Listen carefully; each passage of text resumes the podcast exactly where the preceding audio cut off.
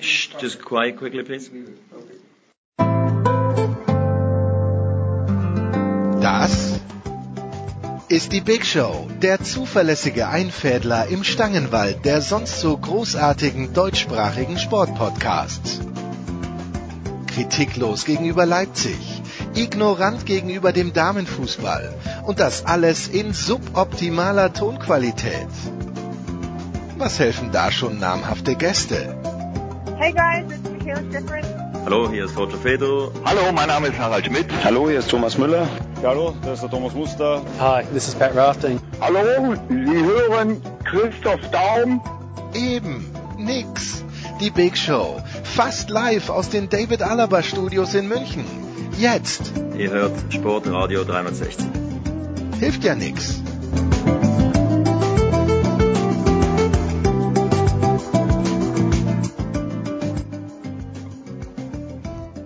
Big Show 347. Es geht los, wie immer, mit Fußball. Und wir haben ein kleines Familientreffen, möchte ich sagen, denn diese beiden Herren, Andreas Renner sowieso, seit Jahren, manche sagen Jahrzehnten da, äh, Jahrzehnte schon dabei. Grüß dich, Andreas. Hallo. 2011. Dabei, bei was? Naja, beim großen Preis. 2011, du warst 2005 auch schon dabei. Man kann wirklich sagen, Jahrzehnte, auch wenn es uns 2005 ja. nicht so lange gegeben hat. Und warum, das ist die große Frage an dich, Andreas, warum haben wir damals nicht schon Christian Sprenger angerufen? Ich weiß es nicht. Haben wir eine Antwort drauf, Andreas?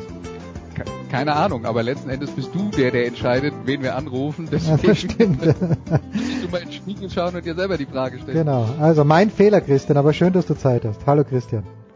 Alles gut, Tag auch. Damals kannten wir uns halt noch nicht. Naja, es gibt ja auch äh, Menschen, wir kennen uns ja immer noch nicht persönlich. Immer wenn du in München bist, bin ich nicht da, es ist Wahnsinn. Es ist Wahnsinn. Na gut. Also wir wollen natürlich über die Champions League sprechen. Ich weiß nicht, Andreas, müssen wir noch ein, ein Wort über Per Mertesacker verlieren oder ist aus deiner Sicht vieles vielleicht sogar schon zu viel gesagt in dieser, ist ja nicht mal eine Causa, sondern einfach über diesen Spiegelartikel, dem ja ein Interview zugrunde liegt. Ja, ähm, also ich muss ehrlich sagen, ich habe mich jetzt nicht so intensiv damit befasst, was wer wie wo dazu gesagt hat, weil es mich ehrlich gesagt jetzt dann auch nicht so interessiert, ähm, wer da was zuzusagen hat. Ich fand, äh, ich, ich habe das gelesen. Hm. Ich fand es sehr interessant. Ähm, ich habe da keine Meinung dazu, äh, äh, die in eine Richtung gehen würde. Sowas darf man nicht sagen. Hm. Äh, ich, ich, ich glaube, wir, wir leben in einer Welt, wo ganz viele Leute sich eigentlich das ganze Jahr über darüber beschweren, dass die Fußballer alle nur immer den gleichen Kram absondern. Ja. Und wenn dann einer mal, wenn dann einer mal das nicht tut, dann ist natürlich, dann, dann sieht man auch, warum alle immer nur den gleichen Kram absondern, weil sobald einer aus der Reihe tanzt, gibt's halt, ähm, äh, gibt's halt heftige Reaktionen. Ähm, ich, ich, ich glaube, was es, was es ein bisschen erklärt hat, war diese für Mertesacker doch ziemlich untypische Reaktion war das bei der letzten Weltmeisterschaft, ja. wo wir uns in irgendeinem Spiel so durchgewurstelt haben ähm, und äh, und er dann hinterher den den ähm, äh, ähm, den äh, Interviewer den Interviewer vom ZDF war es glaube ich ja. ähm, Boris Büchler genau Boris Büchler angemosert hat was was so überhaupt nicht in das Bild von ihm passte was man so hatte aber wenn man das Interview dann liest dann versteht man halt auch ähm, wo sowas herkommt. Und ich glaube, wir alle, die wir in den Medien arbeiten, und das gilt natürlich zum Beispiel auch für, für vor allen Dingen für Christian, der ja äh, ganz viele Interviews macht, ich glaube, wir müssen uns immer wieder vor Augen halten, in was für Situationen diese Menschen sind, wenn sie da auf dem Fußballplatz stehen und was so ein Spiel und was vielleicht auch das Ergebnis von so einem Spiel mit ihnen macht und ich denke, da muss man, also es ist einfach nur noch mal ein Hinweis darauf, dass man sich immer seinen Gesprächspartner genau angucken sollte, hm. um zu sehen, in was für einer Stimmung der ist und, äh, und, und dann halt auch beim, beim äh, Formulieren der Fragen vielleicht ein bisschen darauf Rücksicht äh, zu nehmen, in was, äh, in was für eine Situation die Menschen gerade sind.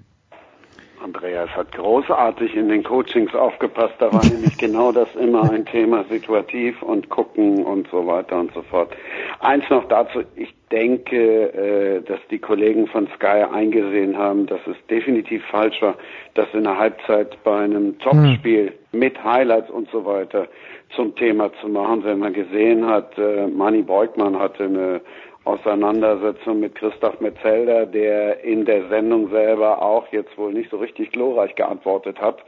äh, und danach schön zurück, also nicht schön, danach zurückgerudert hat und versucht hat zu erklären, ähm, sie hatten nur Zitate, deshalb konnten sie sich nur dazu äußern. Andererseits sage ich, wenn ich Experte bin, dann sage ich einfach da schon, pass mal auf, das ist ein Thema, das wollen wir jetzt, können wir jetzt nicht bereden innerhalb von acht Minuten hm. äh, mit Highlights oder sechs Minuten, keine Ahnung, wie viel Werbung dazwischen ist. Ich habe es auch nicht gesehen.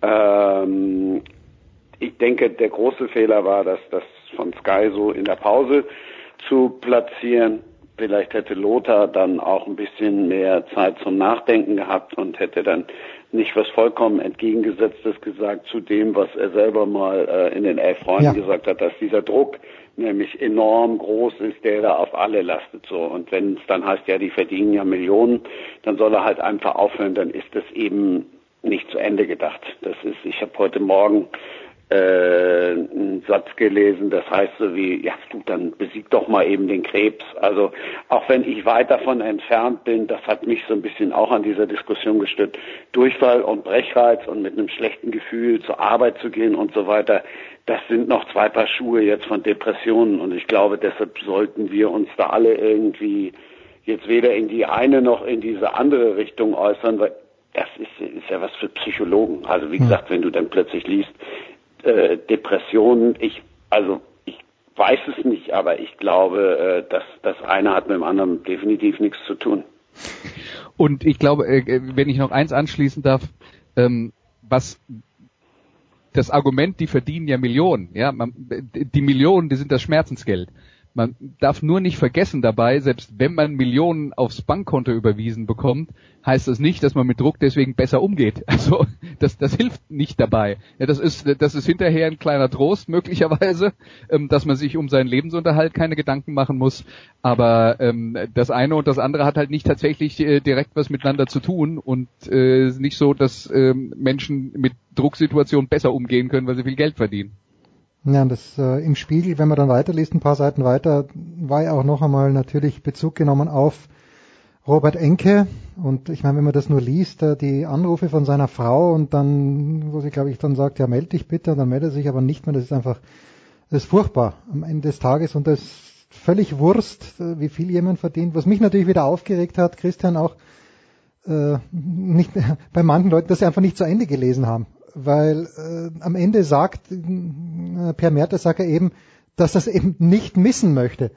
Obwohl er so einen Druck gehabt hat, obwohl es ihm schlecht geht, obwohl sein Körper nicht gut beieinander ist. Aber dieser Thrill, den man hat und äh, also ich hatte den Eindruck zum Beispiel auch, gut, für die Bayern ist am Mittwochabend nichts mehr gegangen, aber in diesem Stadion zu stehen, äh, vor dieser vor dieser Menschenmenge, die so einen Radau macht, das, das hat schon auch was Großartiges und das schreibt Per Mertesacker ja am Ende. Und das stört mich dann immer, da wird ein Zitat rausgenommen und am Ende des Tages sagt er aber, er will sich überhaupt nicht beschweren. Es ist einfach so und es war trotzdem schön. Nicht, dass ich eine Frage formuliert hätte, das wollte ich nur feststellen. Ja, also nein, nein, du, nein, nein, du, also redest hier von Journalismus und Zeiten des Internets. Also ja. das ist halt die, leider die neue Realität. Also ich, das war in Ansätzen sicher früher auch so, aber es ist sicher nicht besser geworden, dadurch, dass jeder Klicks produzieren muss. Hm. So, apropos Sorry, Christian, du, wenn du gerade ansetzen wolltest. Nein, nein, nein, alles gut, alles gut. Das wäre auch zu persönlich geworden, aber, aber äh, ich glaube, jeder, also wirklich jeder, äh, kann sowas nachvollziehen und hat sowas sicherlich auch schon mal, schon mal äh, durchgemacht. Und jetzt gerade auch in dem Bereich, äh, aus dem wir jetzt kommen, also gerade auch in dem, in dem Bereich Medien. So, das wollte ich einfach nur als Ausrufezeichen, ohne dass wir das jetzt vertiefen, hm. äh, nur noch dazusetzen. Gut. Ja, dann lass. Du weißt, was ich meine, Andreas, und ich denke, die Zuhörer werden ansatzweise auch wissen, was wir meinen, ohne, äh, ohne das jetzt, wie gesagt, noch vertiefen zu wollen. Gut.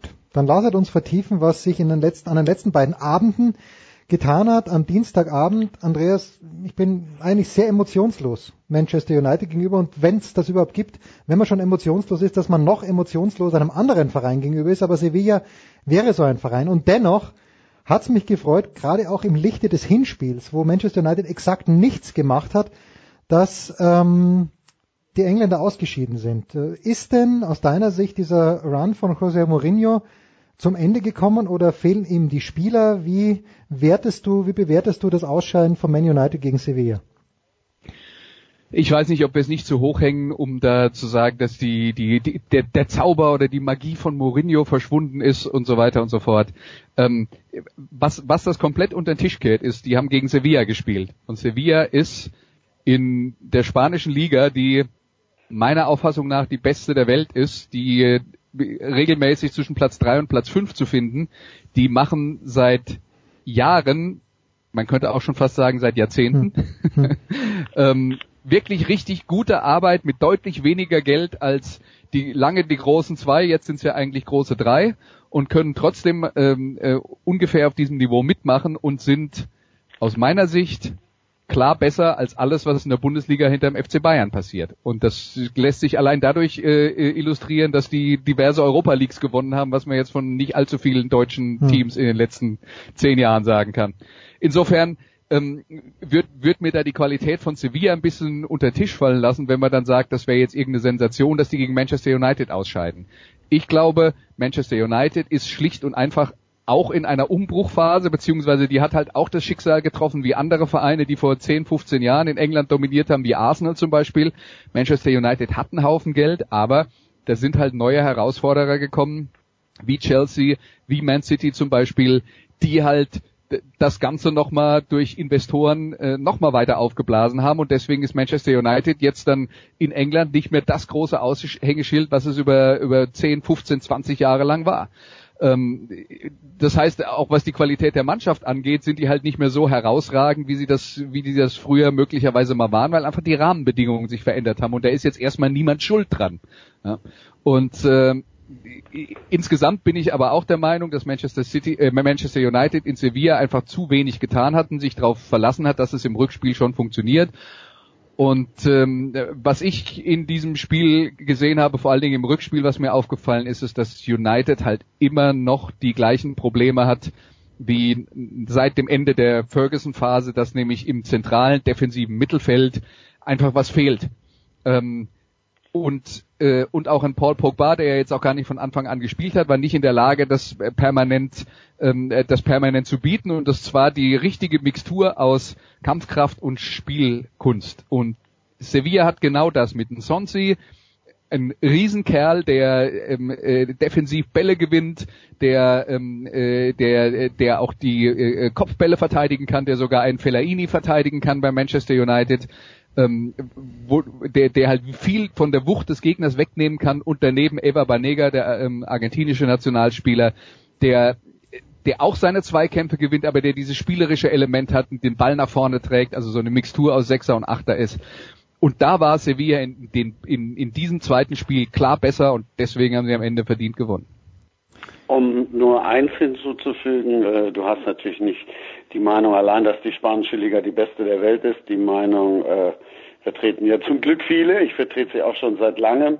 Und äh, ich war aber auch, also mich hat am allermeisten gefreut, ja, ich kann auch mal auf Schadenfreude machen, dass äh, die Engländer rausgeflogen sind. Aus Ende basta. Weil ich diese ganzen Diskussionen, England, der bessere Fußball und so weiter und wie schlecht ist die Bundesliga, auch wenn ich jetzt mit den letzten zwei, drei Spieltagen irgendwie jetzt nicht so richtig gute Argumente in der Hand habe.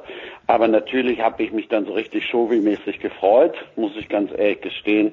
Eben aber auch als einer, der ja viel äh, für die Bundesliga arbeitet und in der Bundesliga tätig ist, gedacht, guck mal, es geht doch die hochgelobten Engländer. Geld ist dann eben doch nicht alles. Jetzt haben sie dann noch zwei drin und dann gucken wir mal, wie lange die noch, noch drin bleiben. Das heißt natürlich jetzt nicht, ähm, dass ich mit dem Abschneiden der Deutschen ne, zufrieden bin. Hm. Also vielleicht kommen wir nachher noch auf heute Abend. Das wäre natürlich ja mega monsterpeinlich, wenn wir jetzt äh, tatsächlich Borussia Dortmund beim Ausscheiden zusehen müssten, ja, ohne jetzt Jens okay. Ja, Moment, also, ja, ja. Äh, ich, da kommen wir gleich später gleich, gleich äh, noch dazu, ja, Andreas. Da, da, will ich jetzt, also ich will auch an das anschließen, was Christian vorher gesagt hat. Also äh, nur zur Erklärung, ich bin da komplett anders gestrickt, ich bin da extrem emotionslos, was äh, ähm, ähm also was Schadenfreude oder äh, irgendjemand ausscheiden äh, wünschen oder englischer Fußball und so weiter. Im Gegenteil, ich habe ja äh, bei, bei Sky über zehn Jahre lang die, die Premier League jede Woche verfolgt teilweise genauso intensiv oder sogar manchmal noch intensiver als die Fußball-Bundesliga. Ähm, und äh, ich, ich, ich denke, die Realität ist, und das zeigt uns, dass so fünf Vereine in die K.O.-Runde gekommen sind aus der Premier League. Die Engländer haben Schritte nach vorne gemacht, dass sie jetzt dann den Spaniern noch nicht gleich den Rang abgelaufen haben, ist, äh, glaube ich, äh, glaube ich auch nachvollziehbar. Aber Christian hat ja in der letzten Woche bei Facebook ähm, was gepostet, nachdem, äh, was war das, PSG gegen Real gespielt hat, so, so nach dem Motto, naja, die Bundesliga ähm, äh, also so, so schlecht ist die Vielleicht Bundesliga, ist die Bundesliga ja gar nicht. jetzt doch nicht so schlecht. Wenn ich genau. das ja, also, genau. Und das hat natürlich zu einer ellenlangen Diskussion geführt. Ich will nur ganz grundsätzlich Folgendes sagen zu dieser Thematik. Da sind die Deutschen genau wie alle anderen. Alle überschätzen die Qualität ihrer eigenen Liga. Das machen die Deutschen, das machen die Engländer, das machen die Spanier, die Italiener, die Franzosen und so weiter und so fort. Weil, und das ist ja auch natürlich, das ist ja das, was sie kennen. Das ist die Liga, die sie regelmäßig sehen. Und mit dem Rest der Welt beschäftigt man sich nicht so viel. Ich glaube, das ist jetzt mal ganz grundsätzlich das Problem. Daraus entstehen ganz viele Diskussionen. Und was die Fußball-Bundesliga angeht, muss man, glaube ich, wenn man ehrlich ist und in den Spiegel schaut, muss man sagen, internationale Top-Teams haben wir eins. Und alles andere ist Durchschnitt auf internationalem Niveau. Das heißt nicht, dass da, da mal eine Mannschaft einen guten Lauf haben kann und dann vielleicht auch mal Viertelfinale Champions League erreichen kann oder vielleicht eine Europa Leagues Halbfinale oder so. Aber dann ist auch irgendwann Schluss. Und für mehr reicht's nicht. Und das wäre halt dann, wenn du es mit dem Rest der Welt vergleichst, im, im, guckst du auf, auf England und guckst auf Spanien, musst du sagen, dann sind wir halt definitiv nur die Nummer drei. Also das ist das Beste, was man über die Bundesliga sagen kann, aus meiner Sicht. Und es ist auch nicht, da muss man sich auch nicht verschämen. Ja, es ist halt einfach die die Tatsache und es ähm, ist auch der Situation geschuldet, dass äh, in in diversen anderen Ligen halt Vereine existieren, die ähm, äh, Geldgeber haben, die einfach unglaublich viel Kohle da reinpumpen. Und ab einem gewissen Punkt ist Geld dann halt doch alles, weil wenn du nicht genug hast im Vergleich dazu, dann kannst du halt nicht mithalten. Hm. Christian, nach dem, was Andreas gesagt hat, also ich glaube, die Bayern, wenn sie was aussuchen dürfen, AS Rom oder Sevilla. Liege ich da falsch, Christian, denkst du? Wenn, wenn Andreas Sevilla so, so preist, dann ist es vielleicht doch nicht ganz so einfach. Sevilla würde ich jetzt äh, auch nicht, also ich glaube sowieso, dass sie gegen Liverpool spielen, aber das, äh, das, das jetzt nur so, vielleicht ist es auch Wunschdenken, aber ansonsten ähm, AS Rom bin ich bei dir und bei allem anderen könnte es schon eng werden, selbst Juve. Ja, Juve. Aber es ist, es ist auch das Viertelfinale der Champions League, des schwierigsten Fußballwettbewerbs der Welt. Das sollte nicht leicht sein. Das ist, es ist, ist okay, dass, dass da ein richtig schwerer Gegner kommt. Es ist okay, dass da für jeden, der noch im Wettbewerb ist, ein Gegner kommt, gegen den er ausscheiden kann. Das ja, macht zumal ja jeder auch mit Millionen zugeschissen wird. Also klar, Ja. bin ich ja absolut, absolut bei dir. Und mit England, das habe ich ja auch bewusst gesagt, weil ich ja weiß, mit wem ich da diskutiere.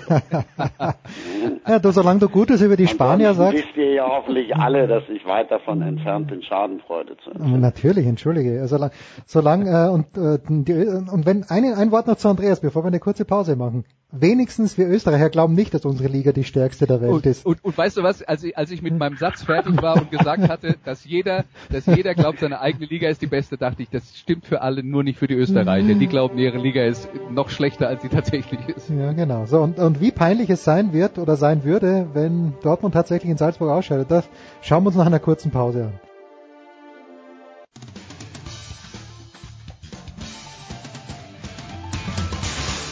Grüß euch, hier spricht Hans Kranke und ihr hört mir auf Sportradio 360, dem Sportsender. Im Flugtaxi wäre das nicht passiert. Oder mit dem, mit dem Testloop, mit dem Schmieder noch war. Das geht weiter in der Big Show 347 mit Fußball, präsentiert von bet365.com. Heute noch ein Konto öffnen bei bet365.com und einen Einzahlungsbonus von bis zu 100 Euro generieren. Christian Sprenger ist am Start, Andreas Renner ist am Start und Christian hat es vorhin ja gesagt, es wäre eine, aus seiner Sicht, schon sehr, sehr peinlich, wenn die Dortmunder tatsächlich in Salzburg ausschieden. Wir versuchen noch Stefan Butzko zu erreichen. Stefan ist auf dem Weg nach Salzburg, aber Christian, I beg to differ. Du weißt, ähm, hier sind alle Meinungen erlaubt. Nach dem, was ich von Dortmund die letzten Wochen gesehen habe und nach dem, was ich von Salzburg dieses Jahr über gesehen habe, die haben ein Match verloren, das war in Graz, das hätten sie nicht verlieren müssen. Das war eine ganz, ganz enge Geschichte ansonsten nicht verloren, auch in der Europa League eine ordentliche Gruppe überstanden. Aus meiner Sicht wäre es nicht peinlich. Warum, Christian, nur weil es Österreicher sind oder weil Dortmund so stark, zu stark sein sollte? Ja, weil das Hinspiel schon, schon peinlich genug war. Ich bin ja bei dir. Also der Sieg geht ja vollkommen in Ordnung. Und hm. äh, wenn Dortmund heute auch nur halb so schlecht spielt äh, wie im Hinspiel, dann, dann ist auch vollkommen in Ordnung, dass sie rausfliegen. Aber nichtsdestotrotz ist es peinlich, hatten wir eben schon das Thema, dass die Österreicher ihre Liga ja vielleicht selber auch zu klein reden. Nichtsdestotrotz ist es peinlich, gerade für Borussia Dortmund, die äh, auch tausend Ansprüche stellen und sagen, wir sind einer der ganz Großen und so weiter und so fort. Für Borussia Dortmund wäre es mega peinlich, wenn sie gegen Salzburg rausfliegen. Bei dem ganzen Theater, auch was sie drumherum gemacht haben, jetzt die Fans und so weiter und so fort. Andreas. Und wenn du guckst, wer da alles so spielt bei Borussia Dortmund, so das also jetzt mal abgesehen davon, ja klar. Ja, Andreas, wir haben letzte Also Woche, wenn der, ja. wenn der wenn der Maßstab ist, dass Borussia Dortmund die gleichen Ansprüche hat wie zu, zu den Zeiten, als sie ein paar Mal deutscher Meister waren äh, und äh, äh, und dann auch ein Champions League Finale erreicht hat, dann könnte man das möglicherweise so formulieren, aber ich finde, dass Borussia Dortmund, das in dieser Saison in der Fußball-Bundesliga gespielt hat, ist genau auf dem Niveau, was sie jetzt dann auch in diesen äh, europäischen Wettbewerben gezeigt haben. Äh, reicht nicht für die K.O.-Runde der, ähm, der Champions League und in der Europa League sind halt Mannschaften äh, wie Salzburg, die übrigens äh, nur um, äh, um da den deutschen Chauvinismus zu, ähm, äh, zu bedienen, von einem deutschen Coach äh, trainiert werden. Der, der bald Ähm, in der deutschen Bundesliga trainieren wird, machen wir uns mal nichts vor. Wür- Würde ich auch nicht ausschließen, aber Marco Rose, ähm, der hat schon geschafft, aus dieser Salzburger Mannschaft, die ja personell sogar einen ziemlich großen Aderlass im Vergleich zu den äh, äh, vor, vor drei, vier Jahren äh, verkraften musste, mit relativ vielen unbekannten Leuten ein wirklich funktionierendes Gebilde auf den Platz zu stellen. Ähm, äh, und, und zwar indem er, äh, indem er ihnen einen taktischen Vorteil äh, verschafft hat. Jetzt muss ich dazu sagen, das Hinspiel habe ich nicht sehen können, äh, habe nur ein paar Tore gesehen, die da gefallen sind, habe also jetzt nicht wirklich, äh, kann da jetzt nicht wirklich irgendwie tiefer was analysieren. Aber äh, grundsätzlich äh, glaube ich, was er geschafft hat, ist, dass Salzburg eine Mannschaft ist, die man auf diesem Europa League Niveau absolut ernst nehmen muss und gegen die man auch mal rausfliegen kann. Deswegen wäre ich dann eher bei Jens äh, und würde sagen, aus deutscher Sicht, wenn man so ein bisschen verächtlich auf den österreichischen Fußball runterguckt, dann kommt man vielleicht auf die Idee, dass das peinlich wäre. Aber ich finde, aufgrund der gezeigten Leistung beider Mannschaften in dieser Saison ist das jetzt nicht die Supersensation. Ja, Sicherlich nicht die Supersensation, aber eben halt äh, ein, Armutszeugnis. Wenn ich jetzt auf die Namen gucke hier, ja, da kenne ich bei Salzburg, vielleicht ist das jetzt auch ein Armutszeugnis für mich, aber ich kenne halt nur Ramalho mehr oder weniger und dann hört's auf. Also Schlager, da stelle ich mir alles drunter vor, nur, nur kein Fußballer. Und wenn ich dann bei Dortmund gucke, Weigel, Dahut, Reus, Schürle, Batshuayi, Bürki, also sorry, das wäre schon schon schon peinlich jetzt für äh, für die Borussia. Also ich glaube, was man bei Salzburg nicht vergessen darf, die hatten einen großen Umbruch mit dem neuen Trainer, über den wir schon geredet haben. Ähm, das sind halt auch häufig noch Spieler, deren Namen erst in den nächsten Jahren international für Aufmerksamkeit sorgen werden. Die, das ist halt eine verdammt junge Mannschaft. Und äh, und dann muss ich muss ich dir auch sagen, Christian, also wenn du jetzt so äh, rezitierst bei Dortmund zum Beispiel Schmelzer, Weigel, Dahut und so weiter und so fort. Also jetzt mal international, in, in, internation, ja, aber international gesehen sind das jetzt auch keine Namen, die irgendein Italiener oder Spanier hört und denkt, oh wow, das sind jetzt aber totale Superspieler. Klar, Schürle und Reus, äh, Nationalspieler ähm, und, und äh, dort auch regelmäßig mit dabei. Batshuayi als Belgier kennt man vielleicht, weil er äh, in, in England gespielt hat. Aber äh, ist jetzt dann auch, also aus meiner Sicht ist das auch wieder so ein Punkt, wo wir dann dazu neigen, die Ja. Dortmunder zu, zu überschätzen. Ähm, die haben viele gute Spieler, aber dass, äh, dass da jetzt irgendjemand in England äh, Angstzustände bekommt, wenn er die Aufstellung von Borussia Dortmund liest, das ist auch nicht der Fall. Aber in Österreich wenigstens. nicht mal dafür reicht's noch.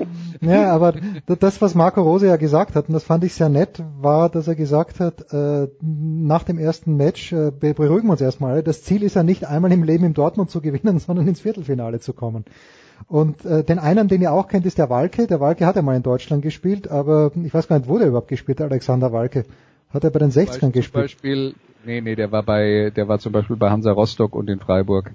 Ah, okay, gut. Ja, also der, aber der, der mm, ist dort Und schon ewig. Wiesbaden, wenn ich mich recht erinnere. Ja, ist schon ewig in Salzburg und äh, das ist eine gute Mannschaft und in diesem Sommer haben sie auch tatsächlich, das sind der Bärischer, den ich war letztes Jahr mal in Salzburg und von diesem Team, das damals gespielt hat, äh, wo Sturm völlig chancenlos, also auch in dieser Höhe verdient mit 1 zu 0 verloren hat, nach einem abgefälschten Freistoß.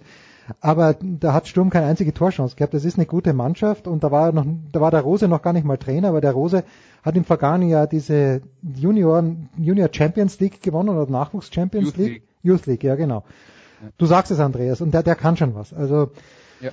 Äh, dennoch, mein, mein, mein Diktum ist ja, und das habe ich ja, glaube ich, ich weiß nicht, ob ich es mit dem Gaub besprochen habe oder mit jemand anderem, Christian, die Euroleague ist ja nur so, mm, so lange spannend, die Europa League, bis man gegen Atletico Madrid drankommt. Denn ich sehe keine Mannschaft, die vielleicht im Finale, aber in zwei Spielen gegen Atletico Madrid eine Chance hätte. Bin ich da zu pessimistisch, Christian? Nee, bist du nicht. Ich habe jetzt gerade nochmal Walke, also den kannte ich jetzt auch noch, so ist es nicht, Hm. nachgeguckt bei transfermarkt.de 750.000 Ja, und wenn du dann Roman Bürki aufrufst, 9, Mil- äh, 8 Millionen. Komm, Aktueller le, Marktwert. le, legen wir Nur zusammen mal, um, und kaufen uns den Walke für Sportradio nein, nur, 360. nur mal um, Es, um es hat das auch ein bisschen mal, was damit äh, zu tun, dass der in Ball Relation zu setzen. ist. Also Ja. Hm? Real, dann sind wir beim El Clasico. Also nach dem, was ich da gestern gesehen habe, zumindest allein in der ersten Halbzeit, das ist natürlich schon äh, eine Mannschaft, die, die denen noch Paroli bieten kann. Also jetzt guck mal in Spanien auf die Tabelle, dann wirst du auch keinen sehen, der dann widerspricht. Ja, also das ähm, dem, deshalb Andreas, wer auch immer ins Viertelfinale kommt, es gilt per Los, wie auch immer, mit angewärmten Kugeln oder sonst Atletico Madrid zu vermeiden. Weil ich sehe keine, ich sehe ganz wenig Schwächen und die scheinen mir heiß zu sein, endlich mal einen Titel Also zu gewinnen. Atletico Madrid ist jetzt äh, ganz wenig Schwächen. Weiß ich nicht, ob ich das jetzt so unterschreiben würde. Atletico Madrid äh, ist äh, in der Champions League ausgeschieden, sind auch in der Liga nicht wirklich nah dran am Tabellenführer. Also die haben jetzt insgesamt auch kein tolles Jahr gespielt. Vor allen Dingen in der Hinrunde waren sie nicht besonders gut. Ähm, möglicherweise berappeln sie sich zurzeit. Ich würde jetzt nicht sagen, dass, äh, da- dass da äh, nicht Mannschaften dabei sind, die denen ein Problem bereiten könnten. Ähm, aber äh, was jetzt die Geschichte der Europa League in den letzten neun Jahren angeht, alle Europa League-Sieger kamen aus England, aus Spanien und aus Portugal. Ähm, das sind die drei Länder. Und äh, naja, der FC Arsenal ist noch mit dabei. Hm. Die würde ich, den würde ich schon das Potenzial äh, zugestehen, dass sie am guten Tag auch ähm, Atletico besiegen können, auch wenn die Defensivstärke von Atletico nicht das ist, was zu Arsenal am besten passt. Aber ja, ma- mal gucken. Lass, lass uns doch erstmal abwarten, wer überhaupt heute Abend die nächste passiert. Runde erreicht. Genau. So haben wir jetzt die Madrids gerade mal kurz durcheinander geschmissen. Ich hatte Real verstanden. Nein, nein, ich, ich, äh, wir haben dich verstanden. Wir haben dich verstanden, Christian. Wenn du irgendwo Verständnis bekommst, dann bei Sportradio 360. Ist das Egal was du Ich dachte, sagst. du hättest Real angesprochen. Nein, nein, ich habe Atletico Äh, angesprochen. Ist alles ach so, gut. sorry, okay. Ist alles gut. Aber Atletico, da unterstreiche ich natürlich auch nur das, was, äh, was Andreas gesagt hat. Ich glaube, das ist so der ganz große, der ganz große Glanz der vergangenen ein, zwei Jahre ist im Moment, muss da aufpoliert werden. Hm, na schauen wir mal, wie er die Politur mit reinbringt. Christian, wo wirst du am Wochenende, wirst du dir tatsächlich die Kölner gegen Leverkusen anschauen, antun? Nee. Ja, aber auf dem Sofa, weinend auf dem Sofa, weil ich nicht da arbeite. Na, ich habe noch ein Köln-Spiel dieser Saison, das ist das letzte Heimspiel, das ist das, äh, wenn äh, die Bayern hier auflaufen und ansonsten freue ich mich am Samstag, also ich freue mich äh, nicht, weil da ist es noch mal kälter als in Köln, weil da zieht's immer wie Hechtsuppe, aber ich freue mich trotzdem, äh, ich bin immer gerne da auf, auf Mönchengladbach, auch wenn ich heute im, im Kicker, zumindest hier bei uns in der Regionalausgabe, ist der Titel Der freie Fall. Also da bin ich dann beim im freien Fall Frustprobleme und die letzte Chance von Gladbach äh, gegen 1899 Hoffenheim. Bin sehr gespannt. Gucken.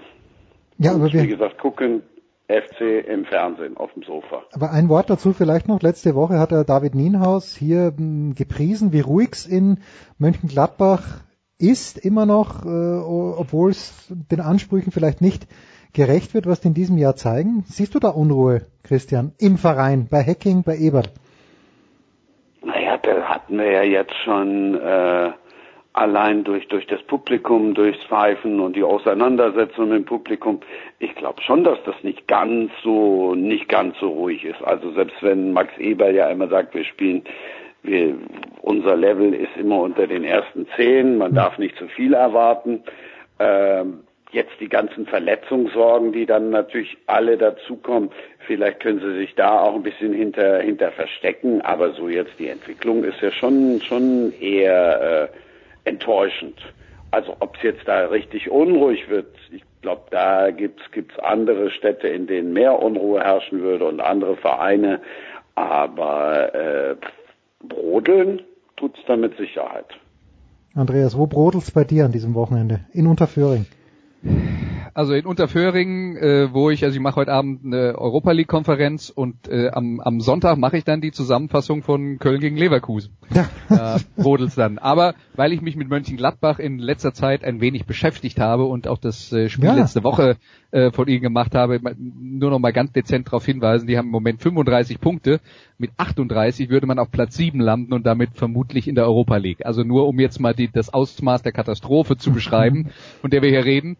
Und ich würde es tatsächlich bei Borussia Mönchengladbach auf nichts anderes als das Verletzungspech schieben. Die haben einfach unfassbares Pech zurzeit und die haben nach dem letzten Spiel, wo sie zugegebenermaßen extrem schlecht waren, nach dem letzten Spiel gegen Leverkusen haben sie nochmal vier neue Leute auf die Verletzungsliste bekommen und haben vorher schon mit der letzten Elf gespielt. Also das ist wirklich im Moment eine, ähm, eine, äh, eine fast verzweifelte Situation für, für den Trainerstab, weil, weil da einfach ganz viele extrem wichtige äh, Spieler nicht verfügbar sind. Und das gilt für Mönchengladbach wie für fast alle anderen Mannschaften. Man kann mal zwei, drei Ausfälle ersetzen, aber wenn es dann auf einer gewissen Position zum Beispiel, ähm, wenn dir auf einmal zwei oder drei Sechser oder zwei oder drei Innenverteidiger wegfallen, dann ist halt vorbei. Also das geht dann einfach nicht mehr. Und in der Situation ist Mönchengladbach äh, im Moment, dass da, dass da große Probleme gibt und der zentraler Spielmacher Raphael, der fehlt ja jetzt auch die ganze Zeit, ist jetzt möglicherweise an diesem Wochenende wieder äh, erstmals mit dabei. Also viel anderes würde ich da, über viel anderes würde ich da bei Mönchengladbach nicht reden. Und da erklärt sich dann halt auch, dass sie jetzt mal neun Punkte hinter dem äh, äh, Platz vier und der, der Champions League liegen. Das ist einfach im Moment eine schwierige Situation, da muss man jetzt halt durch. Und das wäre, glaube ich, aus meiner Sicht extrem töricht, wenn der Verein irgendwas tun würde, ähm, weil was, was, was soll Unruhe bedeuten, als man diskutiert über einen Trainer? Das ist immer die Art von Unruhe, die dann da aufkommt, äh, wäre aus meiner Sicht äh, totaler Unsinn, weil, weil man einfach die Bedingungen sehen muss, unter denen der Trainer arbeitet.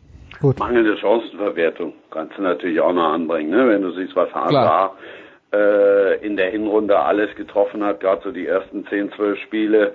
Und wenn du siehst, wie lange Stindl ähm, jetzt braucht, um dann mal wieder ins Tor zu treffen, da ist sicherlich dann auch irgendwo mental noch eine Blockade dabei zu all den Verletzten. Deshalb also nochmal, ich habe den Kicker zitiert, ich sehe das, ich sehe das in Gladbach auch da schon wieder mit dir gleich. Herrlich. Andreas, aber als allerletztes verrat uns bitte, welches leckere Spiel Sky für dich heute Abend ausgesucht hat.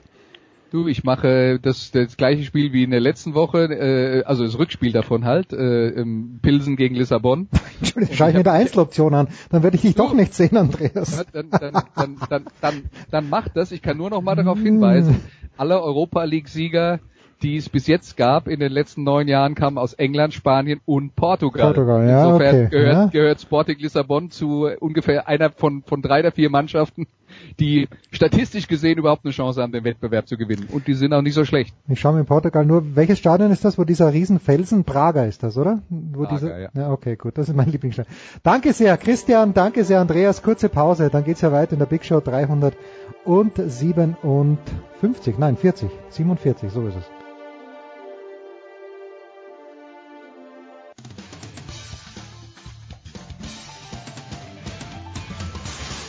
Servus, das ist der Felix Neureuter und ihr hört das Sportradio 360.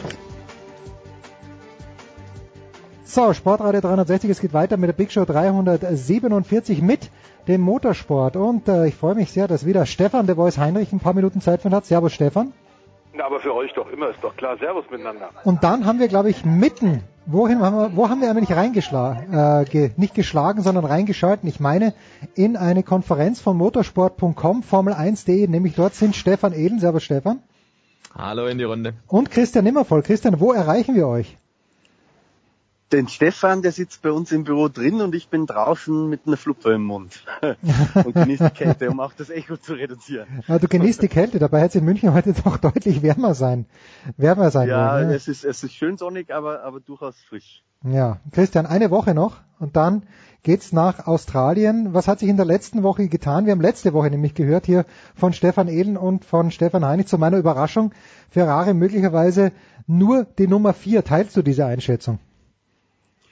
Also Nummer vier in, in der Teamhackordnung würde ich ein bisschen zu dramatisch eingeschätzt empfinden. Ich glaube schon, dass Ferrari auf jeden Fall zu dem Kreis der drei Top-Teams, wo ich vermute, dass die unverändert ähm, Mercedes, Red Bull und eben Ferrari sind. Also da gehört Ferrari meiner Meinung nach schon mit, mit relativ großer Sicherheit dazu. Aber, und in dem Punkt äh, kann ich den beiden zustimmen, äh, wenn wir uns die Longruns angeschaut haben beim Testfahrten, und das ist natürlich mit ein bisschen Vorbehalt zu genießen, weil man nicht genau weiß, hatten die am Ende dieser Longruns noch Sprit im Tank oder nicht, aber die waren definitiv rein von den Zeiten her äh, langsamer als Mercedes in Barcelona bei Bedingungen, die ganz anders sind als in Melbourne. Also es hängen da schon viele Fragezeichen dran. Aber würdest du mich jetzt bitten um eine Wette, um einen Kasten Bier, wer denn Melbourne gewinnt, dann würde ich sagen, es wird Mercedes eher sein als Ferrari. Gut, soweit waren wir schon. Stefan Ehlen. Aber Red Bull ist der große, könnte der große Spielverderber werden, isn't it? Tatsächlich ist es so. Also äh, Red Bull war die letzten Jahre ja eher so, dass sie nicht so gut gestartet sind und eigentlich seit der Turbo-Ära, seit Beginn der modernen Turbo-Ära 2014 waren sie da motorentechnisch auch ein bisschen im Hintertreffen, aber dieses Jahr scheint man da echt gut aufgestellt zu sein, hat das Auto auch früh vorgestellt, früh auf die Beine gehabt und äh, bei den Testfahrten war das durchaus vielversprechend, was da auch präsentiert wurde und gezeigt wurde von den Rundenzeiten her. Und wenn wir uns zurückerinnern, tatsächlich war es auch so, Red Bull hat während der Saison immer sehr, sehr gut entwickelt und hat das Auto mhm. da entsprechend weitergebracht. Wenn die jetzt also von einem sehr guten Stand schon kommen, ausgehend von den Testfahrten und sich nicht groß aussortieren müssen, glaube ich, sind die durchaus dazu in der Lage, da zumindest ein bisschen für Spannung zu sorgen. Wenn Mercedes weiterhin vorne wegfährt, okay, dann sind die Möglichkeiten vielleicht begrenzt. Aber grundsätzlich ist Red Bull schon eine Mannschaft, die da, die da reinhalten kann. Und jetzt hat Ferrari aber nachgezogen, äh, The Voice. Die haben einen, einen Herrn, von dem ich noch nie was gehört habe, aber du warst so nett, mir das zu schicken, nämlich Laurent Mekies oder Mekies. Äh, war, wo kommt der Typ her und was kann er Ferrari bringen? Also der hat eine Karriere gemacht, äh, Franzose äh, in der Formel 1 über Minardi, dann Toro Rosso, da hat er mit Sebastian Vettel, als der sein erstes volles Grand Prix-Jahr gefahren ist, auch schon mit betreut hm. und äh, ist dann äh, nach, vor einigen Jahren 2014 zu FIA gegangen, also zum Automobil-Weltverband und hat sich da dann auch sukzessive hochgearbeitet bis zum stellvertretenden äh, Renndirektor. Hat also da, äh, das ist der Grund, warum das gerade so ein bisschen spektakuläre Schlagzeilen macht, so ein bisschen Wellen schlägt in der Formel 1 und drumherum hat da natürlich auch Zugang zu ganz geheimen Daten, und zwar zu Daten natürlich auch der Konkurrenzteams. Jetzt hat ihn wohl Ferrari geschnappt und das erinnert mich doch ein bisschen, und da wird äh, der Christian Nimmervoll auch sicherlich einiges zu sagen können, so ein bisschen an den Wirbel und den viel diskutierten Wechsel vom äh, FIA Technikdirektor von äh, Martin Budkowski zu Renault im letzten Jahr. Da gab es eine Menge Ärger hinter den Kulissen und äh, eine Menge Teams, die beleidigt waren. Man hat versucht, das ein bisschen äh, zu organisieren und zu sagen, okay, es gibt dann einfach ähm, eine ganze Weile, in der, äh, wenn einer wechselt von der FIA zu einem der Teams, dann ist es klar, da gibt es eine Sperre, aber die ist nicht sehr lang. Und ich denke, das ist noch ein Thema, das wird noch, noch ziemlich munter werden, auch in Melbourne. Warum, Christian? Ich meine, ich, ich verstehe warum, aber jetzt siehst du das auch so und was genau kann der denn mitbringen? Was in dieser Phase vor allen Dingen? Die Autos sind ja fertig. Ja, also unmittelbar ganz kurzfristig gedacht ist tatsächlich der Impact dieser Nummer wahrscheinlich sehr, sehr äh, gering weil die können jetzt, wie du richtig sagst, die, die Teile nach Melbourne sind längst verschifft, also da ist alles unterwegs. Da wird es für Melbourne überhaupt gar keine Auswirkung haben. Spannender wird es dann bei mittel- bis längerfristigen Entwicklungsprojekten, weil da, genau wie der Stefan richtig gesagt hat und genau wie wir es auch beim Fall Budkowski hatten, hat er halt Einblick gehabt in alle technischen Konzepte der Teams. Und bei Budkowski hat das ja schon für ganz ordentlich Wirbel gesorgt damals, der übrigens am 1. April seinen Dienst antreten darf bei Renault. Hm. Äh, also das, das hat schon eine gewisse Brisanz. Im Übrigen, was ein bisschen vergessen wird an der Nummer, Charlie Whiting ist ja FIA Renndirektor und nicht mehr allzu lange weg vom äh, vom Rentenalter und äh, die Herren Mekis und auch Budkowski waren ja so ein bisschen gedacht, äh, auf mehrere Schultern verlagert, die Aufgaben von Charlie Whiting zu übernehmen. Das heißt, neben der Diskussion, was die jetzt an Geheimnissen möglicherweise mitbringen, hat die vier ein Riesenproblem, äh, weil deren zwei zukünftige Charlie Whitings, wenn man so will, weg sind. So, und deshalb ist ja gleich die Anschlussfrage. Den Namen habe ich schon so oft gehört, Stefan Ehlen, aber was in Gottes Namen, was macht Charlie Whiting eigentlich? Ich meine, was ist konkret seine Aufgabe? Warum ist Charlie Whiting so wahnsinnig wichtig für die Formel 1? Also ganz plakativ gesagt, er ist derjenige, der die Rennen startet. Und den siehst du auch tatsächlich immer in den TV-Einblendungen. Ja, er steht da an dem Startturm, er drückt da die Knöpfe, dass die Ampel bedient wird. Er ist der Formel 1 Rennleiter und als mhm. solcher ist er natürlich auch äh, damit beschäftigt, dass er die ganze Geschichte überwacht. Das kannst du also aber auch, Stefan. Das, du, du kannst diese Knöpfe auch bedienen. Was, was, was qualifiziert Charlie Whiting so ganz besonders? Eigentlich auch eine typische Karriere, ähm, wie so oft äh, ein Funktionär hingelegt hat. Wir haben es ja gerade auch gehört bei Laurent Mekies. Ähm, er hat als Team Mitarbeiter angefangen, war bei äh, Brabham, glaube ich, ursprünglich mal zum Beispiel beim Team von Bernie Ecclestone. Das ist also eine alte Seilschaft, wenn man so will, aus den 70er, 80er Jahren. Und er ist dann eben gewechselt zum Weltverband und hat dann da angefangen, als Sportfunktionär zu arbeiten. Er ist der Rennleiter und dafür zuständig, dass die Regeln auf der Strecke eingehalten werden. Er ist aber auch der technische Ansprechpartner und hat da eben viel Einblick, wird konsultiert, wenn die Teams zum Beispiel fragen, hey, wir haben das Regelwerk so interpretiert, können wir das so bauen? Dann geht es an die Abteilung von Charlie Whiting, er schaut dann drüber und sagt, ah, ah entspricht nicht dem Geist des Reglements oder sagt, ja, passt, geht in Ordnung. Ähm, also er ist auch für solche Sachen zuständig, sowohl sportlich als auch technisch. Das heißt, die Rolle, die er da hat in der Formel 1, die ist eine ganz, ganz entscheidende okay. und wird vielleicht sogar eigentlich unterschätzt, weil er kaum öffentlich in Erscheinung tritt. Außer wenn er den Startschuss gibt, The Voice. Es gibt ja jedes Jahr auch immer Diskussionen um die Reifen. Gibt es da eine Neuerung, die wir in diesem Jahr haben? Äh, ich, ich lese was von Hypersoft, das, äh, die, die zerfransen von selbst in meiner Vorstellung. Stefan De Voice. Ähm, also diese Hypersoft, ich finde es eh etwas verwirrend und schwer für uns okay, zu vermitteln, für uns Journalisten. Äh, Supersoft, Soft, also man hätte das etwas einfacher alles gestalten können. Jetzt gibt es in der Tat Hypersoft, was so ein bisschen an äh, Hyperspeed in Hyperspace erinnern soll. Ähm, ich finde das relativ albern, aber klar ist, es gibt, eine, gibt auch für dieses Jahr selbstverständlich äh, vom Einheitslieferanten neue Reifenkonstruktionen, die auch in Barcelona getestet worden sind. Aber wir hatten es ja schon gesagt vor einer Woche hier bei dir bei Sportrad 360, die Aussagekraft der Testzeiten unter anderem wegen den äh, doch teilweise sehr kühlen und und und äh, schneereichen Witterungsbedingungen sind mit mit Melbourne sicherlich überhaupt nicht zu vergleichen. Die Reifen werden sicherlich in diesem Jahr auch wieder ein Thema sein, aber noch mehr scheint mir ein Thema zu sein, das notwendige Benzinsparen. Denn durch die Weiterentwicklung der Reifen, durch die Weiterentwicklung der Autos sind die in Barcelona deutlich schneller geworden. Es gab auch eine neue Asphaltdecke, die sicherlich mehr Grip geboten hat, aber hm. man war äh, über die Longruns äh, zwei Sekunden schneller als noch im letzten Jahr. Und das bedeutet, dass wir da ein Problem bekommen, offenbar bei einigen Teams und bei einigen Teams mehr als bei anderen. Bei Ferrari offenbar ist das, scheint das ein Problem zu sein. Die müssen dann Lift und Coast machen, wie es so schön heißt, um mit der zur Verfügung stehenden vorgeschriebenen Benzinmenge tatsächlich über die Distanz zu kommen. Das heißt, man ist schneller geworden, aber hat natürlich dadurch auch einen stark erhöhten Benzinverbrauch. Und da scheint Mercedes und offensichtlich mit Vorsicht zu genießen, aber was wir so hören, Renault auch einen guten Job gemacht zu haben, dass der Verbrauch nicht exponentiell nach oben gegangen ist, während ganz offensichtlich Sebastian Vettel und Kimi Räikkönen auf dem Circuit de Catalunya am Ende ordentlich Gas rausnehmen mussten, wenn hm. sie mehrere Runden am Stück einen sogenannten Long Run, eine Rennsimulation gefahren sind. Und da scheint Ferrari noch einen klaren Nachteil zu haben. Ja, aber nochmal zurück zu den also ich nehme das alles auf, ich lerne jedes Mal was hier. Es ist großartig. Christian, nochmal zurück zu den Einheitsreifen. Ich bin in einer Zeit groß geworden äh, und The Voice ja auch, wo es auch schon mal zwei, ich weiß nicht, ob es mal mehr gegeben hat, aber jedenfalls mindestens zwei Reifenhersteller gegeben hat. Ist sowas für immer vom Tisch oder gibt es Tendenzen, dass man vielleicht auch mal hier wieder auf dem Reifensektor Konkurrenz in die Formel 1 einfließen lässt? Ja, also für immer ist gar nichts in der okay, gut. Ich glaube, wenn man, wenn man ein paar Jahre was gemacht hat, dann, dann weiß man, dass nichts für immer ist. Tatsächlich hat es vor ein paar Jahren äh, aktives Interesse von äh, Michelin gegeben, ja. wieder in die Formel 1 einzusteigen. Für Michelin war immer Bedingung, äh, dass der Reifenkrieg sozusagen offen ist, weil die sagen, sie können ihre Reifen nur dann äh, in die Auslage stellen, vernünftig, wenn sie auch einen Konkurrenten haben, den sie besiegen können. aber aus Kostengründen, weil das ganze Reifen testen und so weiter halt auch gerade im Reifenkrieg, wenn zwei Firmen gegeneinander konkurrieren, auch ein Kostenthema war, hat man halt irgendwann gesagt, äh, wir machen Einheitsreifen. Pirelli äh, liefert ja nicht nur die Reifen, sondern Pirelli ist ja auch einer der größten und wichtigsten Sponsoren der Formel 1 mhm. mit der ganzen Bandenwerbung.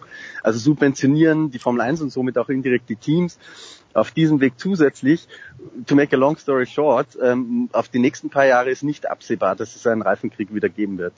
Das heißt also, Stefan Eden Pirelli ist total happy mit der Situation, weil genau das, was Christian angesprochen hat, die, die wollen sich gar nicht mit jemand anderem messen, sondern sagen, wir zahlen jetzt so viel Kohle und äh, da sind wir dann auch exklusiv hier und äh, niemand anderer darf hier rein. Also die Situation hat sich ja wirklich dramatisch verändert. Wir reden davon etwa ja, mehreren hunderttausend Testkilometern pro Jahr von vor 15 Jahren etwa noch. Das war so die Hochzeit der Testfahrten. Mhm. Und jetzt sind es ein paar tausend, wenn man so will. Äh, und ja, Pirelli gefällt sich in der Rolle, wie sie das aktuell zur Hand haben. Das ist natürlich aber auch dann sehr gefährlich, weil über die Reifen redet eigentlich keiner, solange alles passt. Aber wir hatten ja auch mit Pirelli schon die Situation, äh, dass die Reifen nicht den Erwartungen entsprochen haben. Und dann war natürlich sehr viel Kritik dabei. Und das hat dann sehr schnell sehr negativ äh, sich niedergeschlagen bei Pirelli. Und äh, insofern ist es natürlich ein sehr dünnes Eis, auf dem sie sich bewegen. Einerseits müssen sie versuchen, irgendwie ein ansprechendes Produkt zu gestalten und das auch so, wie es die Formel 1 haben will. Sprich, dass die Reifen tatsächlich nachlassen, dass sie wirklich abbauen, dass die Fahrer wieder gefordert sind, dass die was machen müssen im Auto. Und auf der anderen Seite sollen die Kisten natürlich sicher fahren. Also ja, und eben, in den Schlagzeilen bist du halt meistens nicht, wenn irgendwas gut funktioniert hat, sondern wenn irgendwas nicht gut funktioniert hat. Und tatsächlich ist es auch so ein bisschen dass der Eindruck entsteht, naja, Pirelli doktert halt immer so ein bisschen rum vom Jahr zu Jahr und jetzt haben wir dann, glaube ich, sieben Reifenmischungen für trockene Bedingungen und äh, Hypersoft und was es nicht noch alles gibt jetzt inzwischen. Also man läuft da schon ein bisschen Gefahr, auch den Fan zu verlieren und äh, das ist vielleicht dann wieder was, was dann an Pirelli angekreidet wird und negativ haften bleibt, so nach dem Motto, naja, es wäre alles viel einfacher, wenn wir tatsächlich einen zweiten hätten, dann könnten sich solche Scherze mit irgendwie sieben Reifenmischungen und bunten Markierungen gar nicht erlauben, weil dann wird man sich aufs Wesentliche konzentrieren, hm. den Sport. Ja gut, aber ich finde, ich finde diese Farben, ich bin also einfach gestrickt, ich finde diese Farben an den Reifen eigentlich ganz, ganz hervorragend. Das äh, soll es mal fürs Erste gewesen sein über die Formel 1. Wir sprechen gleich noch ein bisschen weiter über den Motorsport. Ich weiß nicht, wie busy ihr seid, Stefan Ehlen und Christian. Äh, also über Ralf Waldmann müssen wir auf jeden Fall noch sprechen. Wollt ihr dabei bleiben oder soll ich das mit The Voice alleine? Wir, wir klären das jetzt live on air, Stefan Ehlen. Müsst ihr wieder zurück oder wollt ihr noch, äh, Stefan, wie schaut's bei dir aus? Ja, wir könnten noch. Ihr könntet noch. Ja gut, dann machen wir eine kurze Pause. Gilt das auch für dich, dieses Wir, Christian? Ja, von der Zeit her auf jeden Fall. Allerdings kann ich zu den Themen DTM und Ralf Waldmann nicht wahnsinnig viel beitragen von der fachlichen Komponente her. Ja, aber von der menschlichen. Wir wollen dich als Mensch, Christian. Wir wollen dich als Mensch. Ja. Kurze Pause, dann geht's hier weiter.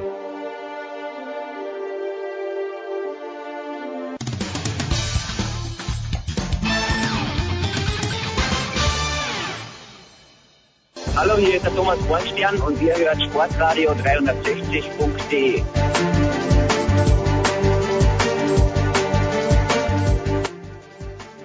So, weiter geht's in der Big Show 347 mit Motorsport und jetzt kommen wir leider zu einem sehr traurigen Thema. The Voice, Ralf Waldmann. Also ich, ich bin jetzt nicht oft zu Gast äh, beim, beim Motorradsport, aber der Name hat auch mir was gesagt. Letzte Woche völlig überraschend verstorben. Also wie, wie muss Ralf Waldmann geehrt werden? Wie muss er uns in Erinnerung bleiben?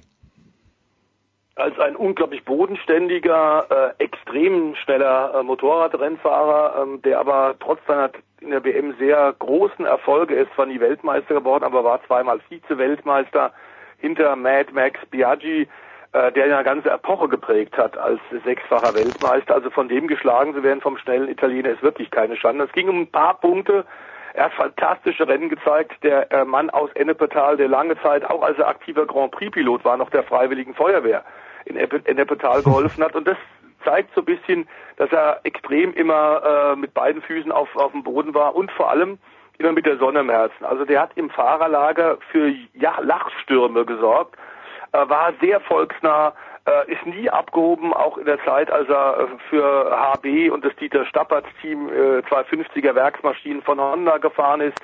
War ein Weltklasse Motorradrennfahrer, was wir jetzt im Nachhinein auch sehen, wie viele Leute und internationale Rennfahrerstars sich melden und was sie über ihn sagen, wie geschockt die tatsächlich sind. Und das gilt nicht nur für den Motorradrennsport, ähm, wenn dann so ein Kenny Roberts, ein vierfacher Weltmeister, sich meldet, ähm, wenn tatsächlich Fast Freddy Spencer aus Amerika sich meldet und auch zu der Beerdigung kommen will, dann ist es schon eine ganz, ganz besondere Verbeugung und eine ganz besondere Ehre für diesen, diesen Deutschen, ähm, der nebenbei immer auch noch im, im Installationsbetrieb von seinem Papa gearbeitet hat. Und ähm, wir gehen wohl davon aus, es war ein Herzinfarkt, als er die Heizung reparieren wollte im Elternhaus. Auch das zeigt, dass er tatsächlich immer immer äh, einer der, der Fans geblieben ist und im Bad der Menge sich auch wirklich sehr wohl gefühlt hat. Ähm, dazu war er wirklich einer, der ähm, immer den, die neuesten Schoten auf Lager hatte. Also er hatte ein Riesenmundwerk und deswegen war nach seiner aktiven Zeit die Karriere als Fernsehmann äh, eigentlich geradezu äh, vorgezeichnet und ideal für ihn. Ähm, denn ganz klar ist, ähm, der hat das, äh, hat nie lang groß überlegt, hat politisch korrekte Statements eigentlich nie gegeben, sondern hat immer aus dem Herzen keine Mördergrube gemacht. Und ich kann mich nur daran erinnern, bei dem Wechsel tatsächlich von zwei auf vier Rädern, er hat eine ganze Weile versucht, auch im Porsche Cup Fuß zu fassen. Da hat ihm Timo Scheider äh, geholfen. Es waren Lachkaskaden. Es war unfassbar, was der immer erzählt hat und dann auch, wie es im, im Auto geht und wie schwierig die Umstellung ist. Also es war ein extrem positiver Mensch, äh, der auch äh, im Nachhinein dann vielen jungen Talenten unglaublich mit Hand und Tat geholfen hat. An einer Maschine von Markus Reitenberger, äh, dem Superbike WM-Piloten, lange geschraubt. Also der war sich für nichts, tatsächlich ernsthaft für nichts zu schade. Und dadurch hat er tatsächlich auch so einen großen, tollen Ruhm und so einen großen Ruf, abgesehen davon, dass er 20 Grand Prix gewonnen hat. Das musste er auch erstmal schaffen in unterschiedlichen Hubraumklassen. Ja, also mich hat das auch schockiert. Am Wochenende hätte er für Eurosport äh, an der Seite von Jan Stecker kommentieren sollen, den MotoGP-Auftakt in Katar. Ähm, lasset uns über, über andere Themen sprechen. Christian ist dabei geblieben lass uns nach Amerika kommen, Christian, ganz kurz. Das überrascht dich jetzt ein kleines bisschen und da werden die beiden amerikanischen Motorsport-Experten natürlich auch ihren Senf dazugeben können, aber René Binder hätte starten sollen in der IndyCar-Serie, hat nicht ganz funktioniert. Ist das ein Big Deal, also dass er dann irgendwann mal starten wird in Österreich, Christian, oder geht das eigentlich komplett unter? Also gestartet ist er ja. Ah, ja, okay. Bei, bei ah, stimmt. Langes, genau in St. Petersburg, aber es ist halt nicht ganz so gelaufen, wie er sich vorgestellt hat. Tatsächlich kann ich auf der Ebene was beitragen, weil ich war kurz bevor er abgereist ist, äh, noch bei ihm und seinem Manager essen, weil wir uns auch privat ganz gut kennen in Tirol und haben uns da getroffen. Die, die Erwartungen, die Hoffnungen waren äh, eigentlich gar nicht so schlecht, weil er hat einen Testtag davor gehabt bei diesem neuen Junkos-Team mhm. ähm, und der lief in, also in, im Rahmen seiner Möglichkeiten, das muss man immer dazu sagen, ganz okay, äh, weil da hat er vier, fünf äh, Fahrer hinter sich gelassen, ohne dass er je zuvor in einem Indycar gesessen ist. Am Rennwochenende in St. Petersburg war es dann, das muss man ganz nüchtern festhalten, einigermaßen ernüchternd, äh, wie das abgelaufen ist, weil er war eigentlich fast permanent letzter dann äh, auf der Rennstrecke. Er hat dann auch im, im Rennen noch einen kleinen Unfall gehabt und hat das, das Rennen dann auch nicht beendet gehabt.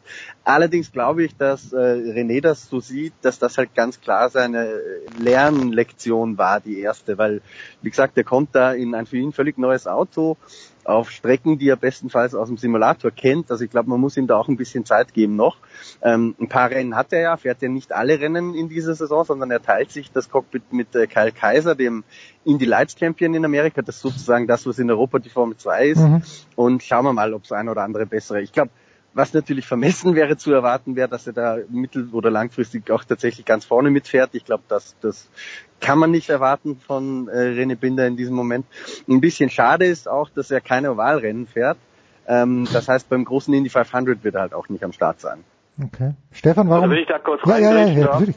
Bitte. Wenn ich da kurz reingrätschen darf, ich glaube, das wäre am Anfang jetzt auch, Christian, ein bisschen äh, vermessen, man muss sich da erstmal rantesten, auch an das Ovalrennsport. Und soweit ich das verstanden habe, ist es in dem Junko-Stil bisschen mit drin, dass er eben auch dann einen Test schon auf dem Oval fahren wird, ausprobieren wird. Es ist ein ganz neues Team in der IndyCar-Rennserie. Also auch für das Team ist es technisch von der Struktur her ein Riesenaufstieg und dass da ein neuer Fahrer aus Europa jetzt sich versucht, bei einem auch noch sich äh, suchenden und findenden Team, macht die Sache ganz sicherlich nicht einfacher.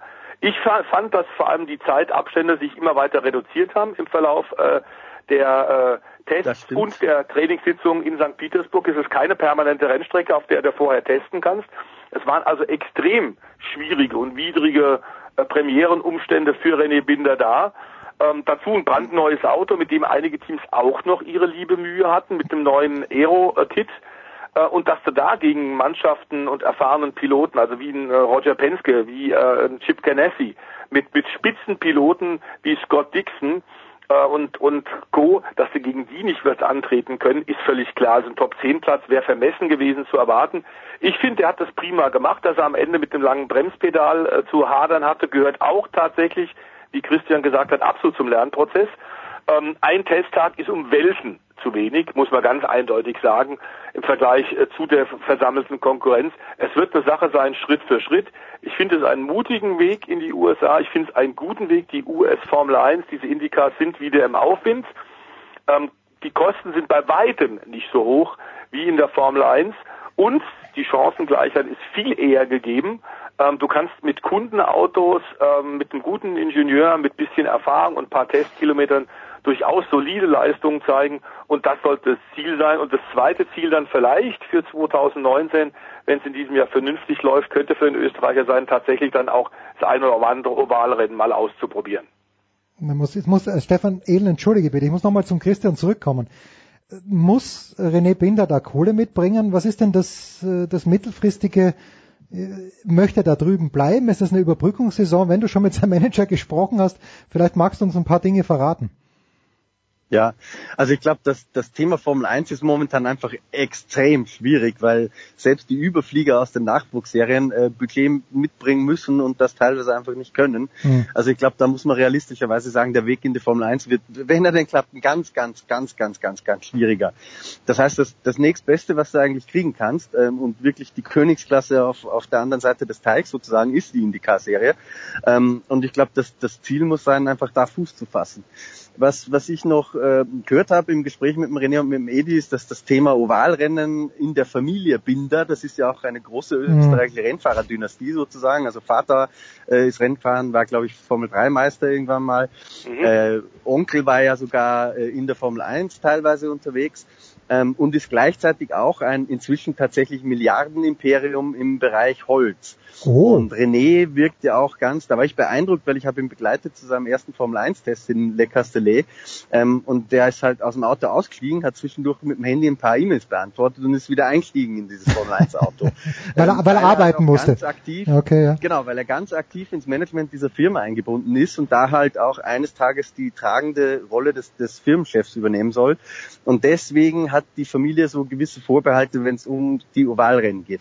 Ich weiß nicht, ob das eine finale Ansage ist, dass er das einfach nicht darf oder ob das verhandelbar ist, wenn er äh, da mal Fuß gefasst hat. Das kann ich nicht mit hundertprozentiger Sicherheit sagen. Aber das ist da, wo auch die Bedenken herkommen äh, und weswegen Oval momentan nicht das große Thema ist.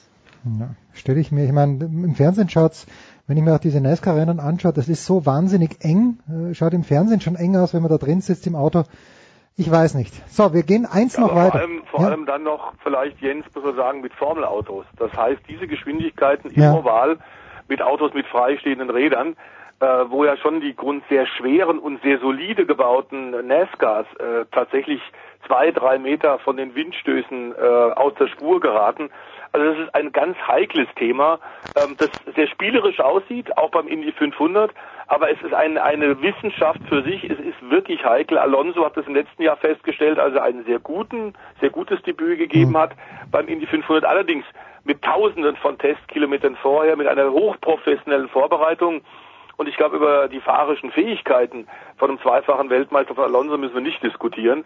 Also man muss da, und das ist, glaube ich, sehr, sehr, sehr wichtig, mit großem Respekt dran gehen. Es ist wahnsinnig gefährlich und auf Messerschneide. Tja, einen haben wir noch, Stefan Edel. Und zwar, wir haben letzte Woche drüber gesprochen, Sebastian Löb ist mal zurückgekehrt, mal ganz kurz, äh, und ist wieder eine Rallye gefahren. Er hat sie nicht gewonnen. Sebastian Auger hat gewonnen, die Rallye Mexiko sind trotzdem alle zufrieden nach Hause gegangen. Vor allen Dingen auch der Löb. Was denkst du, Stefan? Ich glaube schon. Also der Löb ist tatsächlich ja auch ein Wettbewerbstier und der ist tatsächlich so auf Rallye gepolt wie kein anderer wahrscheinlich. Und dass er jetzt da aus dem Stand einfach mal wieder, na klar hat er vorher getestet, aber aus dem Stand einfach mal wieder an der Weltspitze mitfahren kann. Er hat er durchaus auch einige Bestzeiten erzielt. Und dann kam ihm die Technik ein bisschen dazwischen. Sonst hätte es vielleicht sogar die Sensation gegeben und er gewinnt bei seinem Comeback. Und das wäre natürlich schon eine der ganz großen Stories gewesen in diesem Jahr. Das war es jetzt leider nicht, aber ich glaube trotzdem, dass man einfach sagen kann, er und sein Partner Daniel Elena äh, die ja seit seit Jahren gemeinsam unterwegs sind im Rallye-Sport, die haben es noch immer drauf. Also da, da kam man einfach mal aus der Ecke gewissermaßen, hat man bei Citroën wieder gezeigt, wo der Hammer hängt. Und äh, der alte Mann, der hat tatsächlich noch ordentlich was auf dem Kasten. Also wenn Sebastian Löb nicht Vollzeit äh, aus der Rallye zurückgetreten wäre, um andere Dinge zu machen, dann wäre der jetzt immer noch einer, der da richtig weit vorn mittun könnte. Äh, insofern, ich finde es tatsächlich schade, äh, dass es nicht geklappt hat, weil ich bin persönlich ein großer Fan von solchen Geschichten, wenn es einfach, äh, wenn es einfach passt, ja. Und da sagt einer, ich habe den Mut, ich probiere das nochmal selbst wenn ich ein paar Jahre raus war. Und äh, das hätte tatsächlich viel Charme gehabt. Aber ich glaube trotzdem, er wird zufrieden sein, Citroën wird zufrieden sein, weil die PR, die da drum rum entstanden ist, die ist natürlich auch gigantisch. Der Name Löb, der polarisiert da durchaus und der geht natürlich auch entsprechend durch die Schlagzeilen. Und ja, manchmal muss es auch nichts Schlechtes sein, wenn es dann nicht gleich auf Anhieb mit dem Sieg klappt. Äh, dann kannst du die Story möglicherweise noch weiterschreiben und wenn er vielleicht mal wieder zum Einsatz kommt bei einer weiteren Rallye, dann ist die Aufmerksamkeit natürlich auch gewiss und man wartet und fiebert dann drauf hin gewissermaßen, dass er dann vielleicht den Sieg nochmal schafft. Hätte er den schon geschafft, dann wäre die Sache erledigt. Ja, er kann es noch wunderbar. Und so ist es halt vielleicht noch ein bisschen warten drauf, dass die Sensation irgendwann mal kommt. Ja, im April haben wir ja schon die nächste Möglichkeit. Rallye Corsica. jetzt noch einen Satz. Ja, Christian. Entschuldigung, Stefan, aber da muss ich noch einen Satz dazu sagen, weil, weil ich verfolge die Rallye WM ja zugegebenermaßen nicht wahnsinnig intensiv, aber ich habe natürlich mitgekriegt, dass der Ogier äh, Dauerweltmeister war die letzten Jahre und weil es leider nicht zu diesem Duell, glaube ich, Sebastian Löb gegen Sebastian Ogier gekommen ist. Und wenn man jetzt gesehen hat, was in, in Mexiko passiert ist, dann sehe ich das mit einem sehr großen weinenden Auge, weil ich glaube, wenn Löb in der Rallye WM weitergemacht hat, und ich verstehe seine Gründe dafür, dass er das nicht getan hat, aber da hätten wir wirklich ein episches Duell gehabt zwischen den beiden Sebastians. Ähm, schade, dass uns das äh, vorenthalten geblieben ist. Ja, das hat ein bisschen Budgetgründe natürlich auch, weil äh, Citroën respektive der PSA-Konzern äh, da keine großes Interesse mehr hatte und lieber Tourenwagen-Weltmeisterschaft gefahren ist und dort einen Sieg nach dem anderen gesammelt hat, allerdings ohne Konkurrenz. Ich, also zweimal wird er auf jeden Fall noch starten, unser Löb, und dann kommen wir dann zu dem äh, äh, erhofften Duell zwischen Ogier und Löb. Dann hat er auch verstanden, dass man mit der neuen Generation der Rallye-Reifen von Michelin tatsächlich auch beim schleichenden Plattfuß weiterfahren kann. Das war das Problem, was er diesmal hatte. Löb war noch etwas im Dakar-Modus, wo du relativ schnell anhalten musst, bei langen Tagesetappen, bei der Mutter aller Langstreckenrallyes, um dort den Reifen zu wechseln. Da kannst du nicht durchfahren. Die Wertungsprüfungen in der Rallye-Weltmeisterschaft sind deutlich kürzer. Er hätte weiterfahren können hm. ähm, und hat aber leider gedacht, ich muss jetzt wechseln. Da hat er über zwei Minuten verloren. Das war's dann für ihn beim Kampf um die Spitze. Äh, ich gebe bei der Corsica Rallye im April wird es wieder zum Gigantenduell kommen und da weiß er das dann. Zumal Asphalt sicherlich auch noch sein beliebtester Untergrund ist. Also äh, das ist noch nicht vom Tisch und es ist ein Tritt im Grunde, diese tolle Leistung von Löb, ein Tritt für alle anderen WRC-Stammpiloten, ähm, dass da ein alter Herr mit 44 Jahren kommt, der seit Jahren was ganz anderes macht und schneller fährt als die, ist für die äh, Thierry äh, Nevilles und Co. und vor allem auch für Chris Meek im Citroën-Team ein richtig solider Tritt in den Hintern. Denn da äh, siehst du deutlich, Leute, ihr müsst einfach mehr Gas geben. So, solide Tritte in den Hintern werden bei uns nicht verteilt, aber die Rausschmeißerfrage, ich freue mich jetzt übrigens schon auf die Rallye Corsica, die schaue ich mir dann auch an. Wo auch immer. Stefan Ehlen, an diesem Wochenende wirst du schon wieder, zum wiederholten Male möchte ich sagen, völlig zu Recht natürlich, zu hören sein. ich bin bestimmt zu hören, aber nicht auf Sendung Zu Hause, so. von deiner Frau und von deinem Kind. Ich, ich bin tatsächlich ganz zu Hause am Wochenende. Wir fahren nämlich in die Heimat, in den Schwarzwald und machen da einen kleinen Besuch. Schön, wunderbar. Christian, du wirst dir Miami, nein, Indian Wells das Finale anschauen. Ja, ich hätte gehofft, dass Dominik Nein. ein bisschen länger im Turnier ist. Ja, das länger, hat sich leider ja. erledigt. Ja, ähm, insofern habe ich nochmal ein Formel 1 freies Wochenende, werde mich ein bisschen um mein Haus kümmern und ansonsten nichts groß da geplant. Fliegst du nach Australien? Nein, da Nicht dabei. sind wir, wir sind ja Teil des Motorsport Networks und Ah, da okay. tanzt die ganze Kavallerie von Kollegen an, Okay. aber ich bin, ich bin nicht Teil davon. Der Voice, dann bleibt's an dir. Du bist der Einzige, den wir live hören werden, oder doch nicht?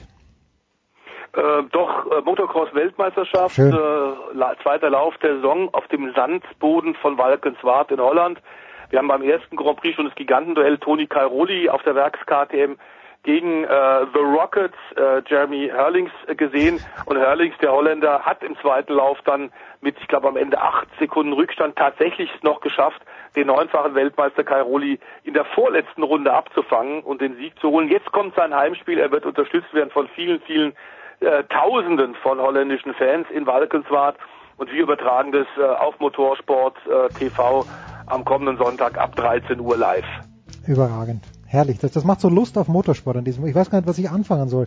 Zu wenig Zeit, zu viele Dinge im Fernsehen. Danke The Voice, danke Christian, danke Stefan Ehlen. Kurze Pause, dann geht's ja weiter in der Big Show 200, 347. Dankeschön. Uah. Hallo, ich bin Christian Metzelder und ihr hört Sportradio 360. Big Show 347, Sportradio 360 und ja, ich habe am Samstag tatsächlich am Nachmittag stundenlang vom Fernseher gesessen, habe mir Paris-Nizza angeschaut und zwar per Fahrrad. Zum Glück war ich im Warmen und ein Mann, ich weiß gar nicht, warst du auch im Warmen, Felix Mattis, oder bist du im Schnee gestanden und hast Simon Yates zum Sieg gebrüllt? Ja, jetzt am Wochenende war ich äh, zwar nicht im Warmen, aber war bei einem anderen Radrennen. äh, ich war bei der bei der Women's World Tour beim Frauenrennen in Holland. Ähm, deswegen habe ich vom, von den Rennen am Wochenende bei Paris-Nizza, die ziemlich abgegangen sein sollen, aber äh, Großartig. gar nichts hier mitbekommen. Also nichts gesehen zumindest. Ja, Ist so es denn, äh, aber du bist ja ein erfahrener Hase, ist es denn gang und gäbe, dass, klar, wir haben März, aber es schien mir sehr, sehr unwirtlich zu sein. Was in diesem Jahr besonders unwirtlich oder muss man damit rechnen bei Paris-Nizza? Ja, das war in den letzten Jahren öfter mal so. Hm. Also das Rennen heißt zwar äh, umgangssprachlich das Rennen zur Sonne, Mhm, mhm, ja. so wird's ja immer betitelt, aber in den letzten Jahren war es öfter so, dass es war dann vielleicht in Nizza am letzten Tag die Sonne geschienen hat, aber auf dem Weg dahin doch oft ganz schön unangenehm war. Jetzt war es halt mit dem Niederschlag diesmal noch äh, noch extremer, aber so richtig kalt war es in den letzten Jahren schon öfter. Gerade so dann auf dem Weg halt runter Richtung Süden. Ja, und jetzt war es halt, diesmal war es tatsächlich ja gerade am Schlusswochenende richtig eklig, unten an der Ruttersür dann. Ja, und auch eklig bei dieser Zielankunft am Samstag auf dem Berg, wo Simon Yates eben gewonnen hat. Äh, Ich kannte den Namen zwar, aber welche Rolle spielt denn ein Simon Yates? Ist das B-Liga, wenn wir, wenn wir die guten, völlig ungedobten Skyfahrer als A-Liga nehmen? Ähm, ich würde den, also Yates, die Yates-Brüder, der hat ja noch einen Zwillingsbruder, Mhm. den Ad- Adam Yates. Ähm, die beiden sind schon eigentlich ziemlich A-Liga. Also sind beide äh, bei der Tour de France auch schon ähm, vorne mitgefahren, die Top Ten gefahren. Das Nachwuchstrikot beide schon gewonnen bei der Tour. Ähm, das ist schon schon ein ganz ganz großes Kino eigentlich. Ähm, sind ja auch Briten, haben sich allerdings gegen damals gegen Team Sky entschieden ähm, und äh, um mehr ja in eigene Richtung fahren zu können, also auf eigene Kappe fahren zu können und sind dann zu äh, damals noch Orica, jetzt Mitchelton Scott, dem Mhm. australischen Team gegangen. Ja, da, wo sie halt eher eine Kapitänsrolle bekommen als bei Sky, wo es diverse andere Fahrer gibt, die ihnen dann noch vor die Nase gesetzt werden würden. Gibt's denn Sky, wenn die Tour de France kommt, noch? Oder gibt's da aus deiner Sicht ernsthafte Bestrebungen, dieses Team, ich würde nicht sagen zu zerstören, aber vielleicht aufzulösen, auch auf Druck der britischen Regierung? Ja, schwierig. Also ich glaube schon, dass es das Team noch geben wird. Ähm, ich kann mir irgendwie einfach nicht vorstellen, dass es ähm, dass da einfach so dann, was heißt einfach so, einfach so wäre es natürlich nicht, aber dass das Team aufgelöst wird jetzt bis Juli, das kann ich mir auch nach all der Geschichte, die man im Sport ähm, in, äh, weltweit in allen Sportarten ja so alles über die Jahre so lernt, kann ich mir einfach nicht vorstellen, dass das ja, dass es dazu kommt, dass, dass das Team aufgelöst wird. Zumal es ja auch tatsächlich so ist, dass da jetzt viel, viel Aufsehen gemacht wird, ähm, auch zu Recht und viele Sachen auch sehr fragwürdig sind. Allerdings es halt bisher nichts gibt, was ähm, ja ein de facto Regelverstoß ist. Mhm, mhm. Das ist, das ist eben das Schwierige an der ganzen Thematik. Also das ist alles, es klingt alles sehr, sehr schwierig und, und es ist auch alles schwierig, aber äh, es wird noch komplizierter dadurch, dass eben die Sachen, die sie wohl gemacht haben oder die ihnen vorgeworfen werden, ähm, zumindest jetzt in dem Bericht dieses äh, der parlamentarischen Sonderkommission da in Großbritannien, ähm, dass das eben, da steht ja sogar im Bericht drin, ja, innerhalb der Regeln. Und das ist, das ist eben das Schwierige. Es sind alles moralisch schwierige Sachen, aber ja, es gibt halt ein Regelwerk. Da geht's aber in erster Linie geht's ja um Bradley Wiggins, oder? Das ist doch schon, schon eine Zeit lang her. Ja, da, das kommt auch noch dazu, dass die Sachen, die dort ähm, besprochen wurden in dem Bericht, natürlich auch eine Zeit lang her sind. Ähm, da geht's geht's viel um Bradley Wiggins und die Zeit von Bradley Wiggins. Natürlich geht's nicht nur um Wiggins, das ist immer auch immer so eine Sache, das wird immer alles so schön an einzelnen Namen, also an Bradley Wiggins und Dave Brailsford jetzt aufgehangen. Aber ähm, da steckt natürlich dann, wenn dann, auch viel mehr dahinter. Ähm, aber ja, letztendlich färbt das natürlich auch auf heute ab, also auf das, die, das jetzige Team Sky, klar. Jetzt ist ja so, ich meine, wir hatten die großen Skandale, da 97 war es, glaube ich, Festina oder was 98 und, und das ist, ist 98 ist immer weitergegangen, die ganze Geschichte. Und ähm, trotzdem, ich tappe mich ja auch noch dabei. Ich schaue das gerne an, so eine Bergankunft, auch bei der Tour oder beim Giro oder eben jetzt auch bei Paris-Nizza. Ich finde das faszinierend, wer selber manchmal auf dem Radl drauf sitzt und manchmal einen Berg rauf fährt, der weiß, irgendwann kommt mal, da kommt einfach diese Mauer und dann geht's irgendwie nicht mehr, aber man quält sich halt doch natürlich auf einem komplett anderen Niveau. Aber ertappst du dich manchmal dabei, dass du die Geschichte, dass es dir keinen Spaß mehr macht vielleicht, weil man so viel weiß und du weißt ja viel mehr als ich und das Buch von Tyler Hamilton habe ich auch gelesen. Mir macht das sehr schwierig, manchmal, also manchmal lasse ich mich hin, hinreißen, aber oft denke ich mir, nee, passt man nicht mehr so richtig. Geht's dir auch so? Ja, also ich, ich sehe das manchmal noch ein bisschen anders. Also bei mir geht es grundsätzlich erstmal darum, dass ich halt diesen Sport liebe hm. ähm, und dass ich deswegen allein schon an dem Sport Spaß habe. Natürlich hinterfragt man Leistung, das ist überhaupt keine, überhaupt keine Frage. Da sehe ich auch oft genug äh, manche Dinge, die, die ich für kritisch halte. Ähm, aber die sehe ich halt überall und ich habe auch grundsätzlich am Sport Spaß und sehe hm. sehe aber diese Sachen auch auch in vielen anderen Sportarten. Das klingt jetzt immer wie dieses blöde ähm, machen ja, die anderen ja auch. genau, es klingt, klingt jetzt wieder wie dieses blöde machen die anderen ja auch, aber letztendlich ist es halt so. Also ich gucke mir auch ähm, ich war jetzt bei den Olympischen Spielen in Pyeongchang, ich habe auch Spaß gehabt, an der Biathlon-Strecke zu stehen. Moment, Moment, stopp, stopp, stopp. In welcher, wieso sagst du mir das jetzt erst? Wir haben einen Olympia Daily gehabt. Für wen, ja. für wen warst du denn dort? Äh, für Eurosport war ich dort. Moment, Moment, warst du auch vor der Kamera? Nee, nur, ähm, nur, ja doch vor der Kamera, aber nur für online. Also. Das sind, ist ja Wahnsinn, das erfahre ich so en passant. Ich, ich finde, das Eurosport, ich meine, klar, man, man kann immer sagen, man muss mehr über Doping sprechen, aber ich finde grundsätzlich, dass Eurosport einen sehr guten Job gemacht hat und damit auch du. Also das fand ich schon. Und gerade auch diese Show, die sie am Abend immer gemacht hat, die glaube ich niemand gesehen hat, außer mir. Aber das, das ging, war wirklich gut und äh, ich fand auch Michi Greis stark in diesem Studio, wo er sich dauernd verirrt hat. Also im Großen und Ganzen eine ganz runde Sache. Wie, wie hast du es empfunden? Jetzt gerade Biathlon, wo zu Beginn acht Zuschauer waren.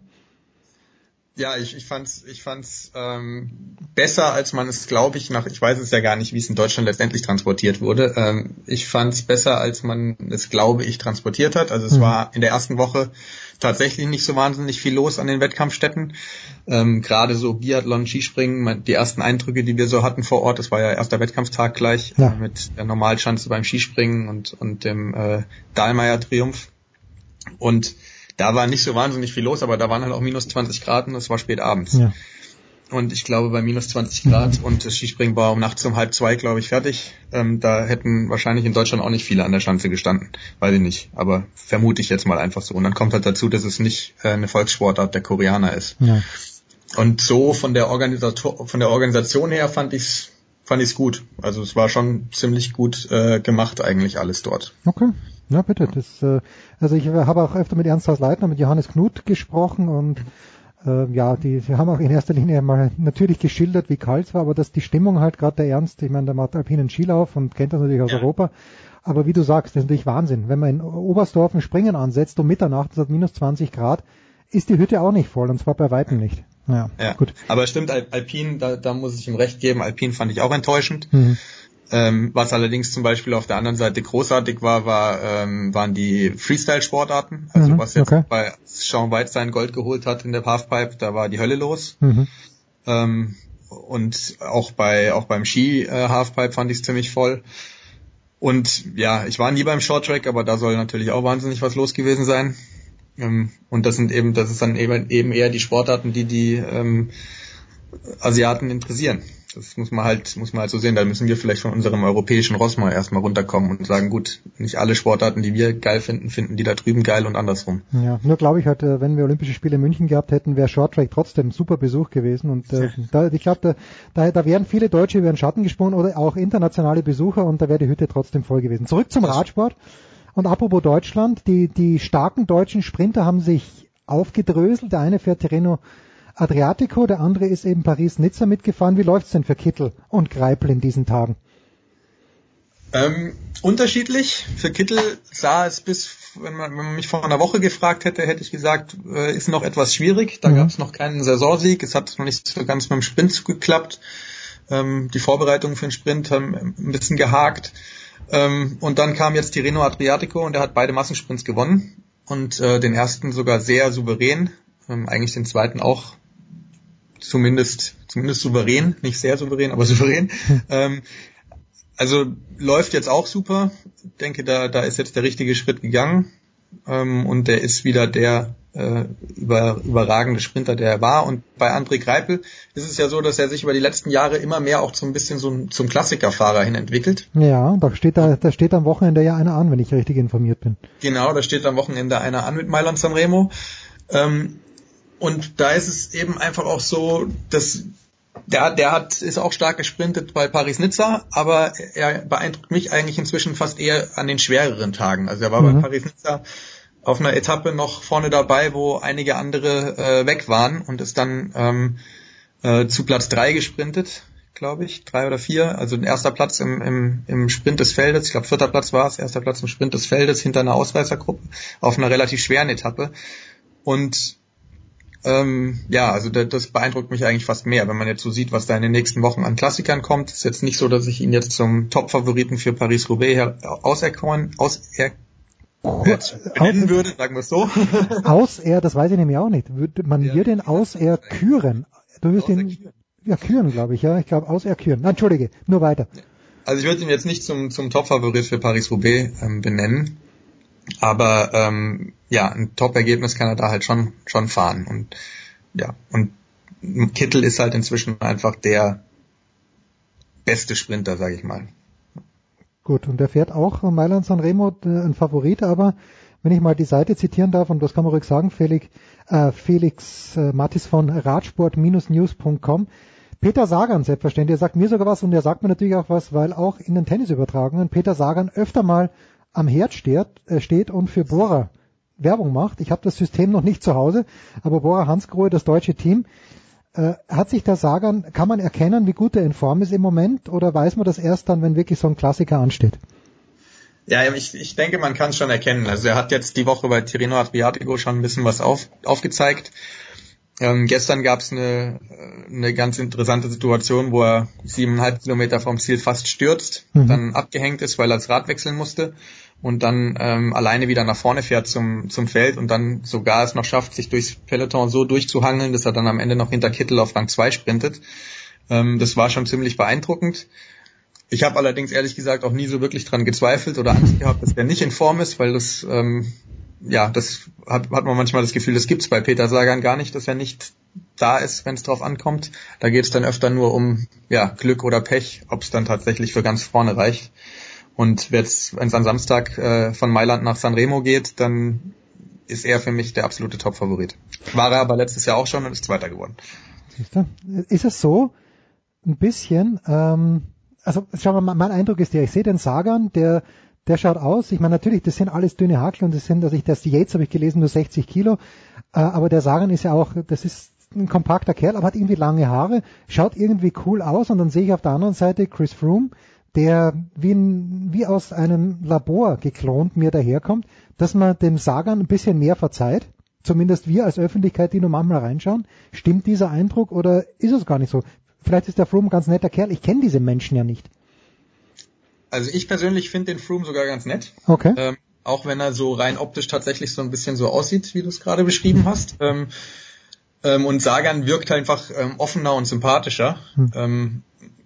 Auf, äh, auf die komplette äh, Fanszene und zieht deswegen natürlich auch noch viel mehr. Also ich glaube, es gibt wenige, die ihn nicht leiden können. Okay. Ähm, auch wenn es da immer mal so ein paar Sachen natürlich auch gab, ähm, die missfallen haben, aber irgendwie, ja, er ist halt so ein bisschen everybody's darling und da werden über manche Dinge auch, wird über manche Dinge auch hinweggeschaut. Also da gab es öfters mal, letztes Jahr gab es mal eine Szene, wo sich andere Fahrer über sein Verhalten, sein Fahrverhalten im Feld beschwert haben. Ich glaube, wir haben sogar drüber geredet mit Ruben und mit Johannes, oder irgendwie erinnere ich mich, da war was, ja.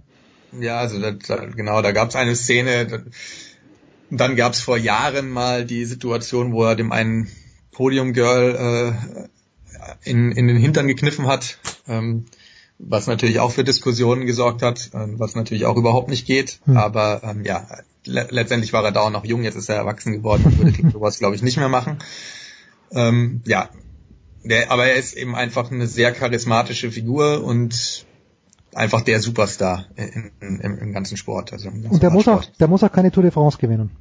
Damit er Der muss auch keine Tour de France Okay. gewinnen. Ja, das ist, das ist eben tatsächlich das. Das ist eigentlich beeindruckend, Hm. weil in Deutschland muss man eigentlich eine Tour de France gewinnen, um irgendwie einen Namen zu haben.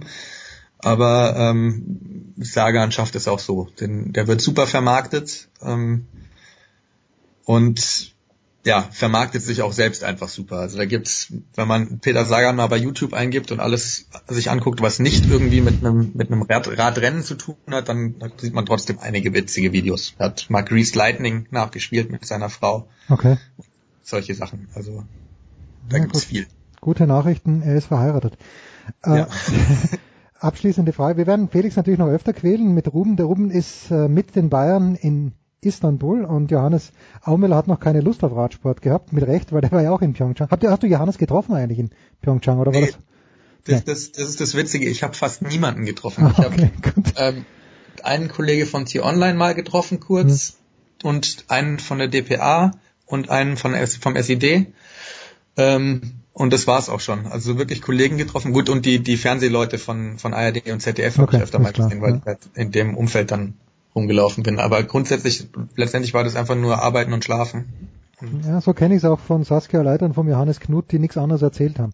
Die zu Ja. auch europäisch, also zu, zu unmöglichen Zeiten noch wach waren, drei in der Früh nach eurer Zeit dann dort und dann aber vier Stunden später am Start waren. Ich habe jetzt doch noch die letzte Frage, wirklich die letzte Frage, Felix, aber weiß man denn ungefähr, wie viel verdient denn jemand wie Sagan von seinem Team im Jahr? Nur unge ungefähre Hausnummer, muss nicht auf einen Cent genau sein. Ist es eine Million? Ist es deutlich mehr als eine Million? Wie viel kriegt jemand wie Peter Sagan? Das ist schwer zu beziffern. Ähm, also es ist auf jeden Fall, was er verdient im Jahr, ist natürlich auf jeden Fall mehr als eine Million. Ähm, das geht, glaube ich, eher, aber ich bin da auch nicht so wahnsinnig äh, informiert, was jetzt das Gehalt angeht, aber ich glaube, das geht eher so in Richtung vier. Oh. Allerdings geht das natürlich nicht von seinem Team an sich ab. Ah, Okay. Ähm, sondern da, da setzt sich halt viel zusammen. Also Sagan ist halt auch noch persönlich gesponsert immer gewesen von Specialized Mhm. der Radmarke und ähm, die sind ja auch mit zum Team Bora gekommen, das damals noch Bora Argon 18 hieß ähm, und dann zu Bora Hans Groh geworden ist ähm, und Specialized als Partner bekommen hat, als der Sagan kam. Also der hat den Sponsor, den Radsponsor quasi mitgebracht oder der Radsponsor ihn oder wie auch immer man es sagen will. Sie sind auf jeden Fall zusammengekommen und jetzt sind alle glücklich. Genau. Ja. Ja, genau. Und, und ja, aber das, das, heißt halt auch, dass wahrscheinlich ähm, ein Großteil des Gehalts mit Sicherheit auch irgendwie von Specialized Okay. mitgestemmt wird. Sei es über Geld, das ans Team geht von Specialized und dann an Peter oder ähm, direkt. Das, das weiß ich nicht. Da kenne ich die Kontoauszüge leider nicht. So, es ist lustig. Und jetzt die allerletzte, letzte Frage. Aber bei mir gibt es so Marken, wo ich von Haus aus mich gerne aufs Radl setze und Specialized gehört nicht dazu. Wenn ich Scott oder wenn ich Track sehe, tue ich mir deutlich einfacher, als wenn ich Specialized sehe. Hast du, was sind deine Vorlieben, Felix? Ohne dass du das jetzt mit euren Sponsoren verscherzt. Äh, wir, wir haben ja keine Spann. Ah, okay, dann ist gut. Dann, dann kannst du ehrlich sprechen. Was, was fährst du denn? Aber ähm, ich fahre ich fahr einen Stork, damit würde ich es mir quasi im, im Profi-Peloton mit überhaupt niemand versch äh, versch äh, verscherzen. Gut. Allerdings hat das andere Gründe, das ist einfach, weil ich das günstig von einem Freund bekommen habe. Ähm, und von den aktuell großen Marken, die auch im Profi-Peloton unterwegs sind, würde ich tatsächlich äh, in Richtung Deutschland gehen und äh, Canyon sagen, weil die also einfach geschafft haben, ähm, über ein neues Konzept, über den Versandhandel, Mhm.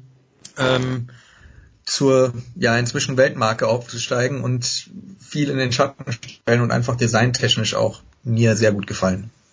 Herrlich. Dann immer wieder gibt dann immer wieder die Aussagen, dass es da- dass da auch Aerodynamik und so weiter besser ist als bei anderen, aber das will ich mir überhaupt gar nicht anmaßen. Aber so rein optisch finde ich die am am schönsten. Und das ist halt auch Sportradar 360. Hier menschelt, hier zählt der persönliche Instinkt, der persönliche Geschmack noch was. Ich danke dir ganz, ganz herzlich, Felix. Wir machen eine kurze Pause. Felix Mattis, radsport-news.com, unbedingt reinschauen und äh, generell mehr Radsport schauen. Danke, Felix, kurze Pause.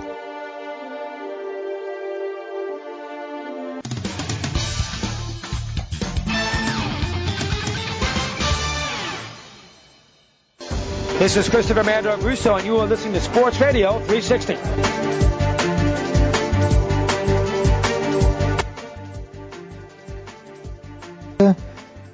Weiter geht's in der Big Show 347. Das ist eine schöne Tradition in diesen Zeiten des Jahres. Nicolas Martin erinnert mich immer dran, du, es wären übrigens die Six Nations und äh, ich sage dann, okay, dann lass uns doch drüber reden, aber bitte nicht mich, weil ich keine Ahnung habe. Nicolas, grüß dich erstmal. Bonjour, wie man hier auf Malta sagt. Ja, wie man auf Malta sagt, ja. Ich hoffe, es ist ein bisschen wärmer als bei uns. Heute war 16 Grad angekündigt, es hat 6 Grad maximal. Und der Experte in der Runde, wie schon die letzten paar Male, ist von Telekom Sport, von der Zone, vom FC Bayern TV, Jan Lüdecke. Servus Jan. Hi, servus. Nicola, was soll ich sagen? Take it away, please. Ja, wir haben einen Sieger in den Six Nations und wir haben noch ein Spiel zu spielen. Äh, Irland ist der glückliche Sieger, kann jetzt am St. Patrick's Day in England sogar den Grand Slam holen. Irland, Jan, die, die Schottland geschlagen haben, 28-8 muss zugeben. Ich habe von dem Spiel nicht so viel gesehen. Ich habe nur zwischendurch mal einen Tweet gesehen von Kai Pahl, äh, dass äh, Manuel Wilhelm so ein bisschen am schottischen Spiel verzweifelt ist. Äh, War es so und wenn ja, wieso? Ja, weil die Schotten irgendwie wahnsinnig unkonstant spielen bei diesen Six Nations. Das war jetzt zwei Wochen nach diesem Riesensieg gegen England, wo die Schotten es einfach geschafft haben, ihr Spiel aufzuziehen, den Engländern auch ihr Spiel aufzudrücken, aber das haben sie jetzt so gar nicht mehr geschafft. Jetzt äh, war alles ähm, in irischer Hand, wobei man vielleicht so ein bisschen ähm, ja sagen muss, dass die Schotten schon ihre Chancen hatten, aber die waren an dem Tag, ich weiß nicht, was mit denen los war, vielleicht nicht konzentriert genug, äh, vielleicht war es Pech.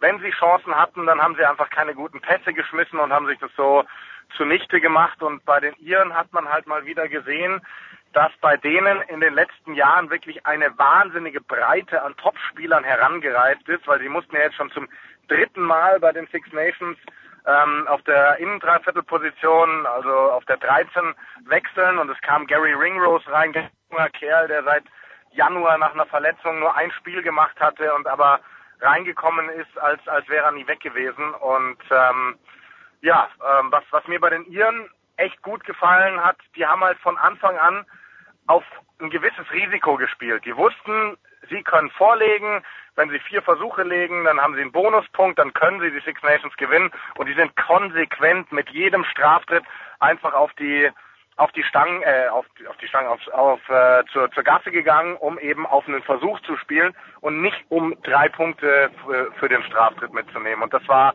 für mich äh, somit entscheidend in dem Spiel. Ja, und die Iren haben das Ding gewonnen, weil die Engländer nach Frankreich gefahren sind und nach der Niederlage in Schottland sich auch da hingelegt haben, 22-16, wobei sie hatten ja ganz am Ende auch dank der Franzosen nochmal die Chance, ähm, den Versuch zu legen und mit der Erhöhung hätten sie gewonnen, hätte, wäre, wenn, haben sie nicht. Sie haben in Frankreich verloren. Frankreich, ähm, das, das hat man gesehen, sich äh, eher durch Verteidigung definiert als durch Angriff. Ja, vor allem durch Herzblut und Einsatz. Also das war schon beeindruckend, fand ich, was die was die Franzosen da dagegen geschmissen haben. Also die, ich glaube, das war so ein typisches Rugby-Spiel, wo eine Mannschaft wusste, eigentlich sind wir die schwächere Mannschaft, so rein auf dem Papier, aber wir werden heute versuchen, mit Leidenschaft und Einsatz das wettzumachen. Und das haben die Franzosen geschafft. Ähm, zu, zu dem angesprochenen Ende von dir, da hat man dann so ein bisschen, ja, schon gemerkt, dass die Nerven flattern hatten. Die hätten das Spiel ja viel easier ähm, schon gewinnen können und haben es spannend gemacht. Genau, oder, oder, man muss das dazu sagen, der muss einfach nur den Ball kurz nach vorne fallen lassen und sich dann draufschmeißen. Dann ist es ein technischer Fehler und nach einem technischen Fehler wird das Spiel beendet, wenn wir schon über 80 Minuten sind. Also da gab es mehrere Möglichkeiten. ähm, aber das, das Ding haben sich die Franzosen wirklich verdient, weil sie eben so viel Herz gezeigt haben an diesem Spiel. Und was ich gerade bei Irland gesagt habe, dass die eben dieses gewisse Risiko gegangen sind, dass die die Straftritte zu den Gassen gekickt haben und nicht auf die Stangen, das hat mir bei England komplett gefehlt. Die hatten den Vorteil, die haben nach Irland gespielt, ja. Das heißt, die wussten wirklich, was Sache ist. Die wussten, Irland hat mit ähm, Bonuspunkt gewonnen. Das heißt, wir müssen jetzt auch mit Bonuspunkt gewinnen, um uns unser Endspiel zu Hause am letzten Spieltag zu holen. Dann haben die aber konsequent jeden Straftritt auf die Stangen gesetzt, was ich einfach Angsthasen-Rugby finde. Und das ist am Ende des Tages dann auch ähm, bestraft worden. Und man muss ja auch dazu sagen, selbst wenn sie dieses Spiel in Frankreich da gewonnen hätten jetzt am Wochenende, mitten im Versuch in der Nachspielzeit, die Six Nations hätten sie trotzdem verloren, weil sie hätten einen Sieg mit Bonuspunkt gebraucht und der war lang nicht mehr zu erreichen. Wie bewerten wir das Turnier jetzt für England? Logischerweise aus englischer Sicht wahrscheinlich eine Enttäuschung. Das erste Mal, dass sie unter Eddie Jones zwei Spiele am Stück verlieren. Ähm, ja, und äh, jetzt fühlt sich das so für, für wahrscheinlich auch für die Engländer an, dieses Wochenende in Twickenham muss ein Sieg her, weil drei Siege, drei Niederlagen in Folge, das äh, wird jetzt so gar nicht zu dem passen, was wir die letzten zwei Jahre seit dieser WM, nennen wir es mal Enttäuschung, um sich Blamage zu nennen, ähm, gesehen haben. Ja, definitiv. Also einmal das, die, die Engländer sagen natürlich, sie können nicht dreimal hintereinander verlieren, aber vor allem wollen die Engländer nie im Leben haben, dass Irland den Gewinn der, des Grand Slams, also dass die dann alle Spiele gewonnen haben, in Twickenham, im Rugby-Tempel von England feiert. Also das werden die definitiv verhindern wollen. Und dann wollen sie natürlich nach dieser kurzen Schwächephase mit zwei Niederlagen jetzt auch nochmal einen Ausruf setzen in Richtung Irland, so, hey, auch wenn wir zweimal verloren haben, auch wenn euch die Six Nations gehören, wir sind da, wir werden euch schlagen. Revanche auch fürs Vorjahr. Da hatten die Engländer die ersten vier Spiele gewonnen, konnten am letzten Spieltag den Grand Slam gewinnen in Irland, haben aber die Iren gewonnen. Also da spielen, glaube ich, viele Faktoren mit rein, äh, dass die Engländer dieses Spiel unbedingt holen wollen. Wie, wie unruhig wird's, wenn sie es nicht gewinnen? Also ich kann mir vorstellen, dass die dass die Presse dann schon schießt gegen die Mannschaft, vor allem auch gegen Eddie Jones, der ja bisher einfach unangreifbar war ähm, weil er eben alles gewonnen hat, mehr oder weniger. Ähm, aber ich glaube, dass Eddie Jones und der Verband komplett ruhig bleiben, weil das große, große Ziel ist immer noch die Weltmeisterschaft 2019.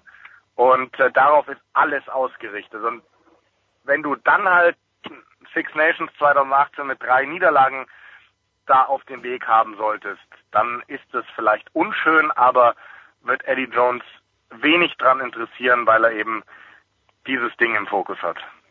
Okay, dann kommen wir zu den Franzosen auf der anderen Seite, die jetzt also England geschlagen haben. Wir erinnern uns, in allerletzter Sekunde durch diesen Dropkick ganz knapp gegen Irland verloren haben. Sind die jetzt vielleicht doch ein bisschen ein Tick weiter, als wir vor dem Turnier dachten? Ja, ähm, vielleicht gar nicht mal unbedingt dachten. Ähm, also ich glaube, um das nochmal aufzufassen. Wenn wir Rugby spielen können, ja, sie bringen es bloß nicht auf den Platz, ist ja, der, ist ja der Eindruck.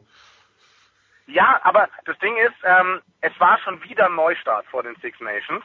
Und wir hatten so viele Neustarts in Frankreich in den letzten Jahren. Es war nie eine Mannschaft, die sich über einen Zeitraum länger einspielen konnte. Und jetzt hast du halt einfach gemerkt, wie die sich über das Turnier gefunden haben, wie sich diese Mannschaft einspielen konnte.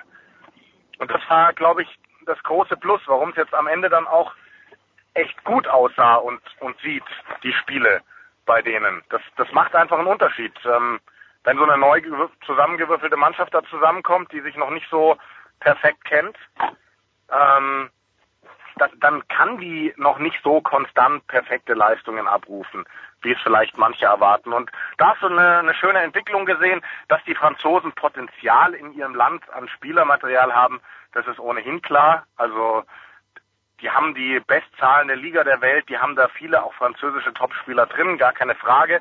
Und man muss ja jetzt auch nochmal, also genau, um das nochmal aufzugreifen, ich glaube, hätten sie jetzt Last Minute nochmal so dramatisch verloren wie am ersten Spieltag gegen Irland, gegen England, dann hätten sie ein Trauma gehabt. Das war jetzt ganz wichtig, dass sie dieses Ding über die Zeit retten. Ähm, aber was wollte ich noch sagen? Jetzt äh, habe ich äh, die Dings, den Faden verloren. Frankreich, ja, jetzt habe ich den Faden verloren. Ah ja, genau. Was, was man noch dazu sagen muss, sie hatten ja diese, diese Querelen, dass nach dem einen Spiel sind irgendwie ein paar Spieler beim, ja, man muss es so klar sagen, Saufen erwischt worden. Und die sind ja gestrichen worden für, für dieses England-Spiel. Das heißt, ja. da war dann nochmal irgendwie so ein gewisser Bruch in der Mannschaft. Und trotzdem hat sich diese Mannschaft so aufgerafft und dieses Spiel geholt. Also, das war schon ein echtes Ausrufezeichen von Frankreich. Für die es nicht mitbekommen haben, die Franzosen haben nach der Niederlage in Schottland äh, entschieden, sie gehen den Frust ein bisschen ertränken und äh, das war jetzt gar nicht mal so das Problem, aber anscheinend gab es dann noch so ein bisschen Feinkontakt und äh, das äh, war dann, was das fast zu Überlaufen gebracht hat. Nun haben wir, weil Wales gegen Italien gewonnen hat, also quasi am, am letzten Spieltag ein, ein Fernduell um Platz zwei England zu Hause gegen die Iren. Die Waliser empfangen danach die Franzosen. Wen siehst du in diesem, also wer, wer denkst du wird am Ende Zweiter werden bei diesen Six Nations? Also ich sag mal so, ich sehe Wales favorisiert ähm, in diesem Spiel gegen gegen Frankreich, weil sie ähm, einfach den Heimvorteil da haben und weil sie mir wahnsinnig gut gefallen haben jetzt über diese Six Nations. Die wollen auch nochmal ähm, für einen schönen Abschluss sorgen. Ähm, die Franzosen, ja, haben sich besser gefunden, haben jetzt viel Einsatz gezeigt, aber ich glaube, Einsatz alleine wird in Cardiff nicht reichen. Ähm, von daher, ja, würde ich momentan sagen, das sollten die Waliser machen. Okay, und die Italiener, gut, die spielen dann gegen Schottland, aber dass Italien dann weit äh, abgeschlagen ist, das äh, war schon fast klar. 75 Punkte erzielt, 174 kassiert in den vier Niederlagen, minus 109. Das ist schon, äh, das ist schon krass äh, schlechter, ja. Und dann gibt's noch die deutsche Nationalmannschaft. Äh, da steht wohl der Abstieg bevor. Jetzt hat man in Spanien 84-10 verloren. Ähm, das ist, wird also nicht besser. Hat jetzt am Wochenende ein Heimspiel in Köln. Sonntag ist das, glaube ich. Aber ähm, ja, die, die, die Querelen aus dem Herbst, die anscheinend immer noch nicht gekittet sind, das hat sich dann, muss man ja klar sagen, in diesem Frühjahr auch aufs Sportliche ausgewirkt. Ja, definitiv. Also diese Querelen, die werden auch nicht gekittet werden, soweit ich das überblicke. Also da wird es in meinen Augen äh, keine Einigung mehr geben zwischen Deutschem Rugbyverband und äh, dieser Wild Rugby Academy, also Wild, dem großen Sponsor der letzten Jahre. Ähm, fürs deutsche Rugby auch mal wieder ein Neuanfang. Ähm, da wird ähm, gerade einiges ausgerichtet, äh, was äh, Leistungsstützpunkte angeht.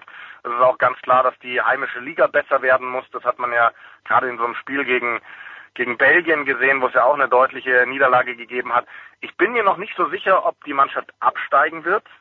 Denn ähm, wenn du letzter wirst, steigst du ja nicht automatisch ab so. aus dieser Europameisterschaft, sondern du spielst nochmal Relegation gegen den Sieger der Gruppe dann drunter. Das wird Portugal sein. Und was ich jetzt gehört habe, ist, dass Deutschland für dieses Relegationsspiel gegen Portugal eine sehr, sehr starke Mannschaft zusammenkriegen wird, die sich auch komplett von den Mannschaften unterscheidet, die jetzt bei der Europameisterschaft aufgelaufen sind. Das liegt daran, wir haben nächsten Monat ähm, beim Siebener Rugby das große Turnier in Hongkong. Also da hat die World Series, die Weltserie, ihren, ihren siebten Stopp und im Rahmen von Hongkong findet auch immer der Qualifikationswettbewerb für diese Weltserie statt, wo Deutschland vor zwei Jahren ins Halbfinale gekommen ist mit der Siebener Rugby-Nationalmannschaft, letztes Jahr ganz knapp nur im Finale gescheitert ist am Aufstieg in diese Weltserie. Da ist auch dieses Jahr der große, das große Ziel der Aufstieg und dieses Relegationsspiel beim 15er Rugby, das findet erst nach diesem Hongkong-Wochenende statt. Das heißt, da werden dann auch alle siebener Nationalspieler für die 15er Nationalmannschaft freigegeben. Das heißt, da werden echt ein paar Hochkaräter reinrücken. Ähm, da wird man dann natürlich auch schauen, dass man alle möglichen Spieler, die in Frankreich unter Vertrag stehen oder sonst wo im Ausland spielen, irgendwie bekommt. Und äh, was ich gehört habe, sieht das ganz gut aus. Und dann, glaube ich, wird Deutschland eine Mannschaft stellen, die es zumindest mit Portugal aufnehmen kann. Was am Ende bei rauskommt, wird man dann sehen. Aber der Abstieg ist für mich noch nicht ganz besiegelt. Okay, werden wir sehen. Eine Etage drunter, das ist, wartet, würde übrigens, äh, also nochmal eine Etage drunter, würde übrigens Malta warten und die führen in ihrer Gruppe. Also vielleicht gibt's nächstes Jahr irgendwann auch mal Malta Deutschland im Rugby, Jens. Das wäre großartig, Nicola, denn du bist ja vor Ort, wie wir, wie wir wissen. Wo spielt denn Malta? Spielen die in La Valletta? Ich vermute mal, wenn es sowas Größeres wäre, würden sie dann wahrscheinlich im Fußballstadion hier spielen, im Nationalstadion. Mhm. Äh, die, die auch die Fußball, die, die heimische Fußballliga, das ist ja einer von drei Austragungsorten, die spielen ja quasi am Stück, die haben ja nicht wirklich Heimplätze. Also es ist ja alles ein bisschen kleiner. Ja, wir haben ja 300.000 Menschen, also das muss ja vorstellen, so eine Stadt wie Mannheim ist ein Land, ja, und äh, dementsprechend muss, organisiert sich das alles ein bisschen anders. Ja, das sind äh, interessante Einblicke nach Malta. Nikola, ich danke dir ganz herzlich. Für Jan ist es noch nicht überstanden, denn mit Jan wollen wir weitersprechen gleich äh, über die deutsche Eishockeyliga, wo ich ehrlicherweise äh, sagen muss, ich bin ein kleines bisschen geschockt an diesem Donnerstag. Wer auf die Ergebnisse schaut vom Mittwoch, der wird das nachvollziehen können. Kurze Pause, dann geht's hier weiter.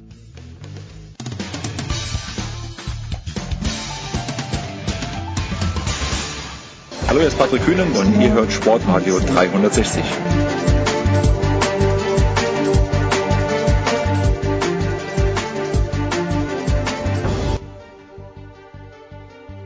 freilich. Sportradio 360, Big Show 347. Der Jan ist dabei geblieben und ich freue mich sehr, dass wir erstmals in unserer kleinen Runde. Ich frage mich auch, warum erst jetzt? Warum hat der Producer nicht schon früher Patrick Ehlechner, Telekom Sport eingeladen? Der Paddy, wie ich höre, sagen alle zu dir. Servus, Patrick.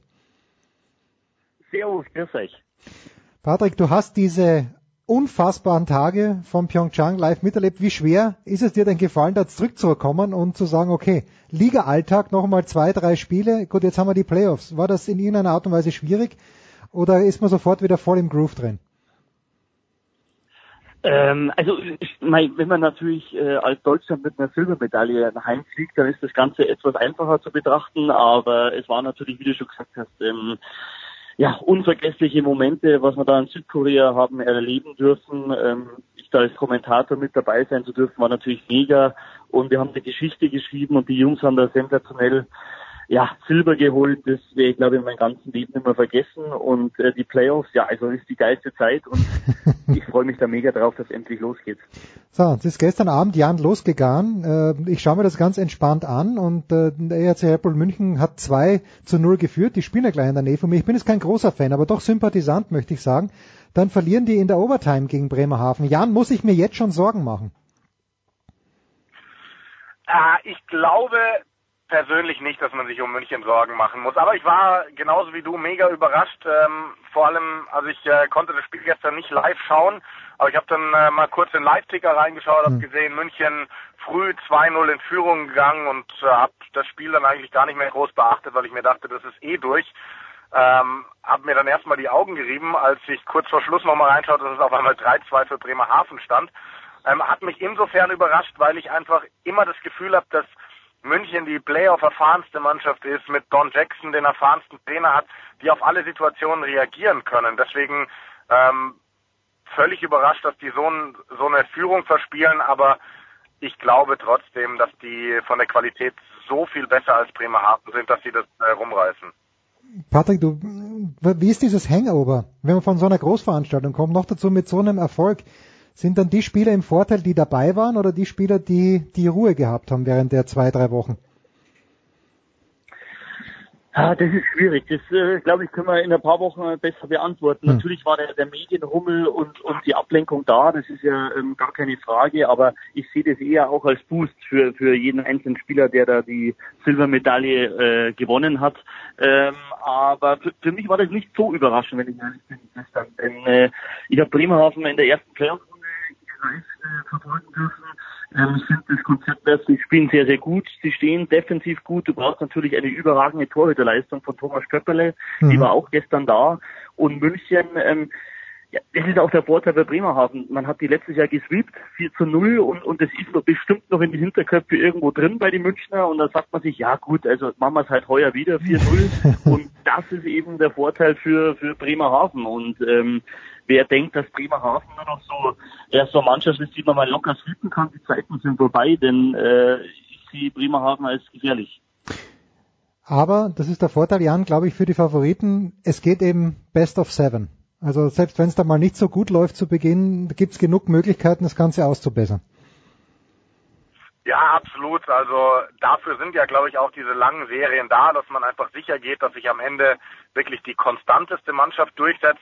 Und äh, deswegen glaube ich, selbst wenn jetzt Bremerhaven, ähm, Paddy hat ja gerade schon gesagt, die spielen ein gutes System, zu Hause jetzt nochmal nachlegen sollte und 2-0 hm. in Führung geht, ähm, ist für mich wäre München trotzdem weiter aufgrund dieses Best of Seven der Favorit in der Serie. Gehen wir eins weiter. Patrick, Nürnberg Ice Tigers verlieren 1 zu 4 zu Hause im ersten Spiel gegen die Kölner, das äh, kommt dann, ist das ähnlich überraschend wie Bremerhaven, wobei du ja sagst, es ist gar nicht so überraschend, Bremerhaven. Aber vielleicht ein paar Worte zu diesem Matchup generell und äh, zum Auftakt, wo die Kölner dann doch mit 1 zu 0 in Führung gehen. Ja, das Spiel habe ich gestern live äh, mir angeschaut, war etwas äh, verwundert von, von den Ice Tigers. Mhm. Ähm, hat sich aber so ein bisschen auch fortgeführt wie in den letzten, ich sag mal, sechs bis acht Hauptrundenspiele der Ice Tigers. Dort äh, waren sie auch nicht mehr so präsent, die bessere Mannschaft, ähm, wie noch, ich sage mal, November, Dezember Zeitraum. Ähm, Köln hat es ja clever ausgenutzt. Sie standen auch dort mit Gustav Wesslau defensiv sehr, sehr gut, haben brutal wenig zugelassen. Mhm. Und Nürnberg, ja, sie müssen einfach wieder zu ihrem, zu ihrem Ice Tigers äh, Hockeystil zurückkommen, denn äh, das hat mir gestern im Kollektiv einfach nicht gefallen und das war zu wenig und äh, da waren wir auch enttäuscht in Nürnberg. Die Fans waren, glaube ich, äh, nach den 1-3 war da gar keine Playoff-Stimmung mehr mhm. im Stadion, da war es mucksmäuschen still und ähm, da brauchen eben die Jungs auf dem Eis, auch die Fans, die Unterstützung, denn wie du auch gesagt hast, äh, das ist nur ein Spiel, aber trotzdem äh, heute in Köln ist man natürlich schon ein bisschen unter Druck. Jan, gerade bei den Nürnbergern, äh, denkst du da, dass in den Köpfen vieler Spieler zurückkommt? Hoppla, die letzten beiden Jahre in den Playoffs nichts gerissen. Ich meine, gut, Halbfinale ist vielleicht nicht ganz nichts gerissen, aber denkst du, dass das eine Rolle spielt, Jan? Ja, ich glaube momentan noch nicht. Ähm, es ist Viertelfinale, es ist ein Spiel gespielt, ähm, wie bei München, du hast jetzt daheim verloren, aber das äh, heißt noch nicht so viel. Also es ist eben noch eine möglicherweise lange Serie, in der du alle Chancen hast, zurückzukommen. Dann wiederum glaube ich schon, dass das bei Nürnberg ein gewisses Problem ist, weil sie noch nie die richtig positive Erfahrung gemacht mhm. haben in Playoffs und ähm, ja, das, das kann bei denen eine negative Rolle spielen, das glaube ich schon. Patrick, wie ist es denn mit der Geduld des Hauptsponsors in Nürnberg bestellt? Ist das jemand, der, der sagt, okay, wir machen es einfach so lang, bis wir mal Meister werden? Oder gibt es da einen eher dünnen Geduldsfaden?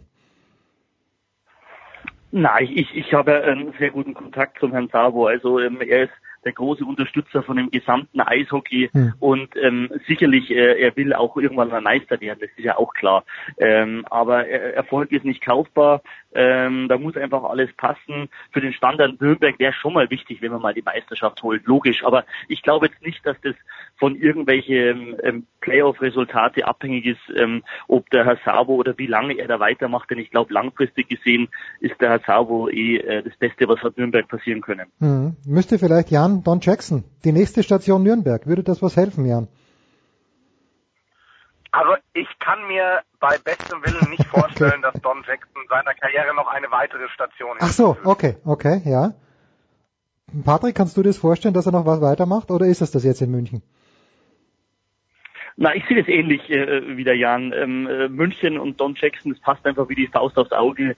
Ähm, er macht einen überragenden Job da dort, äh, auch schon in seinen ganzen Trainerstationen. Und äh, er muss da überhaupt niemandem irgendwas mehr beweisen. Ähm, jeder weiß um die Kunst von Don Jackson. Und äh, ich glaube, das ist eher so, magst du noch ein Jahr, dann darfst hm, du. Und okay. wenn nicht, dann äh, wünschen wir dir alles Gute.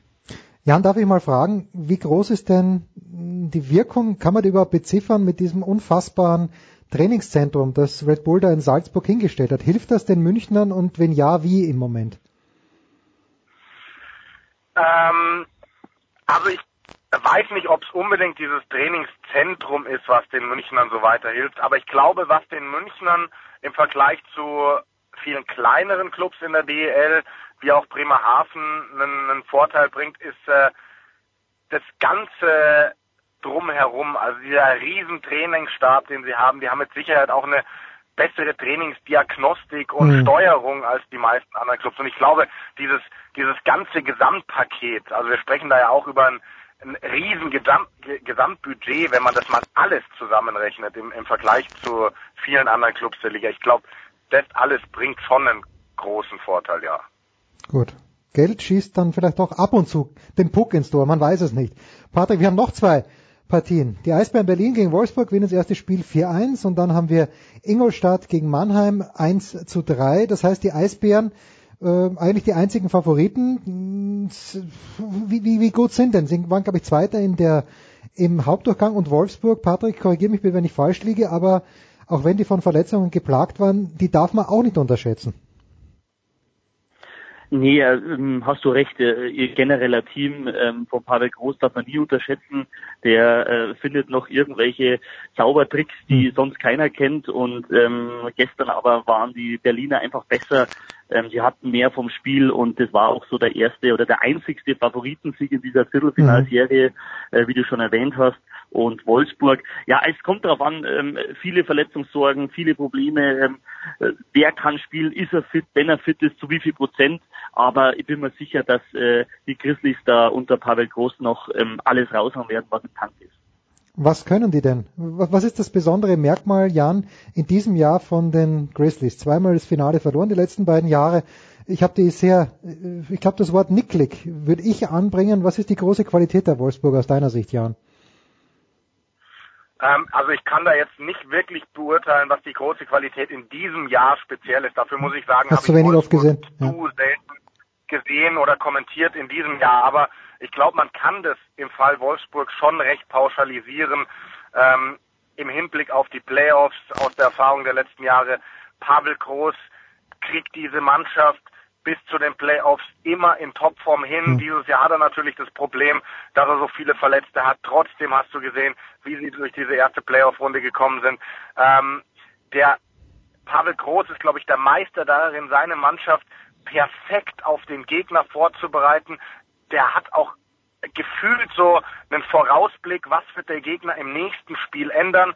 Und wenn er doch mal überrascht wird, dann findet der nach nur einem Drittel sofort wieder taktische Anpassungen. Ähm, dass Wolfsburg wieder im Spiel ist und auch gestern, ja, ich teile die Meinung mit Paddy, Berlin war besser, hat diesen Sieg verdient, aber wir hatten da glaube ich auch diesen ähm, Pfostenschuss im, im, im dritten Drittel von, von Wolfsburg, wenn die da den, äh, ich glaube es wäre der Ausgleich gewesen, da stand es 2-1, wenn die den machen, ja, dann, dann läuft vielleicht das Spiel auch nochmal anders. Aber ich glaube wirklich die große Qualität pauschal von Wolfsburg, Pavel Groß, der seine Mannschaft perfekt fit macht für die Playoffs und einfach taktisch gefühlt auf fast alles die richtige Antwort hat. Schön. Patrick, gibt's da was hinzuzufügen oder stimmen wir Jan wie immer zu, weil Jan eigentlich immer recht hat? Ähm, wie wir jetzt auch richtig gehört haben, Jan Lüdecke ist nicht nur ein Kommentator, sondern auch Experte ja. und hat auch dazu gelernt. also dementsprechend ist dem Ganzen nichts hinzuzufügen. Äh, Patrick, dann lass uns noch. Herzlichen Dank, Herzlichen Dank. Ja. Äh, die letzte Partie im Ingolstadt gegen Mannheim und da habe ich äh, die, die weisen Worte von unserem lieben Freund Basti Schwele im Ohr. Die letzten Jahre über hat er immer gesagt, wenn, wenn das Wort Underachiever gefallen ist. Dann hat er gerne mal Ingolstadt auf die Platte gebracht. Äh, Patrick, ist das auch im Jahr 2018 immer noch so, dass man sagen muss, Ingolstadt äh, zeigt nicht das, was den Mitteln entspricht, oder haben sich da die Verhältnisse doch geändert? Ähm, Ingolstadt, ja, wie du schon gesagt hast, Ingolstadt ähm, für mich heuer seit dem Trainerwechsel äh, unglaubliche, komplett andere Mannschaft ähm, seit dem Trainerwechsel. Die haben ähm, ja, auch davon profitiert, dass sie immer Windschatten waren von dem Trio an der Tabellenspitze und haben sich da eben zum Schluss der Saison äh, auf Platz 4 gemausert. Und Ingolstadt ist für mich eine absolut Top-Mannschaft mhm. und auch das Duell gegen Mannheim, äh, ja, also größere Brisanz zwischen beiden Teams gibt es nicht, auch auf die Vergangenheit hingesehen, zwecks dem Finale, das verloren gegangen ist gegen Mannheim. Ja, ein Wort noch zu Mannheim, Jan. Äh, man hat mir Basti Schwede auch erklärt. FC Bayern München der DEL, aber stimmt da nicht mehr, oder? Der FC Bayern München der DEL, das werden äh, die 60er-Fans nicht gerne hören, die beim, bei Red Bull München in der Nordkurve stehen, aber eigentlich FC Bayern München, der DEL ist doch München, oder, Jan? Ja, wenn man die letzten zwei Jahre betrachtet, aber ich glaube, wenn man mal die ein bisschen weiter zurückblickt, dann kann man das vielleicht schon so sagen. Ähm, auch wenn die Mannheimer definitiv jetzt im Eishockey nicht so dominiert haben wie die Bayern im Fußball, aber diese, diese ganze Organisation ist ja schon ewig wirklich riesig und äh, haben immer ein hohes Budget gehabt über viele, viele Jahre. Das ist ja bei den Münchnern erst ähm, in den letzten Jahren durch den Einstieg von Red Bull gekommen. Ähm, aber man muss halt wirklich bei, bei Mannheim sagen, die haben halt auf dem Papier eine unfassbar starke Mannschaft. Mhm. Die hat es über die Saison selten irgendwie umsetzen können, aber wir wissen halt auch, Playoffs ist immer was anderes als über die Saison. Da kann im Endeffekt wirklich jede Mannschaft ähm, auf einmal die beste sein. Also das traue ich den Mannheim auch zu und ich fand sie gestern beeindruckend in Ingolstadt. Schön. Dann ganz kurz noch weg, Patrick, von der DEL und zwar hin zu Marco Sturm, zum Bundestrainer. Da gibt's heute ein sehr interessantes Interview in der Süddeutschen Zeitung und was mir natürlich aufgefallen ist, ist ein Satz, also ich weiß nicht, ob er es wörtlich so gesagt hat, aber nämlich der, dass die NHL-Spieler gesetzt sind. Wenn man selber gespielt hat, Patrick, akzeptiert, akzeptiert man sowas, dass man dann sagt, okay, da kommt der Dreiseitel, völlig klar, dass ich dann nicht spiele. Ja, das, das ist eigentlich schon äh, immer so gewesen, denn die NHL-Spieler, äh, meine, das ist einfach äh, die beste Liga der Welt und dort spielen auch die besten Spieler der Welt. Deswegen ist es für jeden äh, Spieler, der hier in Deutschland spielt, äh, ganz klar, dass wenn da die Möglichkeit bestehen würde, an einen NHL-Spieler zu kommen oder Torhüter, dann äh, ist der gesetzt. Das, das ist definitiv so. Okay, wir, wir hören Jan nicht mehr, dann äh, Patrick stelle ich dir die gleiche Frage.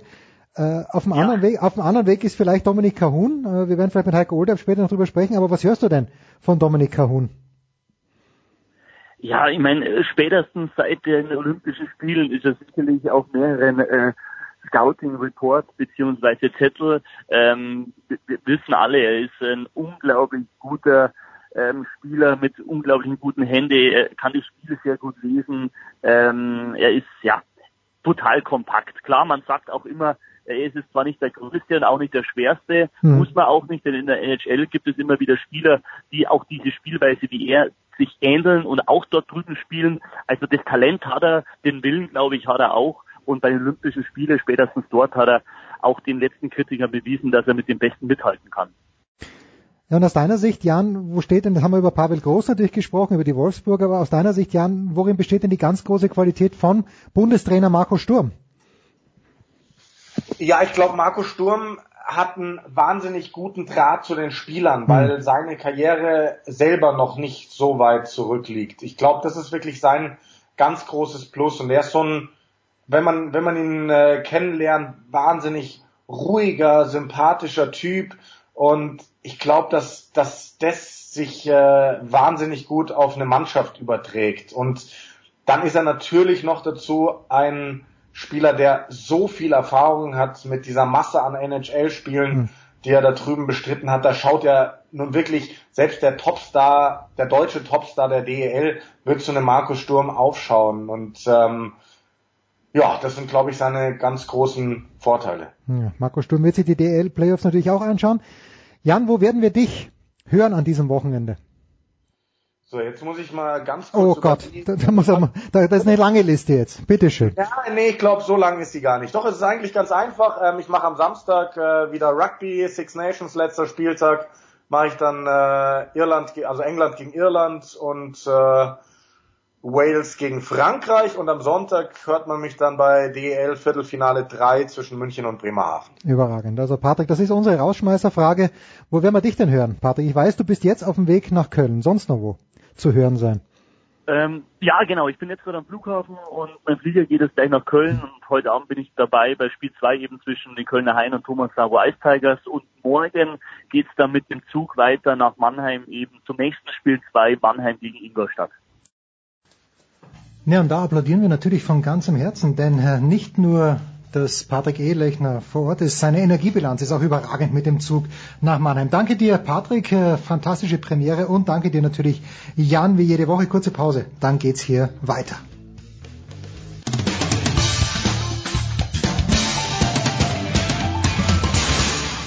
Hi, hier ist Markus Kuhn von den New York Giants und ihr hört Sportradio 360. Big Show 347. Weiter geht's und wir gehen über den großen Teich gewissermaßen auf jeden Fall zu Jürgen Schmieder, der zwischen Indian Wells und Los Angeles hin und her pendelt. Und Jürgen, grüß dich erstmal. Wenn, wenn du äh, nicht aufpasst, dann stolperst du vielleicht für Günther Zapf, über Günther Zapf. Ich habe gesehen auf Facebook, Günther ist in Los Angeles. Ist ein Treffen ausgemacht zwischen den beiden Legenden Schmieder und Zapf wir, wir wollen unbedingt, äh, ich habe mal gesehen, Günther sitzt in der Senator Lounge. Ja, wo sonst? Ja, wo sonst? Also das, sind ja, das ist ja irgendwie nur für die ganz, ganz Großen. Also es gibt ja Leute, die machen immer Business Class Lounge, geben das einfach mal an, obwohl sie gar nicht Business fliegen. Ja. Aber Günther als Legende traue ich ja sogar zu, dass das Lufthansa sagt, pass mal auf, ähm, wenn du mit uns fliegst, äh, bist du auch in der Senator Lounge. Gibt's nicht noch eine, und Heiko Older ist auch dabei. Heiko, du kennst dich bei diesen Dingen natürlich auch nur vom Hörensagen aus. Aber gab's nicht mal bei der Lufthansa noch was, was über den Senatoren ist? Gab's doch noch mal eine, eine Sektion und ich weiß, mein ehemaliger Chef Christoph Gottschalk hatte die, da musste man sogar was zahlen dafür. Aber es gab noch was Besseres als Senator. Grüß dich, Heiko. Hallo zusammen. Ich weiß gar nicht, warum du mich das fragst. Ich habe keine Ahnung. Ich, ich, ich reise mit kleinen Kindern. Da ist normalerweise entweder zwei, zwei Reihen am Fenster oder äh, die vier Reihen in, in, äh, in der Mitte. Und ähm, aber natürlich hinten Coach Class in der Bullenbox und äh, ja, keine Ahnung, was es da vorne gibt. Herrlich. Äh, Heiko, wir zwei müssen, wir müssen Wasserkübel be bereithalten, denn Schmieder ist so heiß. Schmieder möchte unbedingt über die NFL Free Agency sprechen und da bremsen wir ihn natürlich nicht ein. Ich habe gesehen, Sam Bradford für 20 Millionen zu St. Louis, wenn ich es richtig mitbekommen habe. Wahnsinn, sagt Peter King. Moment, hast du gerade St. Louis gesagt? Habe ich St. Louis gesagt? Jürgen, Jürgen, sind die schon wieder weg aus Allee? Ach, oh Gott, noch nicht zu St. Louis. Ja, okay, danke. Rüber weiß mehr als wir. Ja, okay, da okay, nein. Äh, zu Arizona ist er gegangen, meine ich natürlich. Ich bin bei den Cardinals hängen geblieben und ist nach Arizona gegangen, oder? Natürlich, Sam Bradford zu den, zu den Cardinals. Also ich kenne mich, wie man merkt, überhaupt nicht aus. Ich bin absolut überfragt. Jürgen, was liegt dir am Herzen? Fang mal an und Heike und ich werden versuchen, dich dann einzubremsen. Ich glaube, die Cleveland Browns sind. Es, es liegt dann sehr viel am Herzen, weil, weil sich tatsächlich was tut. Also man, man sagt ja oft, äh, keine Ahnung, Off-Season und Dings, und die NFL kreiert immer einen Hype mit ihren Spielplänen und so weiter. Aber in, in dem Fall glaube ich, ähm, es tut sich bei einigen Vereinen tatsächlich irgendwas. Also bei den Browns, ich glaube, dass John Dorsey, fragt man sich, auf, auf welchem Mushroom der eigentlich ist oder ob äh, wie viel Koks der geschnupft hat. Ähm, weil so aktiv, glaube ich, war noch nie ein General Manager äh, in der Offseason. Also die Browns machen ein Fass auf, ähm, dass der Rest der NFL erstmal leer trinken muss. Also ähm, ich, ich glaube, die haben einen Quarterback gefunden mit Tyra Taylor äh, den sie geholt haben, weil viele, die haben ja in den letzten Jahren, also schreckliche Quarterbacks draften als Browns kann man nicht. Das geht nicht. Also wer, wer das schafft, äh, äh, soll mir einen Zettel schicken, weil schlechter hätte ich auch nicht draften können. Ähm, jetzt hieß es ja, dass die wieder einen Quarterback draften, also Darnold, Baker Mayfield, Allen. Jetzt haben sie aber den Taylor geholt, da haben wir im, im Herbst drüber gesprochen, wie unterschätzt dieser Typ eigentlich ist. Also als der dann gebencht wurde und, und was weiß ich, ich glaube Heiko hat da auch gesagt, also eine Frechheit, den zu benchen, keine Ahnung. Jetzt holen die die Browns. Ganz interessant, weil die haben ja die Picks one and four. Das heißt, eigentlich hieß es, die holen Quarterback, brauchen sie jetzt aber nicht mehr unbedingt. Ähm, wahrscheinlich sind sie so doof und werden es trotzdem tun. Ähm, aber die können jetzt einen Running Back holen mit Saquon Barkley, haben gleichzeitig aber Carlos Hyde geholt, äh, der auch ein Running Back ist. Also das hilft ihnen. Die haben nämlich eine richtig gute O-Line. So. Und jetzt können sie nämlich mit Pick 4, ja, ich bin, ich bin heiß wie Frittenfett. Ja, ich merk schon, ich merk schon. Jetzt können die mit Pick 4 den Defensive Back Fitzpatrick holen. Sodala. Und jetzt haben sie ganz, um nochmal bei der Offense zu bleiben, Jarvis Landry von den Dolphins auch noch geholt. Ähm, also das sind Namen, wo man sagt, holla die Waldfee, ähm, die Browns haben was vor. Äh, das heißt noch nicht, dass die jetzt die Playoffs erreichen und so weiter, aber von dieser Saison, die ja schrecklicher kaum sein könnte, ähm, der haut hier ganz schön einen raus und ich sag, die Browns werden 8 and 8 gehen nächste Saison. Gewagte Prognose. Jetzt ist natürlich aber, so, äh, Heiko, jetzt ist aber doch so, wenn man Cleveland Browns hört, dann denkt man sich, die, die finden immer einen Weg, das ist doch noch verhunzen. Ich nehme mal an, ich nehme mal an, bei der Mannschaftsvorstellung reißt sich ein wichtiger Spieler das Kreuzband oder so. Irgendwas wird da schon kommen oder ja, der GM vermasselt da noch irgendwas. Ja, ähm, gut, Jürgen hat das intensiver verfolgt als ich gerade die Browns, die sind für mich nur wirklich ganz, ganz weit weg. Ähm, keine Ahnung, aber 8 und, 8 und 8 wäre... Die Patriots sind für dich weit weg. Du bist nein. doch, dein Horizont endet doch bei, an der, an der Nein, nein, nein, nein. Massachusetts. Ach. also also äh, 8 und 8 wäre natürlich schon ein Quantensprung für die Browns, aber nö, das, also ein bisschen habe ich es auch verfolgt, die großen Namen. Was, was erstaunlich war, dass äh, ein Richard Sherman oder auch jetzt ein Jordy Nelson, die großen Free Agents, dann gleich mit den Patriots immer in Verbindung gebracht werden, obwohl die doch wissen, also wenn die...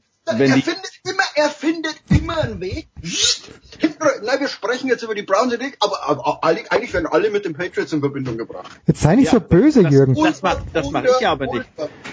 Das macht, das macht, das mache ich ja aber nicht, sondern das machen die Medien. Aber interessant, interessanterweise ist es auch noch gut du für ein. Du bist auf die Medien! Und, und gut, gut für einen Richard Sherman, dass der jetzt für richtig viel Kohle in San Francisco unterschrieben hat. Ich glaube, da passiert was. Die haben ja auch jetzt endlich auch ihren Quarterback gefunden. Nach langer Zeit. Ich sage jetzt nicht, wo der vorher gespielt hat. Ähm, jetzt noch ein Richard Sherman dazu. Äh, also ähm, da passiert, glaube ich, auch was. Ähm, muss man sehen, jetzt bei den Packers, äh, die haben sich ja Graham, gehört, Graham geholt, ne, glaube ich, Jimmy Graham, äh, haben dafür Jordi Nelson, mal sehen, wo der hingeht. Und ja, na, möchtest du was sagen? Bei Jordy Nelson wird gar nicht mit den Patriots in Verbindung gebracht, sondern mit den 49ers. Die auch ja da. auch schon Jarek McKinnon geholt haben. Also, also, auch, also da tut sich, ich, ich lese gerade vor 36 Minuten Sports Illustrated, ähm, Jordy Nelson, 49ers show great interest. Also jetzt stell dir mal vor, die haben ihren Quarterback geholt, wir sagen nicht, wo er herkommt äh, die holen Jarek McKinnon und vielleicht kriegen sie Jordy Nelson. Also auch da bei den 49ers scheint sich richtig was zu tun. Also das sind meine zwei Vereine, Browns und 49ers, und man sagt, oh oh, ähm, die sind richtig aktiv. Natürlich, andere Vereine müssen nicht aktiv werden, äh, weil sie eh schon gut sind, wie die Pro des Producer Steelers, hm. die mal wieder, die mal wieder den Schildbürgerstreich der, des, des äh, Franchise Tags angewendet haben. Ähm, und das wird sich jetzt bis September durchziehen, wo unsere, unser aller Freund Lavon Bell sagt, er beendet seine Karriere. Dann sagt er, naja, gib mir doch einen Vertrag. Dann werden die sich irgendwie gegenüber sitzen und wer zuerst blinkt, äh, wer zuerst mit den Augen zwinkert, verliert. Ähm, My Steelers, gebt ihm halt den Scheißvertrag, echt. Das finde ich auch auf jeden Fall. Aber also irgendwann, musst du, du kannst nicht immer einem Spieler, das Franchise Tag ist genau dafür gemacht, sowas nicht zu tun. Ja, du kannst es einmal machen, du kannst einen prägenden Spieler, deswegen macht man das. Aber quasi eine, einen, eine Karriere lang, du musst ihn ja trotzdem Top-Geld zahlen, zwar nur für eine Saison, äh, aber der nimmt dir auch Salary Cap weg. Und jetzt wenn du sagst, Steelers hättet ihr dem letztes Jahr einfach einen Dreijahresvertrag äh, äh, gegeben, hättet ihr nicht viel mehr Salary Cap gehabt, alle, alle hätten Ruhe gehabt und vor allem ihr hättet einen anderen Spieler der vielleicht nicht so berühmt ist, aber genauso wichtig für eure Franchise, hättet ihr Franchise taggen können. Also ich glaube, dieses, dieses wiederholte Franchise taggen ist einfach dumm. Also weil, weil du so viele Chancen aufgibst, wenn du das tust. Heiko, kannst du mir, und ich, ich, gehe davon aus, weil du für alles eine Erklärung hast, hast du auch dafür eine Erklärung. Es heißt doch, dass die Free Agency, die hat doch eigentlich erst heute begonnen und trotzdem sind die seit Montag alle narrisch und der eine unterschreibt da, der andere unterschreibt dort. Warum funktioniert das, bevor die Free Agency losgegangen ist? Äh, hast du da die Erklärung dafür? Weil ich verstehe es ehrlicherweise nicht. Ja, du weißt ja, wer Free Agent wird und du weißt natürlich auch, ähm, also ich denke mal, dass da vorher schon die großen also, oder die die GMs und die mit den Spielerberatern sehr aktiv werden. Du kannst ja nicht sagen, okay, ab heute geht's los, dann wollen wir mal gucken, zeig mir mal die Liste her, wer ist eigentlich Free hm. Agent, wen könnten wir gebrauchen? Nein, dann machst du deinen Job ja komplett verkehrt. Also du musst doch bei den Vereinen, die die Playoffs nicht erreicht haben, die haben da schon angefangen, okay, zu gucken, äh, ne, wer könnte bei uns in Frage kommen und für die anderen war es halt nach den Playoffs aus oder nach dem Saisonende dann der Fall. Also es ist ja auch, man denkt ja immer, Mensch, ja, die Saison ist so kurz, die geht von September oder wenn du willst mit Preseason, geht von Ende Juli bis, wenn du in den Super Bowl kommst, bis Anfang Februar, aber das ist ja nicht so, dass da dann danach gar nichts passiert. Also ähm, du, du, du bist aktiv und jeder weiß, äh, wie lange die Verträge laufen und ähm, deshalb ist das halt wirklich mit, mittlerweile ein Jahresbusiness geworden. Ich habe mal gesehen oder gehört in den 70ern, da ist man noch, äh, da war das wirklich nur saisonal bedingt. Die Spieler sind danach noch, hatten ganz normale Jobs, haben 35.000 in der NFL-Saison verdient und sind da in der Saisonpause ganz normalen Jobs äh, äh, nachgegangen.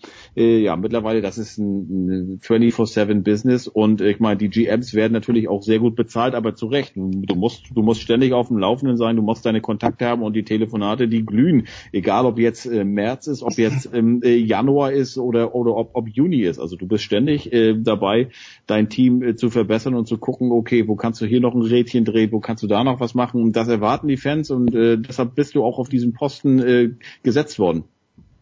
Ja, und es gibt ja, es gibt ja auch ähm, kein Verbot also mit den Leuten zu reden. Es gibt ganz wichtig, es gibt so Regeln, wann darfst du mit wem reden, wann darfst du mit wem verhandeln und so weiter. Und, und ich glaube, das was, was ähm, Oh, der Producer, wie heißt er? Jens. äh, Danke. Äh, Jens meint es einfach, wann, ab wann darfst du reden? Und in dem Fall darfst du's. Und, und ich, ich habe mir das mal angeschaut, so ein, so ein NFL-GM und, und war da vor ein paar Jahren einmal in so einem War Room. Ähm, das ist ja höhere Mathematik, was die machen. Also man muss sich schon mal anschauen, wie viel Roster-Spots die haben, wie viele Leute die signen. Ähm, das ist nicht nur eine Excel-Tabelle, sondern das ist ähm, ein, ein, ein Wahnsinn, wenn du das Regelwerk kennst. Äh, also wie gesagt, äh, nicht nur die Telefonate glühen, sondern auch die Computer, weil du tatsächlich rechnen musst. Können wir uns genau den für das leisten? Können wir nicht einen billiger nehmen und sind ähnlich gut? Ähm, also da geht's nicht nur um die, um die fünf, sechs Spieler, die wir dann kennen und sagen, okay, verdient der jetzt 12 Millionen oder 13, ist ja egal. Nein, ist es nicht. Weil wenn du es dann irgendwann mal runterbrichst auf die Nummer 30, den du aber dringend brauchst, das ist ein wichtiger Spieler, dann fehlen dir vielleicht, keine Ahnung, 1,2 Millionen, um den zu verpflichten. Also das wird richtig, richtig kompliziert. Deswegen, also wer ein GM ist, ähm, der, der könnte, glaube ich, ja jeden anderen Laden auf der Welt führen. Schön gesagt. Ich habe übrigens herausgefunden, wie diese Klasse heißt. Es ist die Hon-Klasse, H-O-N. Das ist Hon-Level bei Lufthansa. So gesehen. Noch nie gehört. Ja, doch, ich habe das gehört. Und ich glaube, wenn du nicht genügend fliegst im Jahr, dann musst du noch draufzahlen. Was das Ganze bringt, weiß ich nicht, aber ich weiß nur, dass wenn du Senator bist, dann ist ja dieses Umbuchen extrem einfach und hast natürlich diese Lounge. Aber Le'Veon Bell, ja, ganz kurz noch, äh, Jürgen, weil du, ich meine, die, die äh, Cleveland Browns, die spielen ja in der gleichen Division wie eben meine Steelers, das hast du ja richtigerweise angemerkt, muss ich mir schon ein bisschen Sorgen machen, dass die zwei Siege, äh, die Steelers immer eingefahren haben in den letzten Jahren, dass die möglicherweise in Frage stehen oder wie, wie wird denn so ein Theater ausschauen? Ich, kan ich kannte das von Michael Strahan bei den New York Giants, der wollte einfach nicht ins Trainingscamp und hat so lange herumgestreikt, bis der erste Spieltag war und dann muss er nicht ins Trainingscamp und halt einfach gespielt ab dem zweiten oder dritten Spiel. Kann sowas ein Running Back, ist glaube ich meine Frage, die ich dir stellen möchte. Heiko? Schmieder, oder? Ja, Schmieder oder Heiko. Schmieder, fang du an. Naja, du könntest natürlich so ein Stand-off machen. Das hat man ja oft gesehen. Die Frage ist halt, ob du dir als Verein Gefallen tust, weil ab dem Zeitpunkt, und jetzt kommen wir wieder in das, in das Regelwerk, ab dem Zeitpunkt, wo du so ein Stand-off hast, ähm, glaube ich, bist du sogar als Trainer und so weiter verboten, mit dem Spieler zu sprechen. Mhm. So, jetzt heißt, du darfst dem auch keine Spielzüge geben. Du darfst mit dem nicht trainieren, du darfst gar nichts machen. Das heißt, du schadest dir als Verein unglaublich, ähm, wenn du so ein Standoff eingehst, als Spieler auch. Jetzt kann man natürlich sagen, naja, einer wie Bell, äh, äh, der, der macht das schon. Ja, aber dann reden wir immer, es geht in der NFL um Kleinigkeiten, um Spielzeuge, die, die ausgemacht sind und so weiter. Also entweder sagen wir, es geht um Kleinigkeiten, dann musst du sagen, du musst so ein Problem lösen, bevor es zum Standoff kommt. Oder wir sagen, es ist egal, dann müssen wir aber die ganze Debatte, dass es in der NFL immer auf Kleinigkeiten ankommt, auch zumachen. Also dann ist ein Quatsch. Hm. Und, und deswegen ist es, glaube ich, ein Riesenproblem, wenn, wenn du einen Spieler hast wie Bell, der ja auch Druck ausüben kann. Also ich glaube, jeder, jeder, Cleve, äh, äh, jeder, jeder Steelers-Fan sitzt jetzt daheim und sagt, gib ihm den Vertrag, hm. Herrgott nochmal. Ja, wir brauchen den, der muss spielen, das muss so schnell wie möglich gelöst werden. Ähm, jetzt kannst du natürlich argumentieren, die ersten drei, vier Spiele in der Saison, mein Gott, ja, ist es, ist es wirklich wichtig. Aber ich glaube, es tut was. Also es ist wichtig, ähm, deine, deine prägenden Spieler so bald wie möglich zu haben. Also ich würde den Steelers raten, so bald wie möglich das zu, das zu lösen, weil ja Bell auch angekündigt hat, ja, dann höre ich halt auf.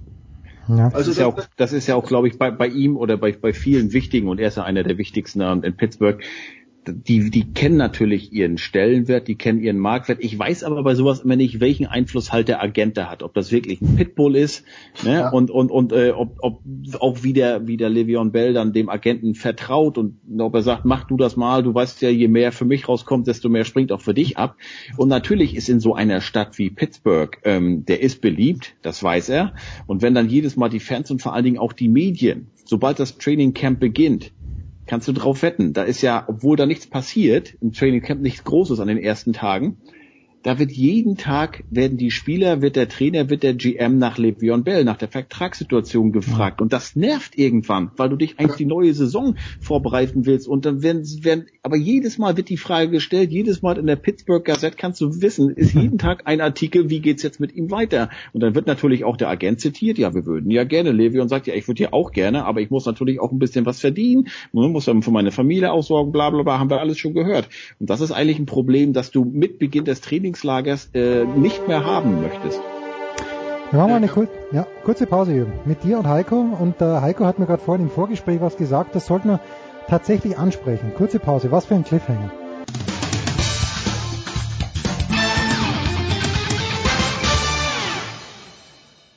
Ja, hallo, hier spricht Stefan Kunz vom 1. FC Kaiserslautern und Sie hören Sportradio 360.de. So, Sportradio 360, Big Show 347, nach wie vor mit Heiko Olderb und mit Jürgen Schmieder.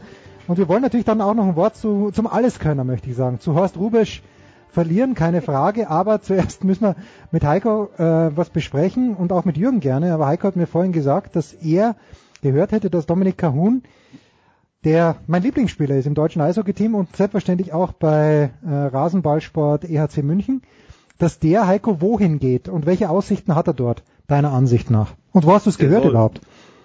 Nö, das kam, es stand, also es kam über der Agenturen und äh, ich glaube, die, die zitiert wurde da die Sportbild, die haben heute vermeldet, dass Dominik Cahun äh, jetzt im Frühjahr ein Entry-Level, also einen Einstiegsvertrag bei den Chicago Blackhawks unterschreiben wird. Der ist schon unterschrieben, glaube ich. Siehst du, Jürgen das, weiß. Das kam, das kam, ich glaube, das kam vor ein paar Minuten, äh, ähm, hieß es, der ist schon unterschrieben. Fragen wir mal dieses Twitter-Ding nach. the, the signing was also reported, ja, ja, Hockey Web already signed. 22 Jahre. Ja, für 67, 760.000, glaube ich. Genau, also es kommt jetzt hier, es gibt von Blackhawks, heißt hier von Blackhawks noch keine Bestätigung, um, is about to follow. Also scheint, scheint einigermaßen durch zu sein. Und Heiko, aber, aber ist ja egal. Also ich, ich denke, wenn, wenn jetzt so viele, so viele Medien das melden, ähm, ist es, ist es fast durch, sagen wir mal. Und, und jetzt muss ich ja entscheiden und jetzt ist Heiko natürlich dran. Ähm, was passiert jetzt, Heiko? Was bedeutet ein Entry-Level-Vertrag und, und was bedeutet das für den, für den jungen Mann? Ja, das bedeutet, dass er zum Trainingscamp eingeladen wird im Sommer. Und äh, die Chicago Blackhawks sind nicht mehr die, die sie in den vergangenen oder seit 2010 gewinnen, gewesen sind. Die werden in diesem Jahr die Playoffs verpassen. Ähm, da steht ein, steht ein Umbruch an. Äh, erfahrene Spieler gehen, werden gehen müssen und die, die wollen halt auf junge, neue Leute setzen. Und da ist äh, Kahuna sicherlich gut mit seinen 22 Jahren nicht mehr der allerfrischeste, aber trotzdem noch in einem guten Alter. Und ja, dann ist es wie immer, ne, im Trainingscamp äh, hast du deine Chance. Da heißt es dann, komm, zeig, was du kannst. Er kommt ja nicht, sage ich mal, von den Junioren. Das Gute ist ja bei ihm, er hat ja schon in München jahrelang äh, Erfahrung im Männer-Eishockey. Mhm. Zwar dann äh, in Anführungsstrichen D nur DEL, aber er hat auch bei Olympia gezeigt, wie er gegen, gegen andere Nationen spielen und mitunter auch glänzen kann. Also äh, der wird da seine faire Chance bekommen und ich würd, mich würde es nicht wundern, wenn der dann äh, tatsächlich zu Saisonbeginn im, im Kader steht. Ist das? Ja, Jürgen, bitte. Na, wäre schön. Also ich, ich habe ja nach, nach der, der ein bisschen kruden Diskussion vor zwei Wochen über, über deutsches Eishockey und so weiter, ähm, ist mir untergegangen äh, in der ganzen Debatte, was das eigentlich für die deutschen Spieler bedeuten könnte. Mhm. Also wir, wir, wir haben ja immer gesagt, keine NHL-Profis dabei und so weiter. Ähm, und, und ich hätte da eigentlich gern mal angemerkt, naja, pass mal auf, ähm, da haben sich drei, vier Leute für NHL-Positionen empfohlen. Ja? Moment. Jürgen, ähm, Jürgen lass mich dich ganz kurz unterbrechen, ganz kurz, weil ich habe den aktuellen Spiegel vor mir liegen. Auf der ja. Rückseite des aktuellen Spiegel, Spiegels, aus meinem Mut werden Legenden gemacht, Start Your Impossible, gesponsert von einer japanischen Autofirma. Und da steht Moritz Müller, Silbermedaillengewinner Pyeongchang 2018. Ganz ehrlich, Jürgen, ganz ehrlich, weißt du, bei welchem Verein Moritz Müller spielt? Ich weiß es nicht. Nein, ich weiß es auch nicht, aber ja, das ist Problem. Okay, na gut. Der Heiko ja, weiß es. Ja, aber schau mal, das ist doch genau, was jetzt passiert und, und was gut ist, sag mal, jetzt fürs, fürs, in Anführungszeichen, für das deutsche, deutsche Eishockey. Also, das ist doch genau der Punkt, jetzt werden Spieler so ein bisschen bekannt, sie werden ein bisschen berühmt. Morgen in der Süddeutschen Zeitung kleine Werbung, nicht von mir. Ähm, Marco Sturm. Interview Ja? Ein, ein, ein ganzseitiges Interview mit Markus Sturm mit der Überschrift Ich bin kein Messias, ganz Mhm. sicher. Ähm, aber schau mal, auch Markus Sturm hat sich empfohlen als möglicher Trainer bei einem NHL-Verein mal. Also ähm, ich glaube, wenn, wenn diese Silbermedaille Gutes tut, dann für die Spieler, die dabei waren. Ähm, ob die jetzt ein bisschen Werbevertrag kriegen, ist ja schön, aber die haben sich für, oder einige haben sich für größere Aufgaben empfohlen und das kann ja äh, dem deutschen Eishockey letztlich nur helfen. Also je mehr Spieler da in die NHL kommen, vielleicht hast du einen deutschen Trainer irgendwann mal mit Marco Sturm, ähm, desto besser ist es doch für, für das deutsche Eishockey, weil, weil man dann sagt, schau mal, ähm, jetzt haben wir, haben wir zehn Profis irgendwann mal in der, in der NHL, da wird ja Heiko, Heiko äh, halb nackt durch Massachusetts laufen. Ja, muss er nicht, die, muss, muss er nicht so weit laufen, wenn die alle in Boston spielen. Heiko in Boston und so. Der Heiko ist doch bald in Boston. Heiko, bist du nicht diese Woche dann? Bei der Debatte kommen wir wieder auf Boston zurück, ist Ja. das herrlich. Ja, das ist, ist also. Aber Heiko, warst du schon in Boston oder fliegst du erst? Ich fliege in zwei Wochen. Es hat sich ein bisschen verschoben. Ähm, sehr interessant, was für eine Macht der DFB hat. Ja, bitte erzähle. Nee, kann ich gar nicht mehr. Will ich Okay, jetzt gut, okay, sagen. gut. Also Ol- Oldorp darf nur aufgrund der äh? Nein, nein, ist alles gut. Ich, ich ahne, was es ist und Heiko kann es uns ja offen erzählen, aber Heiko, du hast einen überragenden, einen überragenden Übergang gemacht. Denn Stichwort DFB, der DFB ist so mächtig, dass er jetzt den bekennenden, ich glaube, er ist ein Fliegenfischer, den bekennenden Fliegenfischer Horst Nee, Rubisch, Dor Nein, den Dorschangler. Ah, der Dorschangler. Vom, vom Boot und an den Küsten, hieß sein berühmtes Buch. Ich hab, ich hab den Horst Rubisch, Heiko, ohne Scheiß, ich hab den so unterschätzt über Jahre, aber der Junge scheint, also der Junge, der, der, der, die Legende möchte man sagen, scheint richtig was drauf zu haben. Was hörst du denn in deinem Umfeld? Du bist ja da mit lauter Sportjournalisten umgeben, auch im Norden beim NDR. Was sagen die denn dazu, dass Horst Rubisch, Rubisch jetzt bis auf weiteres Mal, bis ein neuer Coach kommt, die Damen schupfen soll? Die Damenmannschaft Wenn selbstverständlich. man, mal, wenn man sich mal seine Vita anliest, äh, bist du ganz sicher nicht der Einzige, der so überrascht ist, weil als Clubtrainer war er ja eine Wurst da. Ich glaube, bei Essen war er mal, dann in, In Dresden Österreich war er, in Tirol war er, glaube ich. Ja, da auch. Und hat, hat irgendwie nichts gerissen. Aber mittlerweile ist er ja wirklich die Allzweckwaffe schlechthin beim DFB. Ich habe mal nachgezählt gestern Abend, da waren sein das achte Mal, dass er jetzt beim DFB ähm, ist, angefangen halt damals als äh, Co-Trainer oder Assistent mit Uli Stielicke bei der Euro 2000 von Erich Ribbeck da. Dann hat er die U18, die U19, U20, U21, hat eine Olympiamannschaft, da blieb doch nur noch die Frauennationalmannschaft. Das ist doch eigentlich eine logische Konsequenz, dass der das macht. Was ich aber so faszinierend finde an diesem Typen, der passt ja in diese, diese junge, in diese Handy, Twitter, iPhone-Generation und dreimal in den Spiegel gucken, bevor du aus der Kabine trittst, gar nicht rein. Und trotzdem kommt er mit den Jungen so gut klar. Also wie gesagt, der ist einer, der will eigentlich angeln gehen, der will seine Ruhe haben. Ich weiß, ich weiß gar nicht, ob der ein, der ein Handy hat mit, mit, äh, mit Videokamera. Kann ich mir gar nicht vorstellen bei ihm. Das ist ja so ein, das könnten ja alles seine Enkel sein. Das ist eigentlich ein, ein trockener Knochen. Und trotzdem, aber ich habe den in Rio kennengelernt während der Olympischen Spiele da so ein bisschen ein so, also der lässt sich wirklich von nichts beeindrucken und und ähm, finde ich ganz ganz toll und ähm, ist auch einer, wo man jetzt denkt, na Frauenfußball kennt er sich aus, hat er auch gleich schon damals gesagt in Rio, als er mit Silvia Knight da auf einer Pressekonferenz aufgetaucht ist und hat sich auch ähm, für den Frauen für die Anerkennung noch mit in Rio so ein bisschen kennengelernt. Da hat er ja die Olympiamannschaft trainiert und sich überraschend zu, zur Silbermedaille geführt und äh, äh, die große Frage ist vielleicht, ja, kann da überhaupt Frauenfußball? Also der hat sich ja schon damals in Rio mit, mit Silvia Knight auf einer Pressekonferenz zusammen geäußert, hat damals schon gesagt, also es ist sehr, sehr anerkennend, was, was hier im Frauenfußball mittlerweile geleistet wird. Und ähm, also ich mache mir da keine Sorgen, dass, dass, dass der da irgendwie das nicht hinbekommt. Sind ja erstmal nur zwei Spiele, die WM-Quali-Spiele im, im April. Aber wenn du so ein als Allzweckwaffe da irgendwo einschieben kannst, finde ich finde ich klasse. Also äh, der Typ, den den den finde ich so cool, weil der so locker rüberkommt, so menschlich auch noch, so nahbar. Also den muss man einfach mögen. Jürgen? Ähm, warum muss ein Mensch mit Handy umgehen können, um junge Leute zu verstehen? Oder warum muss einer auf Instagram sein, um junge Leute zu verstehen? Das verstehe ich nicht. Das ist immer, und, und das wird immer so debattiert bei, bei Jupp Heinkes, der ist so alt und was weiß ich. Also nur weil ein Mensch einen Laptop einschalten kann, hat der A noch keine Ahnung vom Fußball und zweitens hat er noch lang keine Ahnung von, von jungen Menschen. Ja, also wer selber mal jung und dumm war, der ist jetzt alt und weise und der versteht vielleicht auch, dass ein Mensch jung und dumm sein muss. Ja? Und wenn aber einer selber erst 30 ist und selber noch jung und dumm ist, dann versteht er vielleicht einen 20-Jährigen noch weniger als einer, der 60 ist, der schon einiges erlebt hat, der einiges gesehen hat und sagt, Jungs, so ein wie dich, der jetzt, wie, wie Heiko sagt, erst in den Spiegel schaut und Twitter und irgendwas, habe ich vor 20 Jahren schon gesehen. Damals war es halt Matthäus, der mit der Bildzeitung gesprochen hat. Also die Psyche von einem Sportler bleibt ja deswegen gleich. Und, und das ist wirklich wichtig. Ähm, ich habe mit Horst Rubisch vor zehn Jahren ein erzwungenes Interview geführt. Warum? Ähm, von weil wem er- erzwungen? Von wem erzwungen? Ich weiß nicht, weil die, weil die U17 damals, glaube ich, bei der Europameisterschaft was, was gerissen hat. Ähm, und der DFB-Pressesprecher quasi bei uns angerufen hat, wollt ihr nicht mal, wollt ihr nicht mal den, den Horst Rubisch interviewen? Jetzt sind die doch weit gekommen. Und das wird irgendwie so an, an den kleinen, kleinen Schmiedi abgewälzt. So, naja, mach du doch mal. Ähm, dann habe ich den angerufen, so, Herr Rubisch, ich muss jetzt interviewen. Da sagt er so, ja, und ich muss mit Ihnen sprechen. Ne? Also, furztrocken.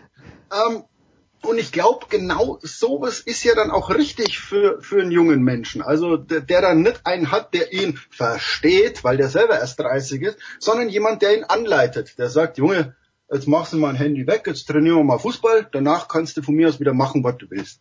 Also ähm, in dieser ganzen Debatte um Alter von Trainern und so weiter wird gern vergessen, dass so ein bisschen Erfahrung und so ein bisschen, wenn jemand 40 Jahre mit jungen Menschen arbeitet, dann weiß der auch was über junge Menschen, egal wie alt er ist.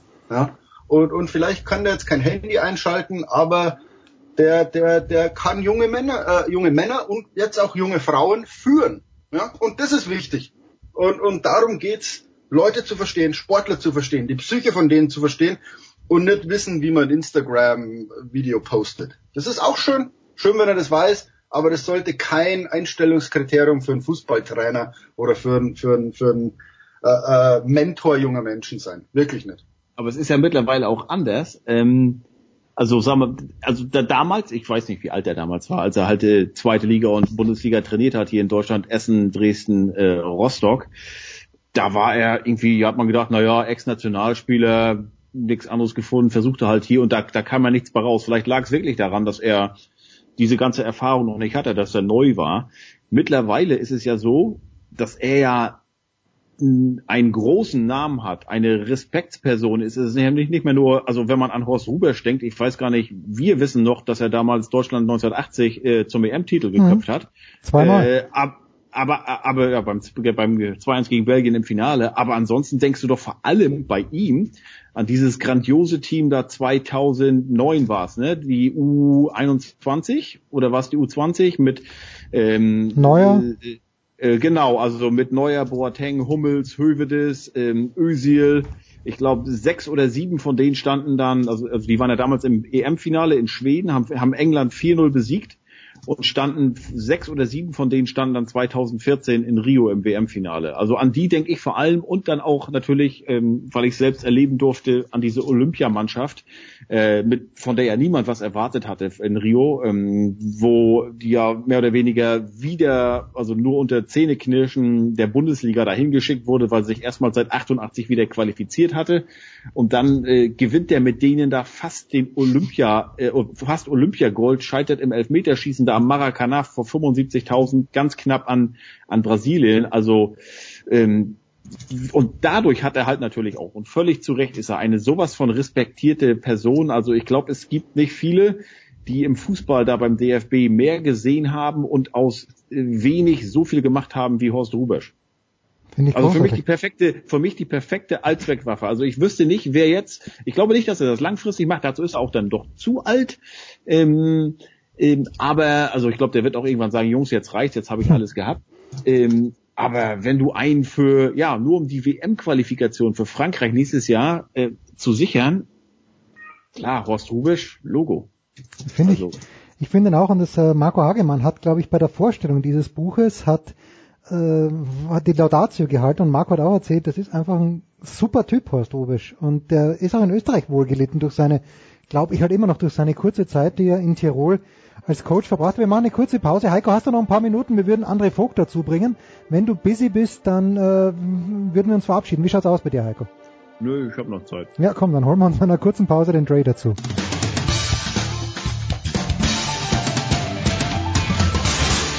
Oui, bonjour, c'est Henri Lecomte. Vous, vous écoutez la radio 360.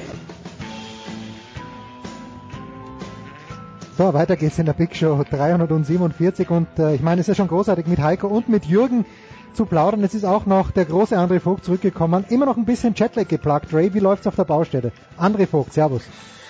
Äh, servus, ja. Wie, wie läuft's? Äh, äh, es lief schon mal besser, sagen wir so. äh, äh, ich möchte, möchte nicht ins Detail gehen, aber äh, was habe ich heute wieder einen, einen, einen Graben gegraben vorm Haus für, für den Stromanschluss. Äh, Good times, sag ich so. Was, was will man denn von einem Menschen erwarten, der, der Fortnite verschmäht? Also würde er Fortnite spielen, unser guter Dre, dann könnte er besser Häuser bauen, weil nichts anderes lernt man in diesem wunderbaren Computerspiel. Ich dachte, das wäre, ähm, ehrlich gesagt, ich dachte, das wäre, wie heißt das, Minecraft, wo man das lernt, Häuser zu bauen, wenn ich ehrlich bin. Ja, Fortnite ist ja die Fortsetzung. Natürlich spielt man Minecraft und dann Fortnite. Und ich glaube, ich könnte jetzt mit bloßen Händen Haus bauen mittlerweile. Also ich weiß gar nicht, warum du dich da so anstellst. Gibt es da einen anderen Weg, als, die mit, als das mit bloßen Händen zu bauen, frage ich mich. Na, es gibt ja, es gibt ja natürlich das andere Computerspiel, ähm, das, äh, das ich nicht im Mund nehmen will, aber das, das Dre so gerne zockt. Ähm, und da gibt gerade so, das ist so eine Pepsi-Cola-Debatte. Und, und deswegen foppen wir uns so ein bisschen. Ja, ja aber es ist natürlich eine Debatte, was ernsthaft, habe ich glaube ich letztes Mal so eine Debatte geführt, äh, als um C64 versus äh, Schneider äh, PC ging, da war ich glaube ich in der achten Klasse.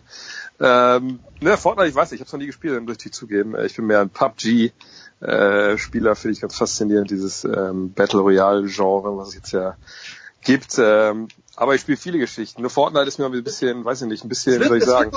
Das wird nur kommen bei dir, Dre, weil ich habe einen acht Jahre alten Buben und der zockt es und das heißt ja, jeder, jeder Psychologe sagt, du musst mit deinen Kindern spielen, um zu wissen, was die machen. Ja, natürlich. Ja, klar.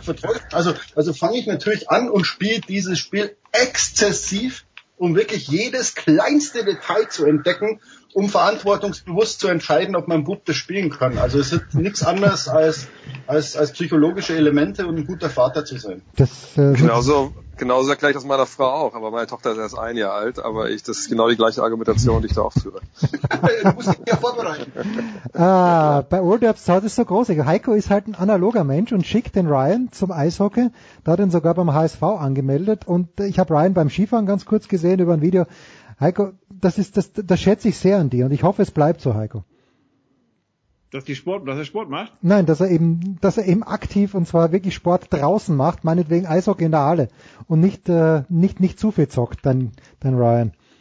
Nö, ja, aber er ist jetzt sechseinhalb. Äh, ich Ja. meine, der macht halt seine, also ich bin ja auch, das kommt vielleicht auch so wie der Vater ist oder wie die Eltern sind und weder Katie noch ich sind da Computer-Nerds, also von daher äh, glaube ich, ist die Gefahr da nicht so groß. Äh, vielleicht verpassen wir deshalb auch was, keine Ahnung. Vielleicht kommt er auch irgendwann auf uns zu und sagt, guck mal, hier ist ein geiles Computerspiel, keine Ahnung.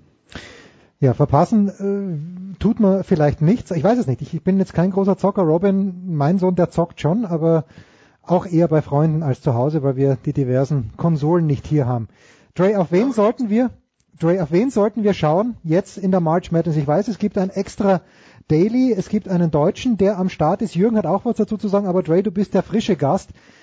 Die besondere Aufmerksamkeit der deutschen Basketballfans sollten, wenn die March Madness denn voll ihren Lauf aufnimmt, worauf liegen? Äh, natürlich auch Moritz Wagner. Ähm, der hat mit Michigan jetzt zum, zum zweiten Mal in Folge ähm, das Big Ten Turnier gewonnen und damit eben auch, auch diese Big Ten Liga, diese, diese eine, eine dieser diversen College Ligen ähm, und spielt jetzt an Nummer drei gesetzt, wenn ich mich nicht ganz täusche, äh, mit seinen Wolverines äh, im NCAA Tournament. Das kann man, glaube ich, den, den Laien so erklären wie, ja, wie ein Tennisturnier, nur dass Basketball gespielt wird. Hm. Äh, K.O.-System, verliert es raus. Äh, 64 Teams, also eigentlich 68, weil vier spielen darum, wer die letzten beiden äh, Teilnehmer sind.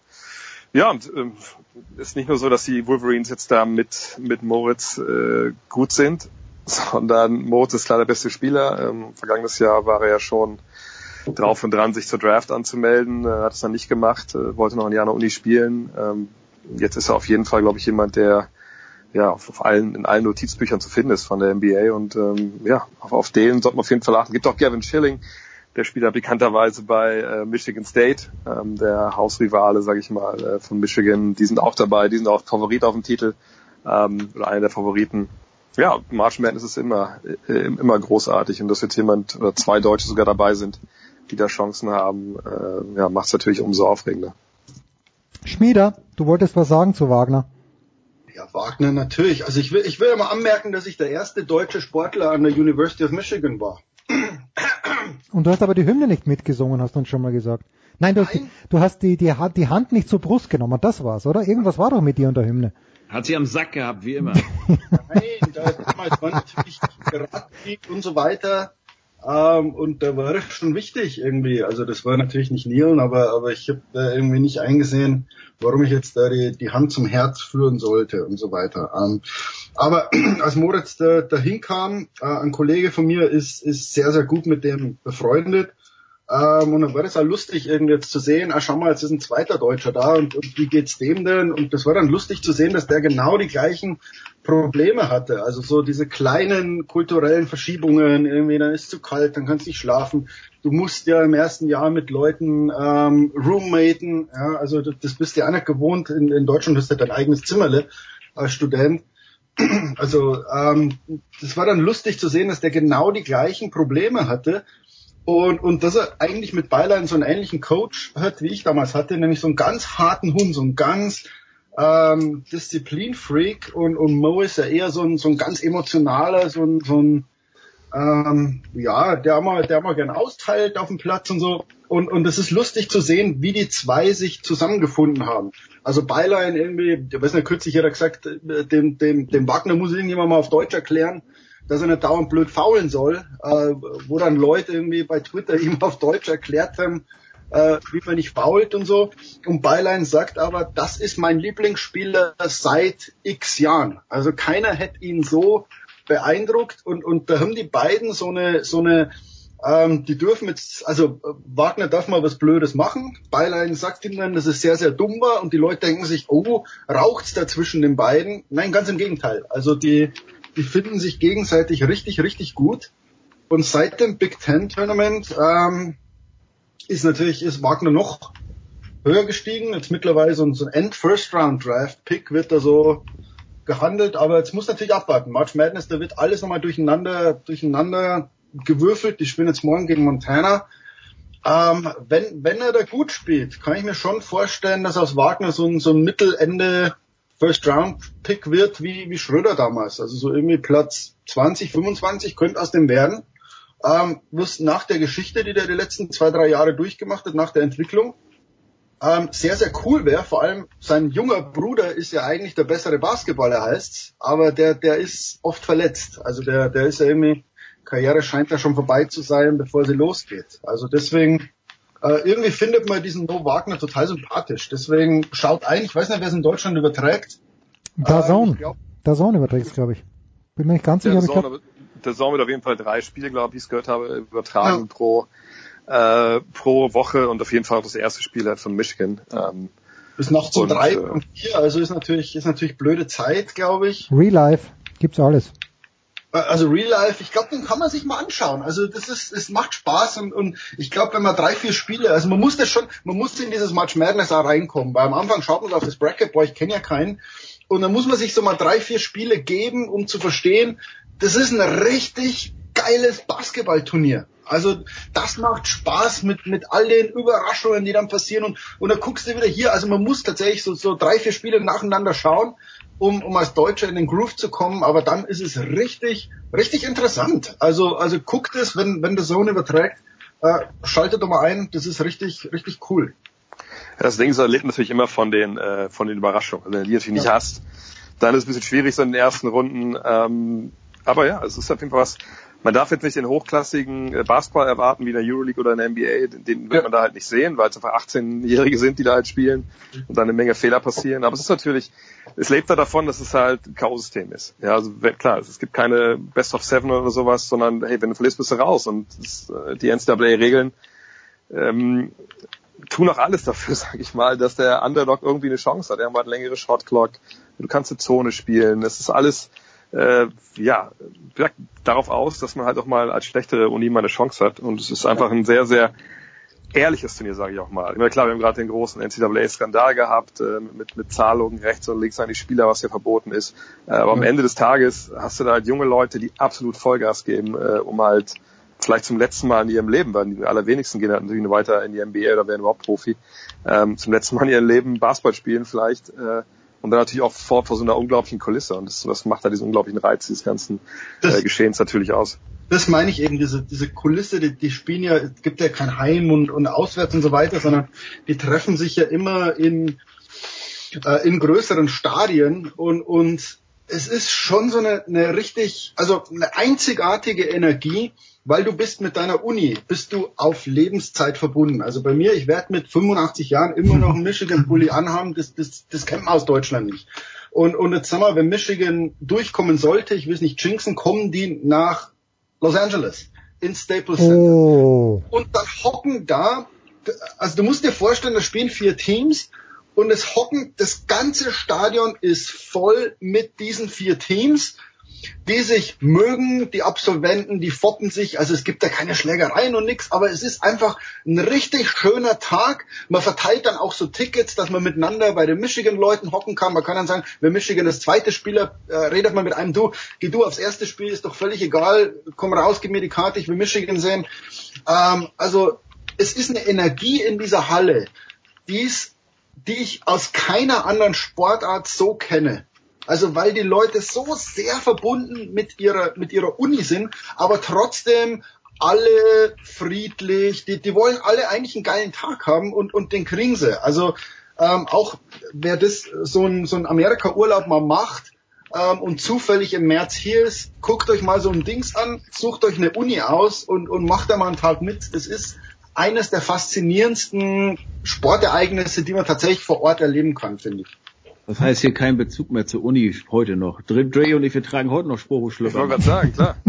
DSHS forever. Ja, aber es, es gibt ja, ihr habt das natürlich am Unterarm tätowiert, das ist mir, das ist mir völlig klar. Aber es gibt halt in Deutschland keine, keine Sportmeisterschaften in dem Sinn, dass man jetzt sagt irgendwie. Entschuldige, Markus Krawinkel, deutscher Baseballmeister, deutscher Uni-Baseballmeister.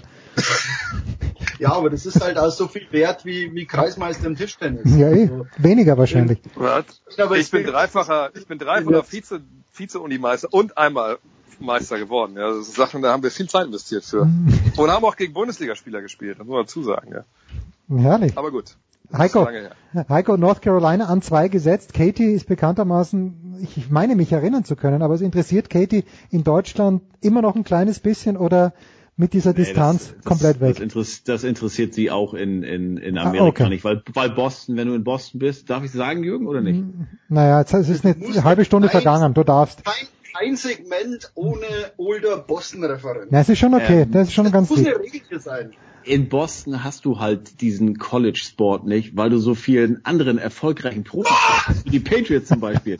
Nein, aber, aber äh, das, man, man, man muss ganz ehrlich sagen, also wenn wir in Jacksonville sind, um die March Madness-Zeit, da bekommt man es mehr mit, weil dann äh, die, also Katie's Schwester und die Ehemann und die fünf Kinder komplett in Carolina Blue gekleidet sind. Mhm. Ähm, und vor allen Dingen, wenn die fliegen, dann natürlich muss man allen zeigen, ne, hier, we are Tar Heels. Und mein Schwiegervater, den interessiert das auch, der ist ja auch hingegangen. Aber in Boston selbst, im, äh, also da wird darüber, wen hast du da mal? Du hast Harvard eventuell, wenn sie die Ivy League gewonnen haben. Vielleicht hast du mal UMass oder so oder Providence äh, da aus der Nähe. Aber ansonsten ist das da einfach kein Thema. Und deshalb, ähm, nee, also äh, ich habe es ja vor zwei oder drei Jahren in Jacksonville mal gesehen, da hat UNC sogar gespielt. Wollte es einfach mal mehr angucken. Und ich muss sagen, so begeistert wie Jürgen davon spricht. Also ich war da, aber ich, ich habe da, der Funke ist auf mich irgendwie nicht übergesprungen. Also ich habe, ich der Funke nur bei Profis aus Boston überspringt. Na, na komm, sei, sei nicht so ungerecht, Jürgen. Nein, wenn irgendeine Profimannschaft aus Boston, dann ist Heiko heiß wie zwei Kilo Frittenfett, hat's Feuerwerk eingepackt und was weiß ich. Und, und ich sag ja, wenn es aus der Peripherie von Massachusetts rausgeht, sagt Heiko, nur das reißt mich aber jetzt nicht so mit. Ja, aber muss natürlich, muss natürlich, muss natürlich dazu sagen, sorry, muss dazu sagen, ja, reingerätsche, aber weißt du klar, ich meine, Heiko muss sich kein Sportteam suchen, was andauernd bescheißt und die Regeln bricht. Er hatte die Patriots. Also von daher braucht er kein College. komm, so, komm, jetzt lass doch den armen Older in Ruhe. Nein, aber was ich, was ich sagen will, also es, es war damals sogar UNC hat da gespielt und das mit der mit der Kapelle, mit der Marching Band, das fand ich ganz interessant. Das war halt mal anders. Das sieht man, sieht man bei der NBA, aber nicht. Aber ich hatte dann, ich war am Donnerstag oder Freitag da und irgendwie Samstag spielten die wieder da und da bin ich gar nicht mehr hingegangen, weil also das war irgendwie, nö, war Ja, nicht du so musst, meins. Du musst dir die Struktur, ich meine, vergleich's mit den, mit den NBA Playoffs. Wenn dir Basketball gefällt, NBA Playoffs, da geht so der Groove los. Erste Runde, eins gegen acht, so, hm, vielleicht verlieren sie mal eins, na ja, kommen dann trotzdem durch. Das, dann sind schon wieder zwei Wochen vorbei. Dann kommt die zweite Runde, sagst, na ja, ein schönes Duell haben wir jetzt in der Western Conference, das schau jetzt mal an, na ja, Spiel zwei schaue ich auch noch nicht. Ähm, gucke ich ab, ab Spiel fünf jetzt interessant. Also, das ist ja auch gut. Also, es macht natürlich die Suche nach dem Besten gerechter, wenn du so Serien hast. Aber du musst dir vorstellen, bei, bei March Madness geht's einfach morgen zack, zack, zack los. Und es spielt aber auch nicht irgendwie, jetzt spielt hier einer, dann spielt der nächste, sondern da laufen Spiele gleichzeitig. Das eine ist noch in der Verlängerung, geht's nächste schon los. Ich, ich war letztes Jahr für eine Reportage in, in Las Vegas, weil niemals sind so viele Leute in Vegas, also nicht mal am 4. Juli oder an Silvester oder zum Boxkampf, als äh, an den ersten Tagen March Madness. Also so, so ist es und die Leute schauen wirklich von 9 Uhr früh bis abends Basketball, gehen mit Wetten auf die Spiele. Also man muss sich, man muss sich darauf einlassen. Das sage ich schon. Also Heiko, wenn du sagst, na ja, äh, da, da gehe ich jetzt mal hin und schaue mir das an, wirst du nicht reingezogen, sondern du musst bereit sein, irgendwie zu sagen, okay, jetzt, jetzt haben wir hier drei Wochen Wahnsinn und, und da lasse ich mich drauf ein.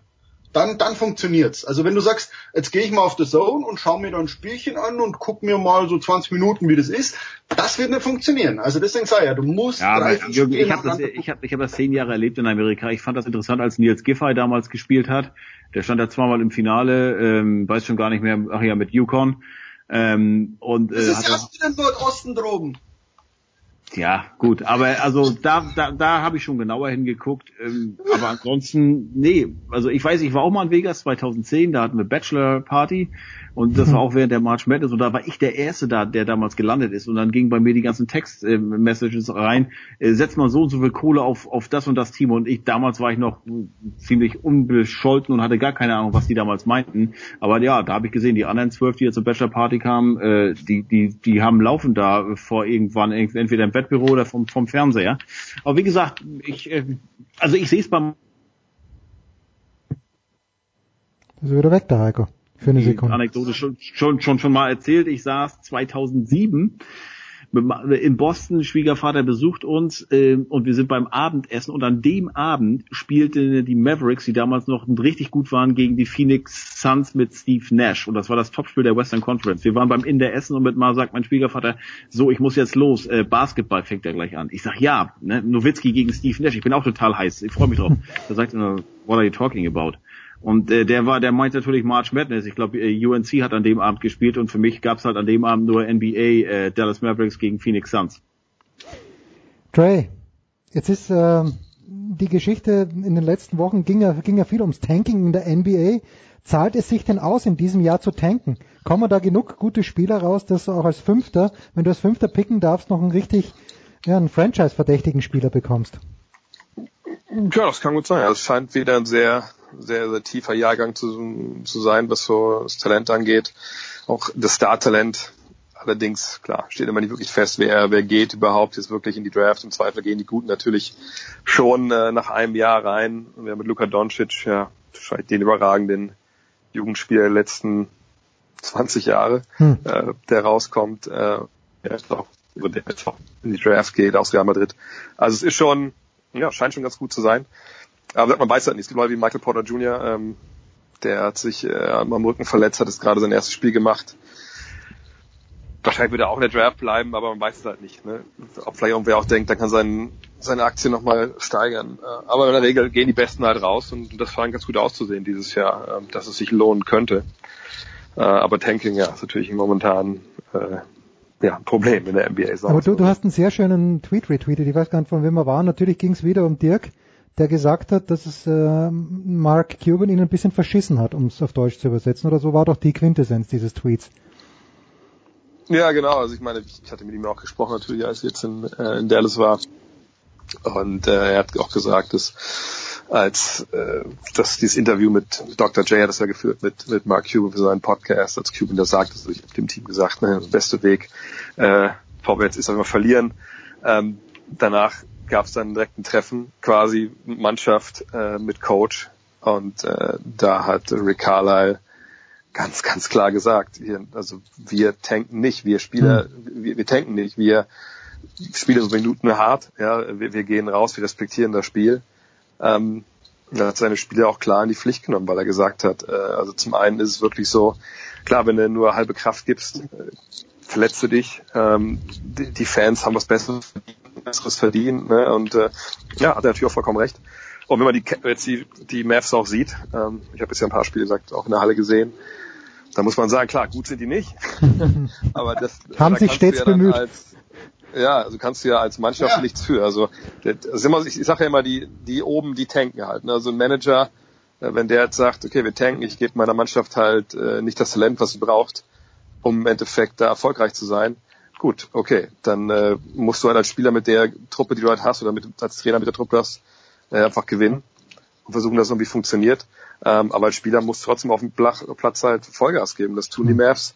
Die sind ja auch leider auch da ein bisschen zu gut, um wirklich knallhart zu tanken. Die werden halt ungefähr wahrscheinlich so um Platz 5, 6, 7 landen. Und immer darauf an, natürlich, wie die, wie die Lotterie da ausgeht. Ähm, aber die geben Gas. Aber andere Teams, zum Beispiel, wir haben ja die, die Memphis Grizzlies gesehen. Naja, da muss man sich schon mal fragen, ob die wirklich eigentlich Geld dafür kriegen sollten, was sie stellenweise machen. Hat, glaube ich, 18 Spiele in Folge verloren. Ähm, nehmen stellenweise auch ihre besten Spiele dann raus. Also zum Beispiel jetzt in Dallas war auch Marc Gasol nicht dabei. Naja, dann wird es natürlich super, super schwierig. Und dann fragt man sich auch als Fan, warum soll man da eigentlich noch in die Halle gehen? Ähm, und das widerspricht halt, auch wenn es natürlich eine Taktik ist, die in der NBA Dunk Draft äh, zum Erfolg führen kann, da fragt man sich natürlich dann im Endeffekt wirklich, ähm, ist das noch im Sinn des Sports? Vom reinen Sport zum Tanking-Sport. Das ist nicht schön. Jetzt haben wir den Heiko und den Jürgen eine gute Stunde genossen hier. Fantastisch, Dre, eine halbe Stunde, ganz, ganz großartig. Am Wochenende fangen wir mit dir an, Dre. Wirst du in München sein? Wirst du NBA kommentieren? Wie schaut denn? Nein, um Gottes Willen, du bist, du bist wieder im Stadion oder bist du nicht schon wieder dran, um die Wölfe zu kommentieren? Äh, Nee, schon wieder, ich war noch gar nicht dran. Ähm, nee, ich bin äh, am Wochenende doch in, äh, in, in Ismaning, äh, Hm. weil ich ja auch mal wieder ein paar Spiele kommentieren muss, sowieso das Haus nicht fertig, weil wir kein Geld haben. Ähm, nee, ich mache am Wochenende quasi zwei Spiele und dann bin ich sogar bis Mittwoch in, äh, in München und meine Tätigkeit dann, die ja jetzt offiziell ist, als, äh, äh, sag ich mal, Fanradio-Kommentator von dem VfL Wolfsburg, die beginnt dann erst bei den letzten beiden Heimspielen. Äh, die werde ich halt machen, dann gegen natürlich gegen den HSV und gegen den Und gegen den großen FC Köln. Ja. Ja, äh, die Reste des ersten FC Köln. ähm, ja, äh, und da bin ich mal gespannt. Also ich habe schon gesagt, Relegation habe ich eigentlich keinen Bock. Ähm, aber ja, ist noch ein langer Weg. Zum, zum Glück ist Mainz so, so wahnsinnig schlecht, dass die Relegation nicht passieren wird. Heiko, was gibt's für dich am Wochenende? Ich weiß noch nicht, ich bin akkreditiert beim HSV gegen Hertha, aber ich Oh, war mit Ryan immer noch nicht hier mal beim, beim Fußball, aber da muss ich ihn eigentlich auch nicht hinnehmen und Jetzt Ja. spielen sie befreit auf, jetzt, jetzt geht's dahin mit dem HSV. Ja, ich meine, das ist sowieso traurig, dass du nach, was ist jetzt, 26 Spielen mit 18 Punkten irgendwie rein theoretisch sogar noch ein paar Chancen hast, ähm, weil da oben die, die Wolfsburg, Mainz, die kommen ja auch nicht weg vom Fleck. Ähm, ja, nee, ich, ich weiß noch nicht. Abends äh, sind wir mal unterwegs, Frau und ich hier in Hamburg bei einer Party und äh, Sonntag wieder arbeiten. Ja, das nichts Besonderes. Jürgen, das Besondere obliegt dir nicht, dass Ismaning schlecht wäre und nicht, dass mit Frau Olderb unterwegs zu sein schlecht wäre, aber so richtig geht die Luzi nur bei Schmieders ab. Wie denn am Wochenende? Nein, ja, bei uns geht, geht gar nichts. Die Baseball-Saison läuft natürlich. Das ist hier ein ganz großes, großes Ding. Also Kinderbaseball. Meine Frau hat eine Kunstausstellung, die, die macht ja wahnsinnig tolle Lettering-Sachen. Ähm, da gehen wir hin. Ansonsten, ich habe beschlossen, äh, die Mavericks kommen am 23. glaube ich nach LA wieder. Und ich habe beschlossen, nicht als Journalist hinzugehen. Mhm. Ähm, ich werde ich werd mit einem Kumpel in der ersten Reihe oder in der zweiten Reihe hinter der Mavericks Bank sitzen, ähm, werde ein paar Bier trinken und, und werde einfach mal genießen, dass Dirk noch auf dem Feld steht. Nicht als Journalist, nicht danach Fragen stellen und irgendwas, sondern tatsächlich einfach mal ein Spiel gucken, äh, in dem Dirk hoffentlich nur ein bisschen zockt. Ähm, und hoffentlich, wie man ihm sagt, tanken die nicht. Die Lakers sind ja selber recht schlecht. Also Äh, vielleicht darf er hier nochmal ein schönes Spiel machen. Und liebe Kinder, kleiner Hinweis vom Producer. Wenn ihr genau das machen wollt, was Jürgen Schmieder macht, nehmt bitte euren Ausweis mit, denn ich wollte im vergangenen Jahr im Shea Stadium, nein, in City Field heißt er mittlerweile, Jürgen Schmieder ein Bier kaufen und man hat mir kein Bier gegeben, weil ich keinen Ausweis dabei gehabt habe. Also wenn ihr Bier trinken wollt, bitte Ausweis mitnehmen. Jürgen Schmieder, Heiko Oldab, André Vogt, kurze Pause, dann geht's hier weiter.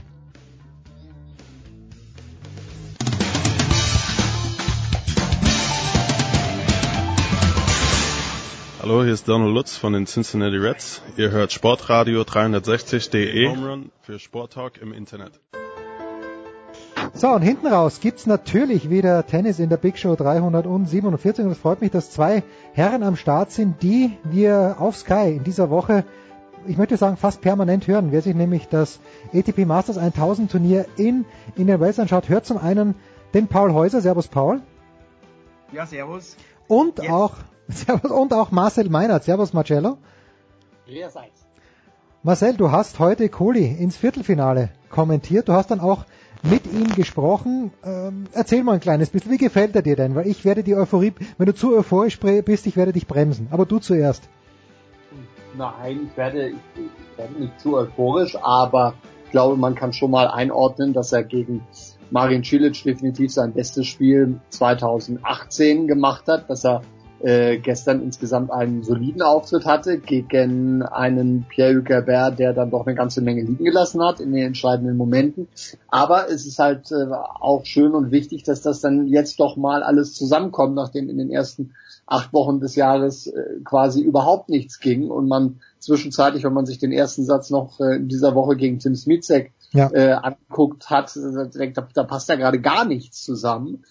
So, und dann merkst du, okay, das ist, es ist doch nicht alles verloren und äh, habe dann auch ein bisschen im Hintergrund mich, mich unterhalten mit Stefan Feske und mit Zipfel, da ist die mhm. Erleichterung schon groß, denn man hat schon unheimlich viel investiert in den, äh, in den letzten Wochen. Das hat dann aus unterschiedlichsten Gründen nicht geklappt, relativ, relativ komplexe Geschichte. Philips Spiel ist ja auch technisch jetzt doch relativ anspruchsvoll da ist es dann dann einfach äh, wichtig, gerade dann auch noch auf so einer Ebene, dass jetzt dann dann äh, die Ergebnisse mal stimmen, dass er gegen einen Juan Martin del Potro noch druckvoller und noch energischer spielen muss, wenn er da überhaupt eine Chance haben will.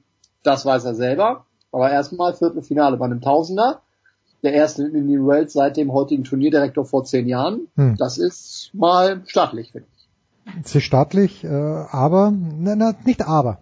Kein Aber, Paul, was beim Koscher, beim Philipp halt manchmal der Fall ist, finde ich, dass er sich selbst das nicht zutraut und gegen Cilic, gegen den hat er davor schon eine gute Bilanz, gegen den hat er sich's zugetraut. Weil sein Spiel, Paul, ist ja, ist ja grandios. Also jedes Mal, wenn man Philipp Kohlschreiber beim Tennisspielen zuschaut, dann muss man sich doch denken, Wahnsinn, der kann alles. Was der, was der drauf hat an Schlägen, das ist grandios. Ist, siehst du es auch als Kopfsache, Paul, oder ist es äh, ja mehrere Komponenten? Äh, absolut Kopfsache. Also was Co-Schreiber spielen kann, das, das geht mir genauso, wie, wie du es jetzt gesagt hast.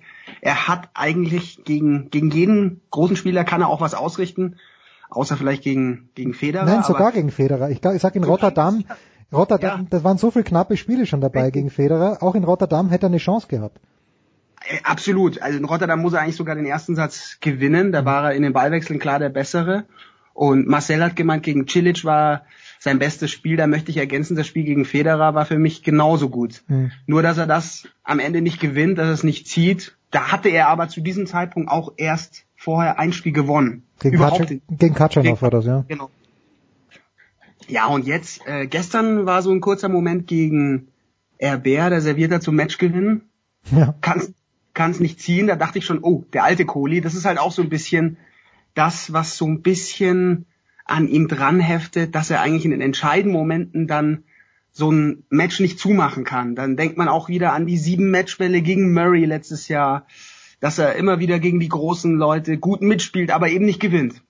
Hm. Und gestern hat er dann so einen soliden Tiebreak gespielt gegen Herbert. Herbert hat dann auch im Tiebreak stark nachgelassen, aber ja, beeindruckend, dass er jetzt im, im Viertelfinale steht und ja, jetzt ist er natürlich krasser Außenseiter gegen Del Potro, aber Warum nicht?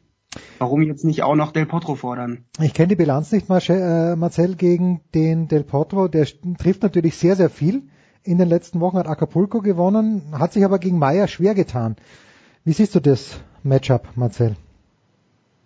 Ja, da muss ich jetzt erstmal sagen, dass ich das, das Match gegen Leo Meyer dann äh, nicht mehr gesehen habe, nachdem ich gestern fünf Stunden in der Box auf der ausnahmsweise. Ähm, habe mich eigentlich ein bisschen äh, gewundert dann vom, vom Ergebnis her, dass es dann doch so, äh, dass es dann doch so eng wurde. Aber der Potro ist natürlich ist natürlich brutal. Ich finde es sensationell, dass der in dieser Form äh, wieder zurück ist. Ich glaube, das sind jetzt acht Siege in Folge, ähm, die er, die, da, die er da hat. Der ruht komplett äh, in sich. Der weiß genau, was er, was er im richtigen Moment äh, machen muss. Der hat seine, seine komplette Technik wieder zur Verfügung. Also von wegen nur Rückhandslides. Nee, nee, nee, nee. Der, der, da nagelt er neuerdings wunderbar drauf wieder mit der Beidhändigen. Absolut, genau. So, das traut er sich. Ich würde mal sagen, so seit Beginn dieses Jahres hinten raus auf der Ziel, gerade letztes Jahr Basel und so, das ist dann schon ein bisschen aufgeblitzt. Aber jetzt ist es wirklich, ähm, wirklich konstant äh, wieder da und ähm, insofern, ja, aber auch äh, Philipp hat gestern ein stabiles Spiel gemacht, verhältnismäßig wenig vermeidbare Fehler. Jetzt wird der Druck aber natürlich ein ganz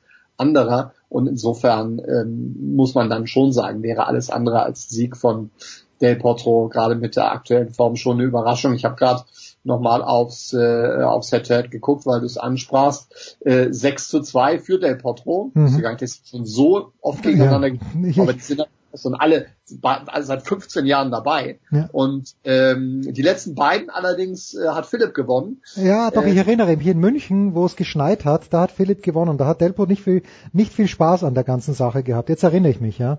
Richtig, richtig, genau. In, in München Philipp mit den besseren Zwischenzeiten dann und im zweiten Durchgang vorne. auf Rasen. Das ist natürlich dann auch nochmal eine Geschichte. Beides 2016, beides knapp hintereinander, beides in Deutschland. Also das sind natürlich andere Voraussetzungen. In den USA, in den USA Del Potro grundsätzlich mit seinem besten Tennis, da hat er glaube ich sechs seiner zehn Turniere gewonnen oder irgendwie so. Also äh, gibt gar, kein, gar keine Diskussion über den Favoriten. Ja, also damals natürlich Del Potro auch zurückgekommen, erst nach der Verletzung 2016.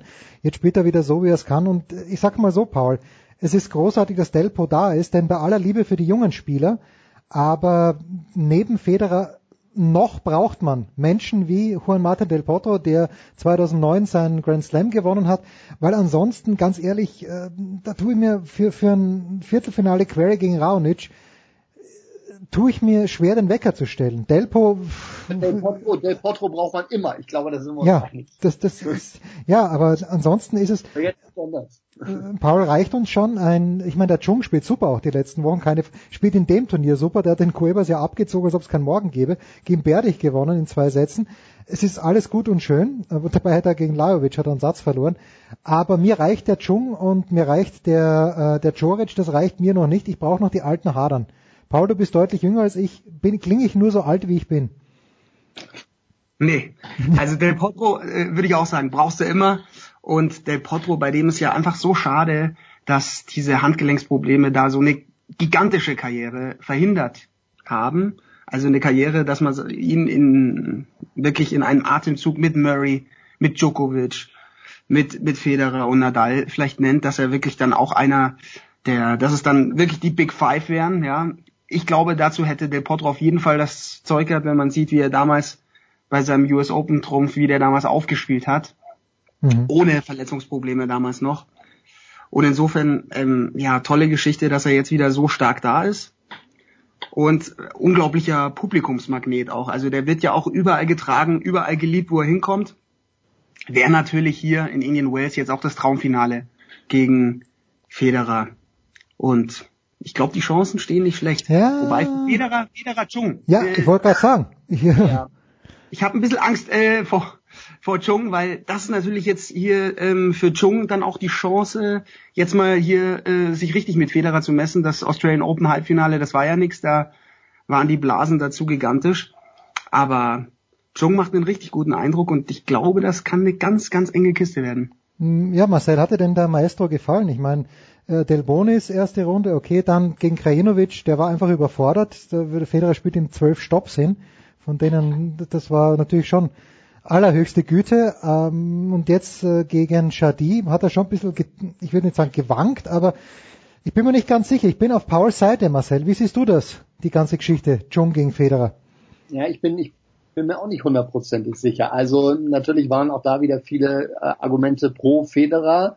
Ähm, er schlägt herausragend auf, äh, hat, hat eine überragend, hat keinen einzigen Punkt bei erstem Aufschlag abgegeben, mhm. hat auch den zweiten sensationell verteidigt. Ich bin mir nur bei dem Match, also jetzt bei, bei der Partie gegen Shadi am Ende nicht ganz sicher, ob das jetzt wirklich nur die Qualität vom Federer im Aufschlag war oder ob, ob Shadi da einfach zu viel Respekt gehabt hat vor dem Service und dann nicht die Aggressivität ausstrahlt, die ein Chang beim Return ausstrahlt. Denn wenn ich mir angucke, wie der gegen, gegen Berdich retourniert hat, wie aggressiv der draufgegangen ist, mein lieber Freund. Also da wird Roger Federer eine ganze Menge zu tun bekommen und ich könnte mir durchaus vorstellen, dass das das, das schwierigste, das komplizierteste Match für ihn bisher in, in diesem Jahr wird. Da ist eine ganze Menge drin und äh, ich, ich freue mich da sehr drauf heute Nacht. Das, äh, wie ist die Zeit? Nicht vor 19 Uhr, das heißt bei uns wäre das, glaube ich, 3 Uhr früh dann, Marcel, oder? 3 Uhr, bitte, Wecker stellen. Ja, ja. das, das werde ich, so crazy bin ich, ich überleg's mir. Oder ich werde mir mal von meinem Sohn erklären lassen, wie die Aufnahmefunktion funktioniert. Das, das wäre auch eine Geschichte. Ein Wort, Paul, müssen wir schon noch verlieren. A, zu Alexander Zverev, der ein Spiel verliert, das er, ja, erstmal ein Wort zu Zverev. Darf er niemals verlieren, dieses Match, äh, das, oder Marcel, du hast, glaube ich, kommentiert oder? Nee, wer war es? Der Hempel hat's kommentiert. Ja, ja, doch, nee, nee, ich hab's kommentiert. Du hast kommentiert. Ja, dann bleibe ich bei dir, Marcel. Ein Match, das er ja. niemals verlieren darf, muss den ersten Satz gewinnen und darf den dritten Satz nicht verlieren. Also ich manchmal, ich bin großer Zverev-Fan mittlerweile, aber ich verstehe, das manchmal verstehe ich ihn nicht. Zum Beispiel in diesem Match. Hast du ihn verstanden?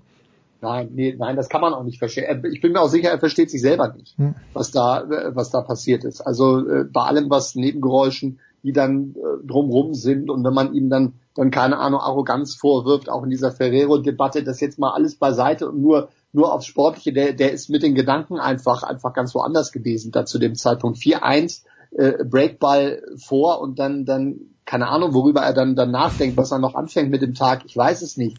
Aber das das das das geht ja nicht schon gar nicht gegen einen so aus Huster, denn wahrlich nicht seinen schlechtesten Tag erwischt hat. Und nee, der war ganz gut eigentlich, muss man wirklich sagen. Der war sehr ordentlich, auch im zweiten Satz dann noch eigentlich besser auch, äh, auch als in der ersten Runde.